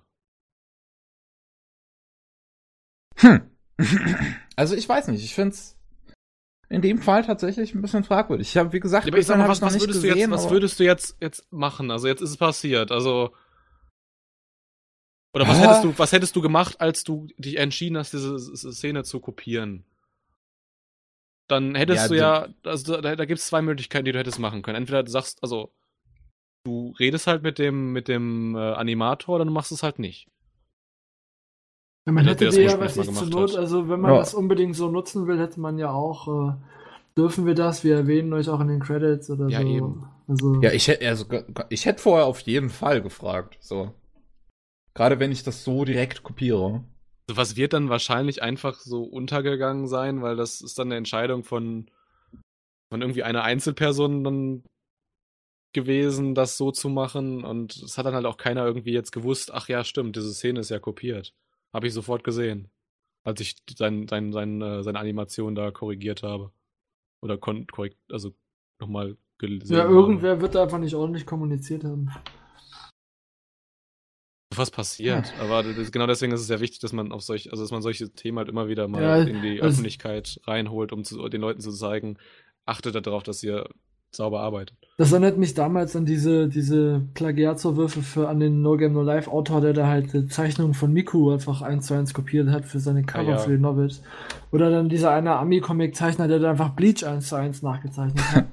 also halt, das passiert ja andauernd. Also, wenn man da ordentlich drüber redet, also vorab, und fragt, was geht oder so, Collab-mäßig. Ist ja okay, aber wenn man das im Nachhinein, also einfach so macht und im Nachhinein muss man es rauskriegen, ist schon arschig. Voll. Ja. Okay, gut. Die Meinung vertrete ich auch. Äh, so, dann hätten wir noch eine News, die mich wirklich sehr, sehr überrascht hat. Goldfisch. Ein deutscher Oh. Manga von einer deutschen Dame bekommt einen deutschen Anime. Also ich weiß noch nicht, ich weiß nicht, ob ich das Ani- Anime nennen möchte. Also, Ich mach Von Studio seufzt. Ja, deutscher wird's nicht. Ähm, ich ich mache dazu demnächst auch mal ein Video und ich finde den Begriff Warte Anime doch sowieso erstmal, ein bisschen. warte doch erstmal, bis es Szenen dazu gibt. ja, ja, Ja, aber ich habe jetzt schon Showreel, also ich habe mir mal Showreels von denen angeguckt und so. Ja. Also wenn man auch. Anime, wenn man Anime so dazu, wenn man Anime wirklich als so definiert, dass es gewisse Stilmerkmale gibt, die einfach gegeben sein müssen, dann sehe ich nicht, wie dieses Studio, generell finde ich auch bei deutschen Mangas diese Stilmerkmale eher, eher nur partiell ausgeprägt vorhanden. Ich finde Goldfisch, Goldfisch sieht, so, sieht schon sehr nach einem Manga aus. Ja, das, kann, das, es gibt da Ausnahmen, aber halt, äh, ich bin da echt mal gespannt, wie das aussieht und wie lang das am Ende wird, weil die haben ja bisher nur so Kurzfilme gemacht und so. Hm. Ich bin echt mal gespannt, was das am Ende wird. Also, Vor allem, ich, vor allem wie, viel, wie viel Geld kann Tokyo Pop da so alleine Ja. locker machen, denke ich mir so. Ja. Also für mich klingt das so wie der verzweifelte Versuch von Tokyo Pop als die Person Stuart J. Levy irgendwie relevant zu sein. ja. also, naja, also das. Oder, oder einfach irgendwie wieder irgendein Ausprobieren irgendwie. Aber da weiß ich Firma. jetzt gar nicht, wurde gesagt, dass es eine Serie wird? Am Ende wird so ein 5 Minuten, Das wäre richtig also. so, so ein 5 ne? Promotional-Video Ah. oder so. Das kann ich mir nämlich sehr gut vorstellen, dass es eher sowas wird. Also, dass Ja, vorher groß kommunikatives Tamtam gemacht wird, aber am Ende, ja, wir haben ja nicht gesagt, dass es ein Film oder eine Serie werden soll. Also ich ganz, ich glaube auch nicht an eine Serie, aber ich würde mich schon über zumindest einen halbstündigen Kurzfilm oder so freuen. Also, was ich mir maximal jetzt so, wenn ich mir, wie die Seite von denen aussieht, wie viele Mitarbeiter die haben, was sie bisher so gemacht haben, dann maximal, was ich, so ein Fade Prototype 10 Minuten Ding irgendwie so. Aber halt mal sehen, ich bin sehr gespannt. Oder so zehn einzelne, ein, anderthalbminütige ja, Gag-Szenen, sag ich. Also, so YouTube-Werbefilmchen, die du nach 5 Sekunden überspringen kannst oder so. naja, mal sehen. Mal sehen. Ja. Haben sie gesagt, wann? Nee, ne? Äh, 2019 bisher halt nur. Ah, ja gut, dann haben sie ja nicht mehr viel Zeit. Also, äh, es sei denn, die arbeiten da schon ein paar Jahre dran. Äh, ein paar Jahre, vielleicht ein paar Monate reicht ja, aber halt, äh, es sei denn, die arbeiten da schon dran. Naja, mal sehen. Ja, ich bin auf jeden Fall immer gespannt, was das wird. Ich habe direkt erstmal an Radion gedacht und ich so, hm, aber nein. Hm. Dann habe ich gelesen, St- Studio Seufz. Ich so, geil. Wer ist Studio Seufz? so heißen die Studio Seufz. war da wieder ein Japaner, der äh, deutsche Wörter so geil fand? Nein, Ah, das ist wirklich ein deutsches Studio. In deren Team ist wohl ein, ist eine Japanerin wohl drin. Also ich habe mal geguckt, dass hier eine Japanerin ist da wohl in deren Team.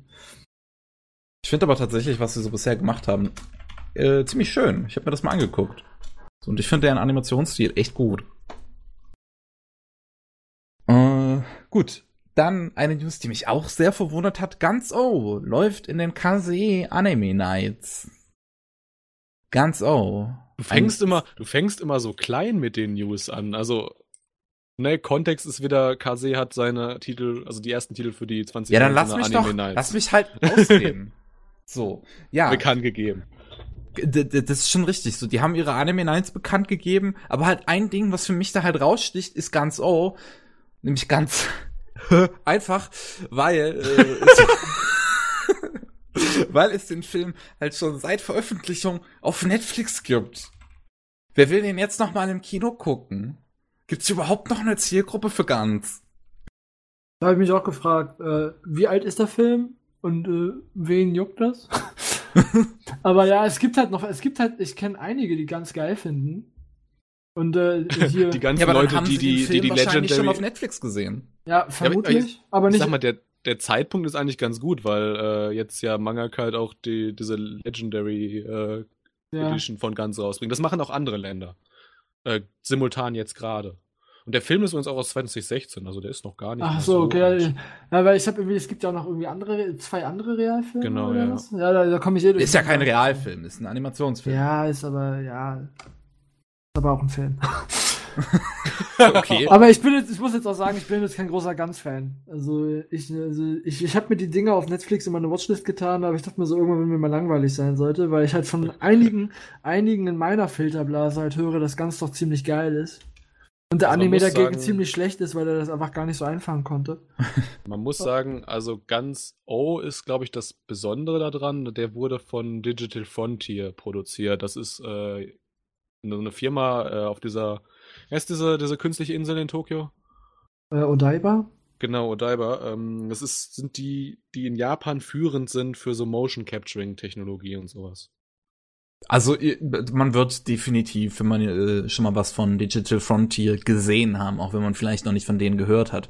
Die sind zum Beispiel seit Smash 4 sind die für sämtliches Promomaterial verantwortlich von also so, ne, Nintendo gibt es da einen Auftrag und Digital Frontier macht dann da diese ganzen kurzen Filmchen zu Smash. Die haben auch den, den Appleseed-Film damals gemacht. Die haben diesen Infinity Force gemacht.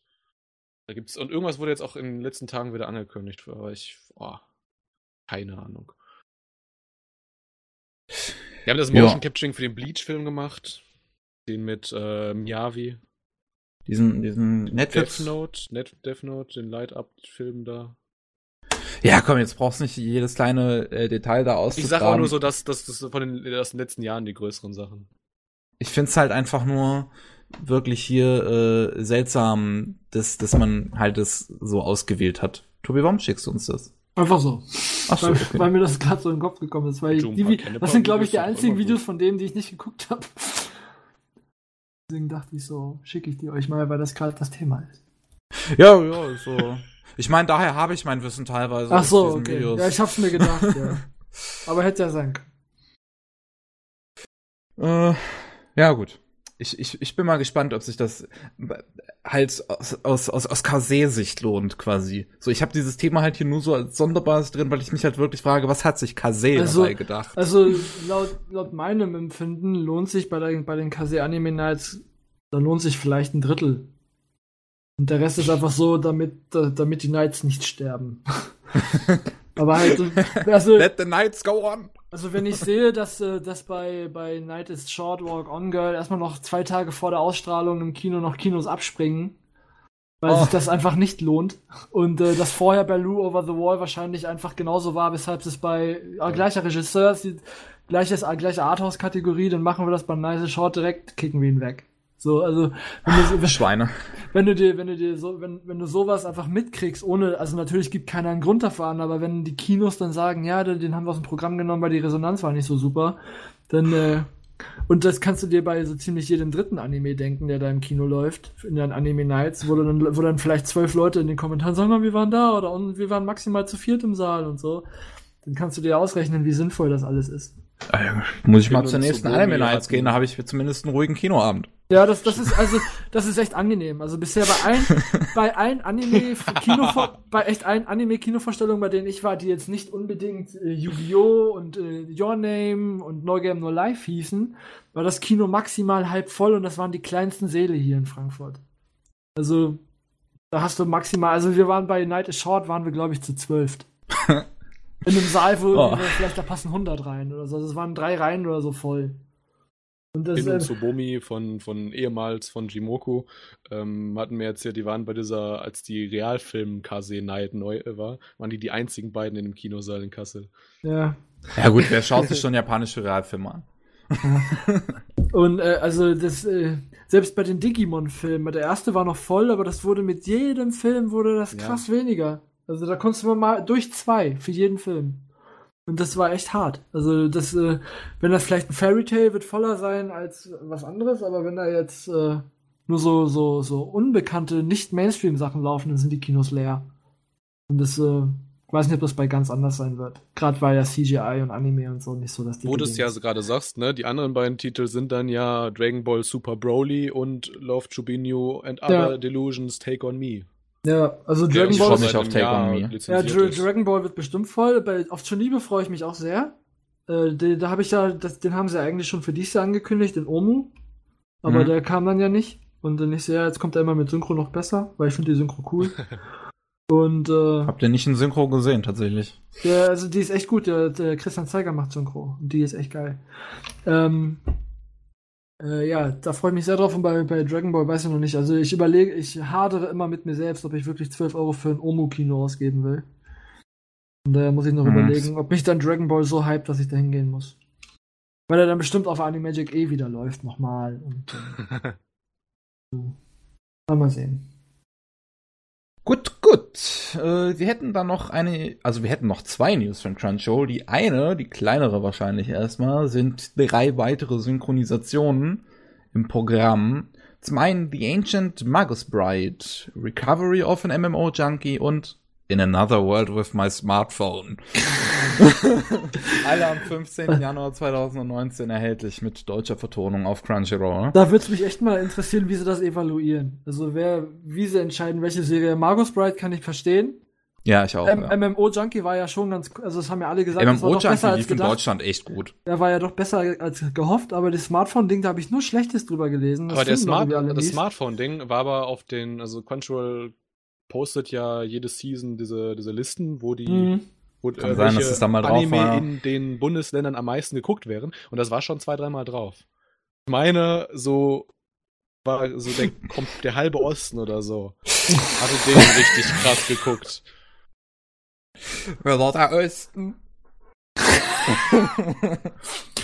Nein, also, weiß ich nicht, aber das ist auch wieder so eine typische Serie, wo ich direkt gesagt habe, warum? aber halt, äh, Nee, Leute, Macht, macht aber Sinn. Das, das sind Titel, die, äh, die in diesen Bildern drin waren, die in, den, in gewissen Bundesländern halt funktioniert haben als beste Titel.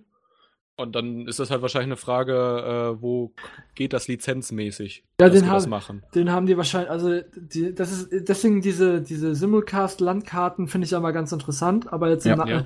die Leute gucken die Serie und am Ende finden, gucken sie die Serie zu Ende, weil einmal pro, pro Woche kannst du eine schlechte Folge schon gucken oder eine schlechte Serie und am Ende sagen sie, das ist eine scheiß Serie und äh, wer guckt denn mit Synchro nochmal? Also gerade so eine im Simulcast beliebtere Serie, die sich am Ende als nicht so beliebt herausstellt, dann nochmal mit Synchro zu machen, finde ich erstmal so von meinem Gedankengang her nicht so, so, so, so optimal. Aber Schon hat man sich schon recht einfach mit der Auswahl gemacht. Vielleicht ein bisschen zu einfach. ja, vielleicht wählen sie auch gar nicht so aus, wer weiß, welche, welche Ja, Evaluationen und Analysen dahinter stecken und halt, wie auch gesagt, rechte Fragen und so.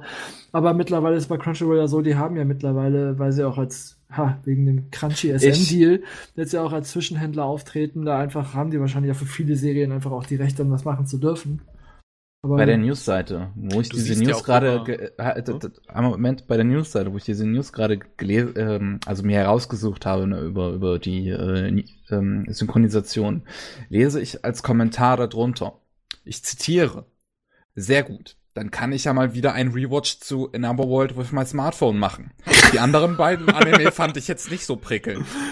Oh, das ist echt eine sehr spezielle Zielgruppe. Also, Die Anime to You da hat. das, das, nee, das, sind, das sind wahrscheinlich die gleichen Leute, die auch die, die sechste Staffel von High School DD feiern würden und so.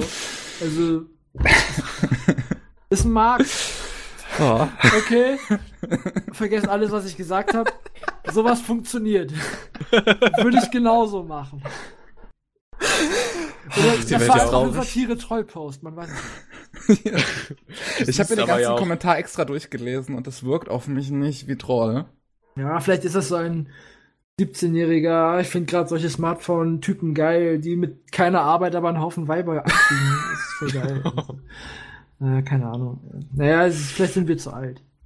Du siehst aber ja auch, auch also wenn du einfach den Blick äh, hebst und schaust, was gibt's an englischen Synchronfassungen, beziehungsweise noch interessanter, was gibt's, sag ich mal, russische, spanische Synchronfassungen und so weiter, gerade die spanischen, dann siehst du, was lizenzmäßig auf Deutsch auch möglich wäre. Zwar die nächste News wäre Crunchy, SM. Darauf steht Crunchyroll anscheinend auf SM-Spiele. Mit KSM. Der, der, der, der, Hashtag kommt ja von KSM. Er steht KSM auf SM-Spiel. Ah, sie stehen einfach beide auf SM-Spiele. Ja, ähm, Crunchyroll, Crunchyroll und KSM Anime haben sich zusammengetan und äh, KSM Anime wird zehn Anime ähm, im Laufe von 2019 in Komplettkollektionen aus dem Sortiment von Crunchyroll veröffentlichen auf DVD und Blu-ray. Yippie! Was haltet ihr davon? Deutsche Synchros und Blu-ray sind immer gut. Es sind zwei, zwei Gedanken hatte ich, als diese News äh, online kam. A, wie überbelastet müssen mittlerweile die Synchronstudios sein? Und Gerade wegen B, Netflix. Ähm, wie funktioniert da die, die, Kalk die Preiskalkulation? Weil es sind ja äh, Komplettboxen. Also klar, funktioniert über Masse, ist, ist mir auch klar, aber. Also das ist äh, für eine Synchro ist es egal, ob es eine Komplettbox ist oder nicht. Also auch, zumindest bei KSM werden noch so Serien komplett schon Monate bevor die überhaupt starten zu releasen, synchronisiert. Oh, ist interessant. Also von daher, äh, zum Beispiel die, als ich noch bei KSM war, war die Chivalry of a Fated Night Synchro schon fertig. Und die Box kam, nachdem ich lange weg war. Ha. Also von daher, das, äh, das wird halt immer schon mit einem gewissen Vorlauf gemacht, um halt ja, auch nochmal. Das ist ja recht normal. Ja, ja, eben, um halt auch äh, gewisse Retakes machen zu können, um dann nochmal drüber zu hören, eventuell dann nochmal einfach, falls ich dann zum Beispiel, weil, weil, das, weil das bei KSM ein ziemlich großes Ding ist, vorab äh, digitale Veröffentlichungsformate ergeben, siehe Netflix oder Watchbox, dass die da, wenn die da früher starten oder man die früher auf Amazon haben will, was da mal sein kann, dass man die dann halt schon immer mal hat. Also das, äh, und damit man, also eine Blu-ray, wenn die, wenn die jetzt im Dezember rauskommt, muss die auch schon spätestens Ende Oktober fertig sein. Also die Produktion läuft ja auch mindestens drei Monate vorher. Also auch diese, diese, diese Crunchyroll-Titel, als sie angekündigt waren, waren die schon lange fertig. Ja, ja. Von daher. Ja, äh, ich bin mal gespannt, was da kommen wird letzten Endes.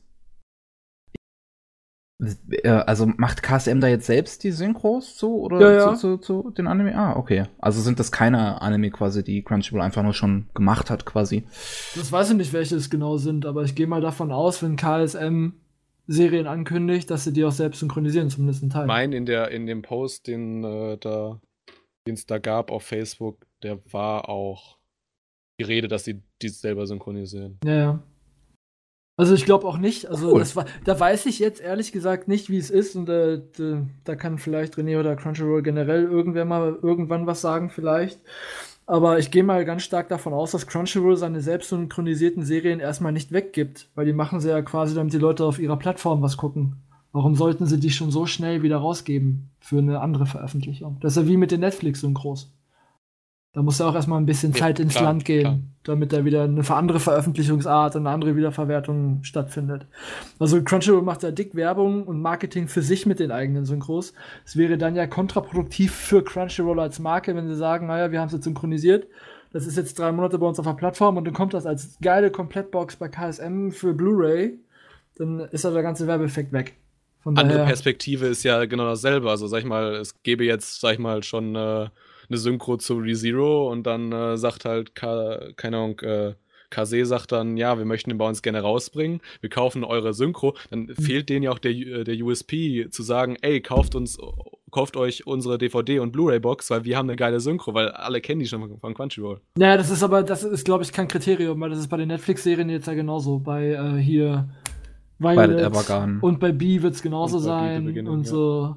So. Also ich glaube, das ist, das ist kein Kriterium. Es liegt dann wohl eher daran, wie sieht die Rechte- und Holdback-Situation einfach aus. Also wie lange hat Netflix oder Crunchyroll dann, also Crunchyroll kann es ja selbst bestimmen, aber wie lange hat dann Crunchyroll dann einfach gesagt, so die Serie, die wir synchronisiert haben, bleibt jetzt erstmal nur Crunchyroll exklusiv für wie viel Zeitraum?